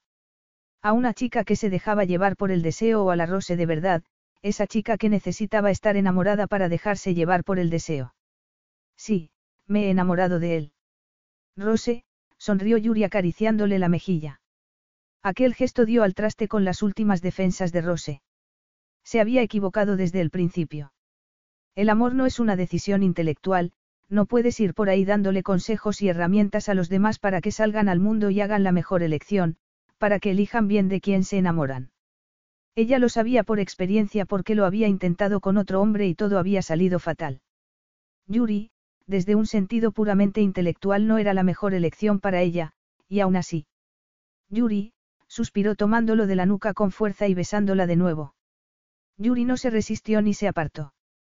Si lo hubiera hecho, Rose habría estado dispuesta a ponerse de rodillas y suplicar, pero no hizo falta porque Yuri se dejó llevar por el deseo también, volvió a apretarla contra la pared, le tomó las caderas con las manos y la elevó para colocarse bien entre sus piernas y penetrarla una y otra vez hasta hacerla gemir. Mientras la embestía una y otra vez no dejó de besarla ni un solo segundo, sus cuerpos y sus bocas se movían al mismo ritmo, Rose le pasó las piernas alrededor de la cintura, Yuri comenzó a gemir también acompañando los gritos de su pareja. A Rose le daba igual que alguien pudiera escucharlos, quería vivir aquel momento con total intensidad. Estaba a punto de llegar al orgasmo y Yuri seguía penetrándola una y otra vez. Rose se desintegró al tiempo que él se dejaba ir gritando. Rose dejó caer la cabeza, tenía la respiración entrecortada y se dio cuenta de que estaba intentando reprimir las lágrimas. Lágrimas de victoria, de felicidad. Yuri era suyo y ella era suficiente mujer para él. Cuando estaba con Yuri era aquella mujer salvaje a la que no le daba miedo su propia sexualidad. Yuri la besó en la sien y Rose rezó para que lo que acababan de compartir significara para él tanto como para ella, pero Yuri se estaba recomponiendo, se pasó la palma de la mano por el cuello y, cuando la miró a los ojos, Rose se dio cuenta de que había una tensión que no estaba allí hacía un momento. Se quedó de piedra. Le hubiera gustado decirle que lo amaba, las palabras amenazaban con salirse de su boca, pero se limitó a alargar la mano y a quitarle algo de las comisuras de los labios. Pintalabios, murmuró. Volvieron a la discoteca y Rose sintió que el pánico se apoderaba de ella. Lo iba a volver a perder. ¿Cuándo nos vamos? Le preguntó. La noche es joven, Detka, contestó Yuri. Todavía no, añadió sin mirarla a los ojos. Aquello fue como una bofetada. Quiero estar a solas contigo, confesó Rose. Pero Yuri ya se había girado hacia la pista de baile y sus palabras se las tragaron la música y el ruido. Se les unieron un par de parejas y Rose se dio cuenta de que Yuri comenzaba a distanciarse de nuevo. Acto seguido, la dejó sentada con un par de mujeres y le entregó una copa. No tardaré mucho. Luego, nos iremos, de acuerdo. Rose lo miró mientras se perdía entre la gente y supo que no iba a volver, que Yuri que se había presentado en su casa en Toronto con sus ridículas acusaciones mientras la miraba con ojos golosos, aquel Yuri que había echado a su cliente de su casa y que le había dicho que se iba a Moscú con ella, aquel Yuri que la hacía sentirse especial ya no iba a volver. Sí, la había llevado a Moscú, pero solo para compartir cama con ella. Ahora que lo había conseguido, solo era una más y la había llevado a la discoteca aquella noche para que le quedara muy claro. Rose no era tonta, le había quedado claro. Lo malo era que ahora no sabía qué hacer. Lo buscó con la mirada y no le costó mucho identificarlo por su altura. Estaba rodeado de hombres y, como no, también de mujeres.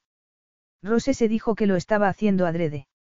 No le sorprendió que una pelirroja muy delgada le pasara el brazo por el hombro, pero lo que sí la sorprendió sobremanera fue que Yuri le pasara el brazo por la cintura.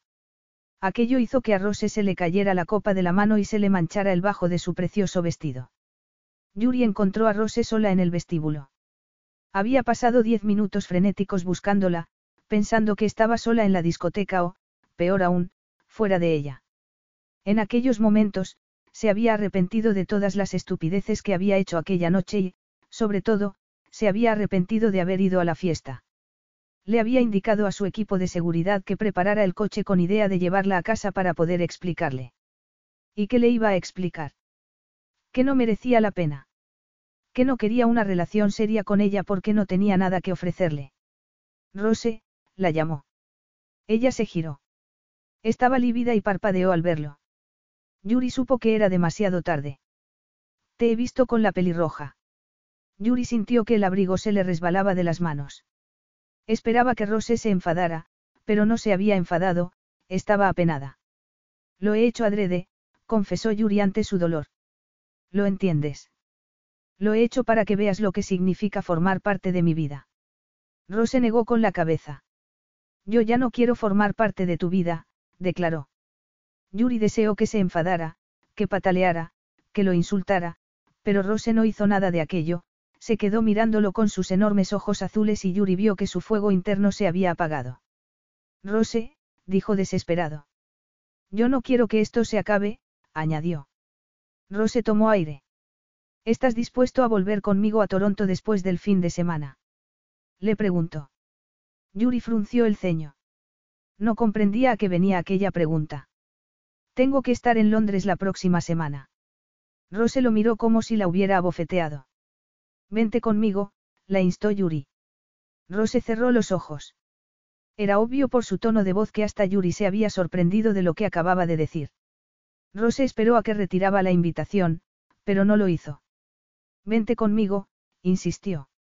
No puedo, Yuri, contestó. Tu vida está aquí y mi vida está en Toronto. No va a funcionar. No se podía creer lo mucho que se parecía aquella situación a la que había vivido en Houston con Bill. Todavía recordaba sus palabras.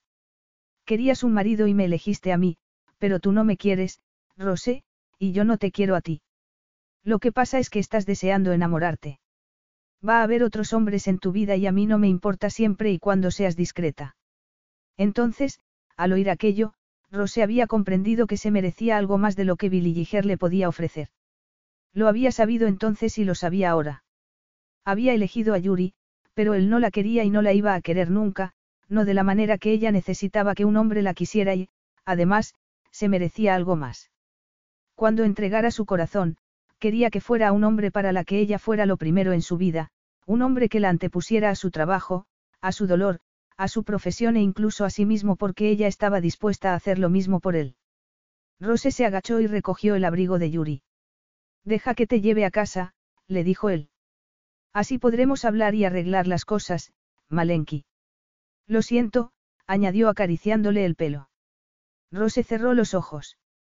¿Qué era lo que sentía? Lo de la pelirroja. Haberla tratado como si fuera una cualquiera. Haberla llevado a Moscú y que hubiera permitido que creyera que. Sí, desde luego, aquel hombre era la tentación encarnada. Sí, llévame a casa, accedió. Una vez en el coche, se sentó todo lo lejos que pudo de él y se envolvió en su abrigo. Aún así, tenía frío, mucho frío. Tenía tanto frío que le castañeteaban los dientes. No había tenido tanto frío en su vida. Yuri llamó a la puerta con fuerza y esperó. Rosa se había metido en la habitación de invitados en cuanto habían llegado a casa. Yuri había oído que cerraba con un portazo y no se había atrevido a seguirla, así que se había puesto una copa en el salón y se había subido a tomársela a la cama, aquella misma cama en la que habían hecho el amor y que todavía olía a ella. Por una parte, Pensaba que era mejor que las cosas terminaran así, que sería más fácil dejarla marchar si estaba disgustada con él. Tenía la sospecha de que, si insistía un poco, conseguiría calmarla y convencerla para que se quedara, pero sabía que una chica como Rose no encajaba en su mundo y que debería dejarla marchar. Rose, su Rosy, quería un marido, hijos y un hogar y él no podía darle nada de aquello, pero, con un poco de suerte, dentro de un rato, una hora o dos, podría deslizarse en su habitación y dormir abrazado a ella. Cielos. Aquello no podía continuar así. Yuri se levantó de la cama y bajó las escaleras con sigilo para no asustarla. Volvió a llamar a su puerta, la llamó por su nombre, pero nada, así que volvió a llamar, más fuerte. Nada, así que abrió la puerta. Las luces estaban apagadas. Rose. No obtuvo respuesta. Encendió la luz. La cama estaba sin deshacer. Fue hacia el baño. También vacío, tal y como se temía. El equipaje de Rose no estaba. Eso era lo que quería, no. Que se marchara. Pues ya se había ido. Capítulo 16. Necesitaba hacer algo, así que encendió el ordenador portátil con la esperanza de que la batería aguantara por lo menos un par de horas. Llevaba tres días con su familia en Fidelity Falls y ya no podía más, se moría por volver con sus amigas, a su trabajo y a su vida. ¡Qué locura! En el taxi que había tomado para ir desde casa de Yuri al aeropuerto, lo único que había pensado era en volver a ver a su familia. En cuanto el avión había tomado tierra en Dallas y había visto a dos de sus hermanos, a su padre y a Melody esperándola, había tenido claro que había tomado una buena decisión y había corrido hacia ellos para abrazarlos con lágrimas en los ojos, pues hacía más de un año que no los veía. Sin embargo, al día siguiente, ya estaba buscando billete para volar hacia Toronto. Volver a casa le había hecho comprender lo mucho que había madurado. Su vida ya no estaba en un pequeño pueblo de Texas. En su familia cada cual tenía su vida, sus hermanos tenían mujeres e hijos, su padre y su mujer estaban planeando un crucero para Semana Santa. Les había dicho que se encontraba bien y era cierto, todo le iba bien, excepto aquel peso que sentía en el pecho y que sabía que la acompañaría durante una temporada. Tenía que aprender a ser como Poebe, que estaba saliendo con Sasa Rikov, pero tenía muy claro que no iba a ningún sitio con aquel joven de 24 años. Su amiga le había contado por teléfono que estaba muy bien aquello de que todo el mundo la mirara con envidia, que él era muy dulce y que el sexo era fantástico. Por lo visto, él creía que lo suyo iba a durar para siempre, pero ella tenía muy claro que terminaría antes que el contrato que él había firmado con la Liga Nacional de Hockey Canadiense porque Sasa no era hombre de una sola mujer. Rosa intentó aplicar aquella misma lógica a Yuri, que era un multimillonario ligón que cambiaba de mujer como de chaqueta. Se lo había dejado claro desde el principio, así que más le valía no hacerse ilusiones porque Yuri no iba a remover cielo y tierra para encontrarla. Ni siquiera, iba a levantar el teléfono para ver qué tal estaba. En aquel momento, se abrió la página web de cita con el destino y Rose se dijo que había llegado el momento de ponerse a trabajar porque en aquellos días, mientras paseaba por el campo de su niñez, había decidido que iba a abrir la empresa a nivel nacional. ¿Por qué no? Además, entregarse al trabajo era la mejor cura. Rose frunció el ceño al ver una fotografía del equipo de los lobos al completo en la portada de su web. ¿Qué era aquello? Leyó el texto a toda velocidad y se sonrojó. El sonrojo no tardó mucho en dar paso al enfado y Rose se preguntó quién se creía aquel hombre que era y por qué se atrevía a dejarla en ridículo de aquella manera. Aquí llega, actuad con naturalidad, oyó Rosa que Poebe decía. Rose pasó por encima de la escalera que había en la puerta e hizo un gesto con la mano en el aire para apartar el polvo. ¿Cómo podéis trabajar con este lío? No es para tanto, contestó Caroline desde su mesa, cubierta con un plástico de protección. Lo peor es cuando. En aquel momento, un obrero con una taladradora puso la máquina en marcha para hacer unos agujeros en la pared y Caroline puso los ojos en blanco. Rose les indicó que salieran al pasillo a hablar.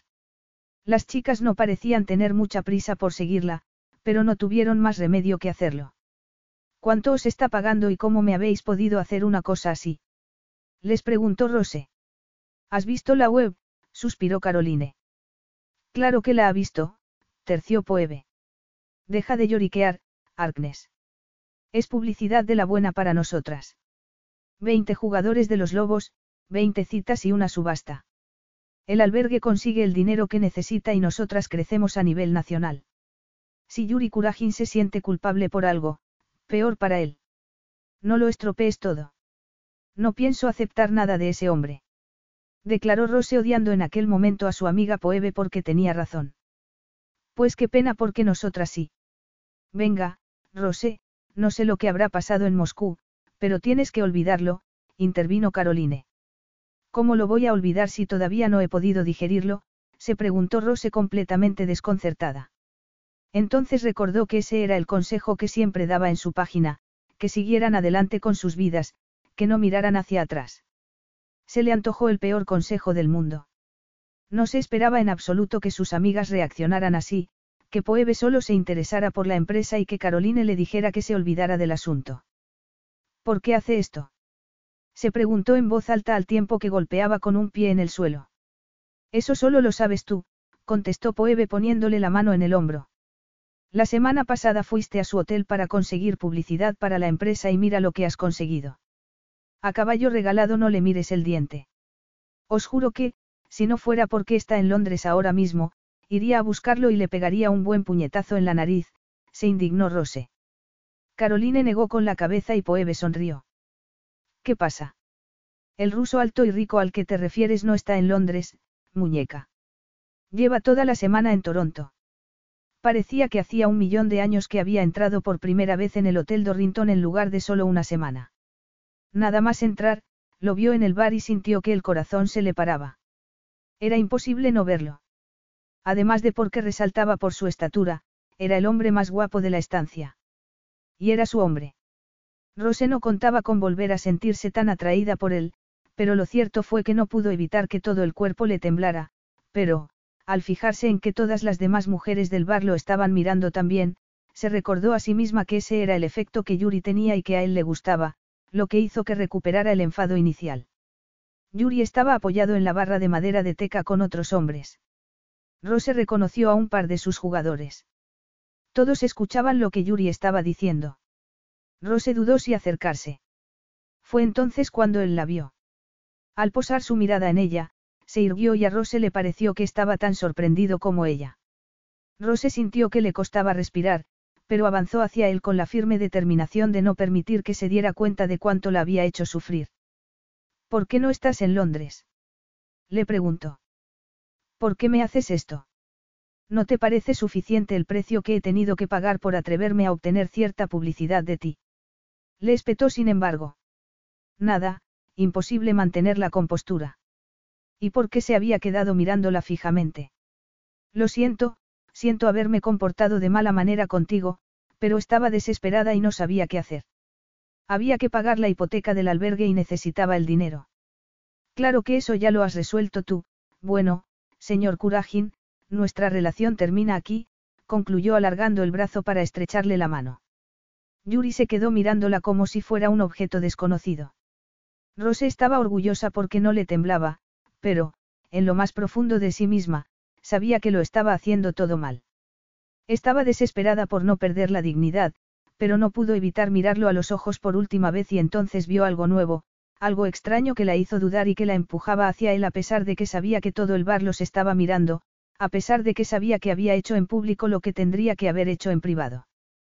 Para su sorpresa, no se sentía humillada sino, esperanzada, porque Yuri la estaba mirando como si. Pero no, no, era imposible, así que Rose recuperó la cordura e hizo lo único que podía hacer, girar sobre sus talones y alejarse de allí. Yuri no se movió. Hasta aquel momento se había convencido de que ofrecer al equipo completo era suficiente, de que quedarse en Toronto hasta el domingo era suficiente, pero entonces Rose había entrado en el bar. Desde que había huido de él en Moscú, se había dicho una y otra vez que aquello había sido lo mejor porque no era digno de ella, no se la merecía, como se iba a merecer algo así el hijo de una pecadora, como le solía decir su abuela. Se había pasado la vida entera arriesgándolo todo porque estaba convencido de no valer nada. Sobre todo, para las mujeres. Ninguna mujer importante de su vida lo había querido de verdad. Así había vivido durante 28 años.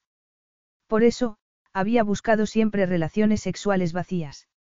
Hasta que había conocido a Rose, aquella mujer que le había abierto su corazón y su alma. Al principio, había confundido aquella apertura con una conexión sexual porque era lo único que entendía que podía suceder entre hombres y mujeres, pero ahora sabía que había algo más. Rosa le había ofrecido el camino directo hacia su corazón y él se lo había pisoteado. Capítulo 17. Rose, has adelgazado, dijo la señora Padalecki al ver acercarse a su vecina. ¿De verdad? Sonrió Rose. Tienes la cara más delgada. Bueno, ya lo recuperaré en Navidad, contestó Rose. No le apetecía hablar, lo único que quería era meterse en casa y estar sola, pero la señora Padalecki tenía otras necesidades. ¿Qué tal por Moscú? Mucho frío y un tanto, insoportable. Rita sintió como si la comprendiera perfectamente. Entonces, ese joven no está contigo, el extranjero. Ah, no, contestó Rose forzando una risa. No, ya no estamos juntos. Qué pena, comentó su vecina. Parecía, diferente. Claro que era diferente. Me di cuenta perfectamente de que era importante para ti, comentó la anciana acariciándole la mejilla. Mañana te traigo comida. Es evidente que no estás comiendo bien. Rose no se molestó en protestar. Bastante tenía con no ponerse a llorar. Rita había sido la única persona que se había dado cuenta de sus verdaderos sentimientos y que le había dado la dignidad que se merecían. Sí, es cierto, Yuri me importa mucho, pero tengo mi orgullo y mi dignidad y me da miedo dar rienda suelta a mis sentimientos por si él no siente lo mismo por mí, pensó. Estaba sentada en su cocina cuando sonó el móvil. Era Poebe, que estaba en el Dorrington, ultimando los preparativos para la subasta y la fiesta que iba a haber a continuación. Deberías venir, le dijo su amiga. Todo esto ha sido gracias a ti. Rose sabía que no podía ir, que no podría volver a ver a Yuri, que el dolor sería insufrible, el dolor de saber que solo había sido una chica más. No, Poebe, no voy a ir. No puedo. Pero, entonces, se dio cuenta de que Yuri llevaba toda la semana en Toronto, de que no había ido a Londres, de que había ido a buscarla tal y como ella le había pedido y lo habría hecho porque querría explicarle muchas cosas, pero ella ni siquiera le había dado opción aquella tarde.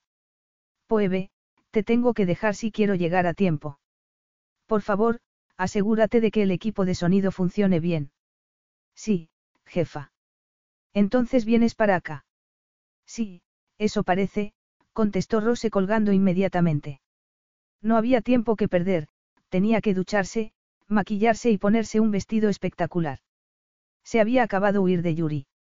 Se había acabado juzgarlo. Por primera vez, iba a confiar en él.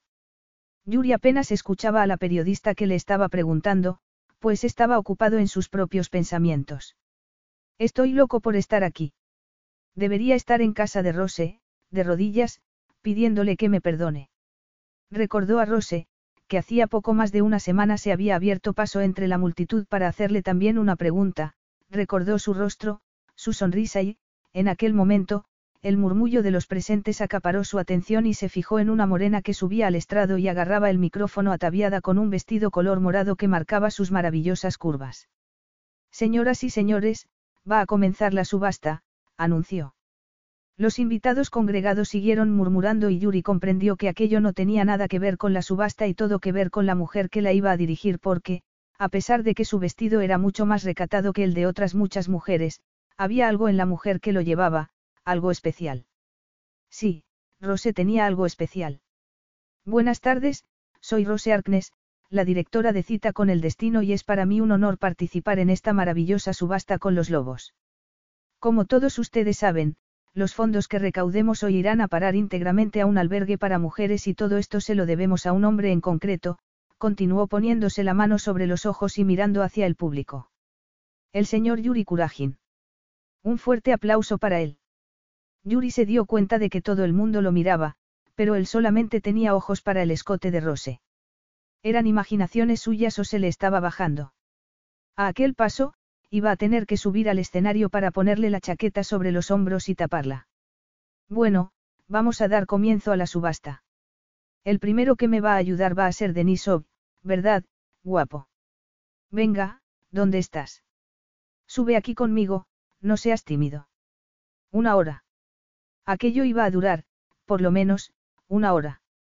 Una hora de Rose yendo y viniendo con aquel vestido, hablando con aquella maravillosa voz, tocando a los jugadores que iban a ir acompañándola en el escenario. Y él iba a tener que aguantarse, iba a tener que ver cómo flirteaba con otros. En aquel momento, Denisov ya la tenía agarrada por la cintura. Yuri se preparó para pasar la hora más larga de su vida y, cuando terminó la subasta, se fue a hurtadillas, sin equipo de seguridad, se subió a su Porsche 911 y se dirigió a casa de Rose. Ella se había quedado concediendo una entrevista, pero lo había visto irse y Yuri sabía que no tardaría mucho en reunirse con él. Así quedaba por terminada su relación, ¿eh? Eso era lo que ella se creía. Yuri observó cómo Rose se bajaba del taxi y abría la puerta de su casa y esperó a que se encendiera la luz de su dormitorio para apagar el motor. A continuación, cruzó la calle con las manos en los bolsillos y agachó la cabeza, pues llovía con fuerza. No se había molestado en ponerse el abrigo, así que llegó empapado. Llamó con la aldaba y, aunque no se encendió la luz del porche, escuchó ruidos que le indicaron que Rose estaba abriendo. Sin embargo, dejó la cadena de seguridad echada y lo miró como si en cualquier momento le fuera a cerrar la puerta en las narices. Rose, dijo él con voz trémula. Rose retiró la cadena lentamente, abrió la puerta y lo dejó pasar. Yuri se apoyó en la puerta y la cerró, dejando fuera la noche, la lluvia y el resto del mundo. Rose no dijo nada, se limitó a mirarlo con sus enormes ojos azules. Se había quitado el vestido morado y ahora llevaba un salto de cama color marfil, el pelo suelto e iba descalza. Yuri se disponía a hablar cuando Rose se lanzó a sus brazos y lo besó. Yuri percibió su enfado en aquel beso, la fuerza de Rose y respondió de la misma manera. Rose comenzó a darle puñetazos en el pecho y él se lo permitió. Al cabo de unos segundos, se paró, abrió las palmas de las manos sobre su tórax y lo miró con lágrimas en los ojos. Yuri escondió el rostro en su cuello, la tomó de las caderas y la condujo hacia las escaleras. Rose le pasó los brazos por el cuello, él la tomó en brazos y encontró el camino hacia su cama. Una vez allí, recorrió su cuerpo con sus dedos, con sus labios, con su lengua hasta que se vio impelido dentro de ella y juntos encontraron un ritmo muy antiguo que los fue llevando al clímax, que tuvo lugar con Rose montada a horcajada sobre él, cabalgando y tomando lo que era suyo, lo que le pertenecía. Y Yuri la dejó hacer hasta que se desplomó sobre él y comenzó a sollozar. Fue un flechazo, Rose, confesó en voz baja. Luché contra ello porque era lo que tenía que hacer. ¿Por qué? Gimió Rose. Porque sabía lo que significaba, sabía que tendría que dejarlo todo. Rose lo miró a los ojos.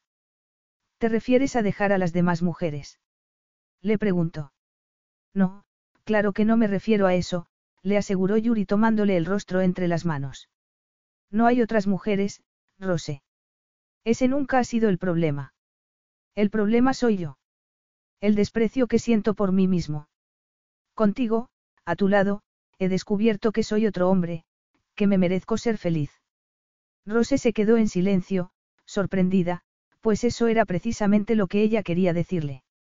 Yuri la abrazó con ternura y la acunó mientras hablaba. Me he construido una vida fría, dura y distante. Como tu casa de Moscú, intervino Rose. Cuando la vi, me pregunté, ¿cómo me puedo haber enamorado de este hombre? Pero, cuando vi las consolas, me dije, a lo mejor hay una posibilidad. Yuri se rió. Casi te pierdo, se entristeció. Pero nos hemos vuelto a encontrar, le recordó Rose. No creía ser digno de ti. Rose negó con la cabeza. Yuri sabía que quería oír la verdad, aunque fuera dolorosa, y decidió contársela. Me he venido repitiendo desde el principio que lo nuestro no podía funcionar. Te llevé a aquella discoteca en Moscú para que vieras quién soy y no me gustó lo que yo mismo vi. Cuando te fuiste, Moscú me parecía vacío y Londres no me apetecía en absoluto, así que me vine a Toronto para arreglar las cosas. No vine con la intención de hacer las paces porque creía firmemente que estabas mejor sin mí. Rose le acarició la mejilla. No me sentía digno de ser amado por nadie y, menos, por ti. Tú has aportado algo nuevo a mi vida, la ternura, algo que yo no había conocido. Perdóname por no haberme dado cuenta. ¿Me quieres? Te quiero desde el primer momento, desde que te vi, pero no lo reconocí porque nunca lo había sentido. A mí me ha pasado lo mismo. Creía que el amor era algo que se estudia en la universidad, algo que se entiende y de lo que se puede hablar intelectualmente, pero ahora me doy cuenta de que, aunque soy psicóloga, no tenía ni idea de lo que les estaba diciendo a mis clientes. Vas a tener que remediar eso, intervino Yuri. Ya te has bebido el vino. ¿Y eso qué quiere decir? Es un dicho ruso que quiere decir que ya no hay marcha atrás, que ya eres mía, que la boda se celebrará en breve. ¿Me estás prometiendo matrimonio, Yuri Kurajin? Le preguntó Rose en tono divertido. Por supuesto, contestó Yuri, pero deja que te lo pida en una ocasión más solemne, de rodillas y con el anillo adecuado. Rose lo abrazó con fuerza. ¿Cuánto lo quería? Te quería hacer una pregunta, aquella orgía en el yate. Rose, esa orgía nunca existió. Rose volvió a abrazarlo con fuerza. ¿Y qué van a hacer ahora los periodistas, cuando te conviertas en un hombre felizmente casado que vive en Toronto? Supongo que encontrará otro pobrecillo al que atormentar, se rió Yuri. A lo mejor se fijan en mí. Ya sabes que yo puedo cometer locuras. Dicen por ahí que una vez me fui a Moscú con un millonario ruso al que no conocía de nada, sonrió Rose. Da, pero eso fue cuando eras una mujer soltera, Malenki. Eso ha quedado atrás. A partir de ahora, te irás de vacaciones a las Maldivas con tu marido ruso. Todavía no he dicho que sí, vaquero. Yuri la tomó del mentón y la obligó a mirarlo a los ojos. Rose, ¿te quieres casar conmigo? Da, murmuró Rose cerrando los ojos mientras Yuri la besaba. Cuando abrió los ojos, le pareció que su futuro marido estaba conmocionado. Aquel ruso alto e invencible era un romántico después de todo. Se me acaba de ocurrir que quiero que la señora Padalecki sea la primera en enterarse y quiero decírselo personalmente porque es como de la familia. Yuri chasqueó la lengua y comenzó a recorrer el cuerpo de Rose con las manos. Sí, ya se lo diremos, contestó, pero dentro de un rato. Fin.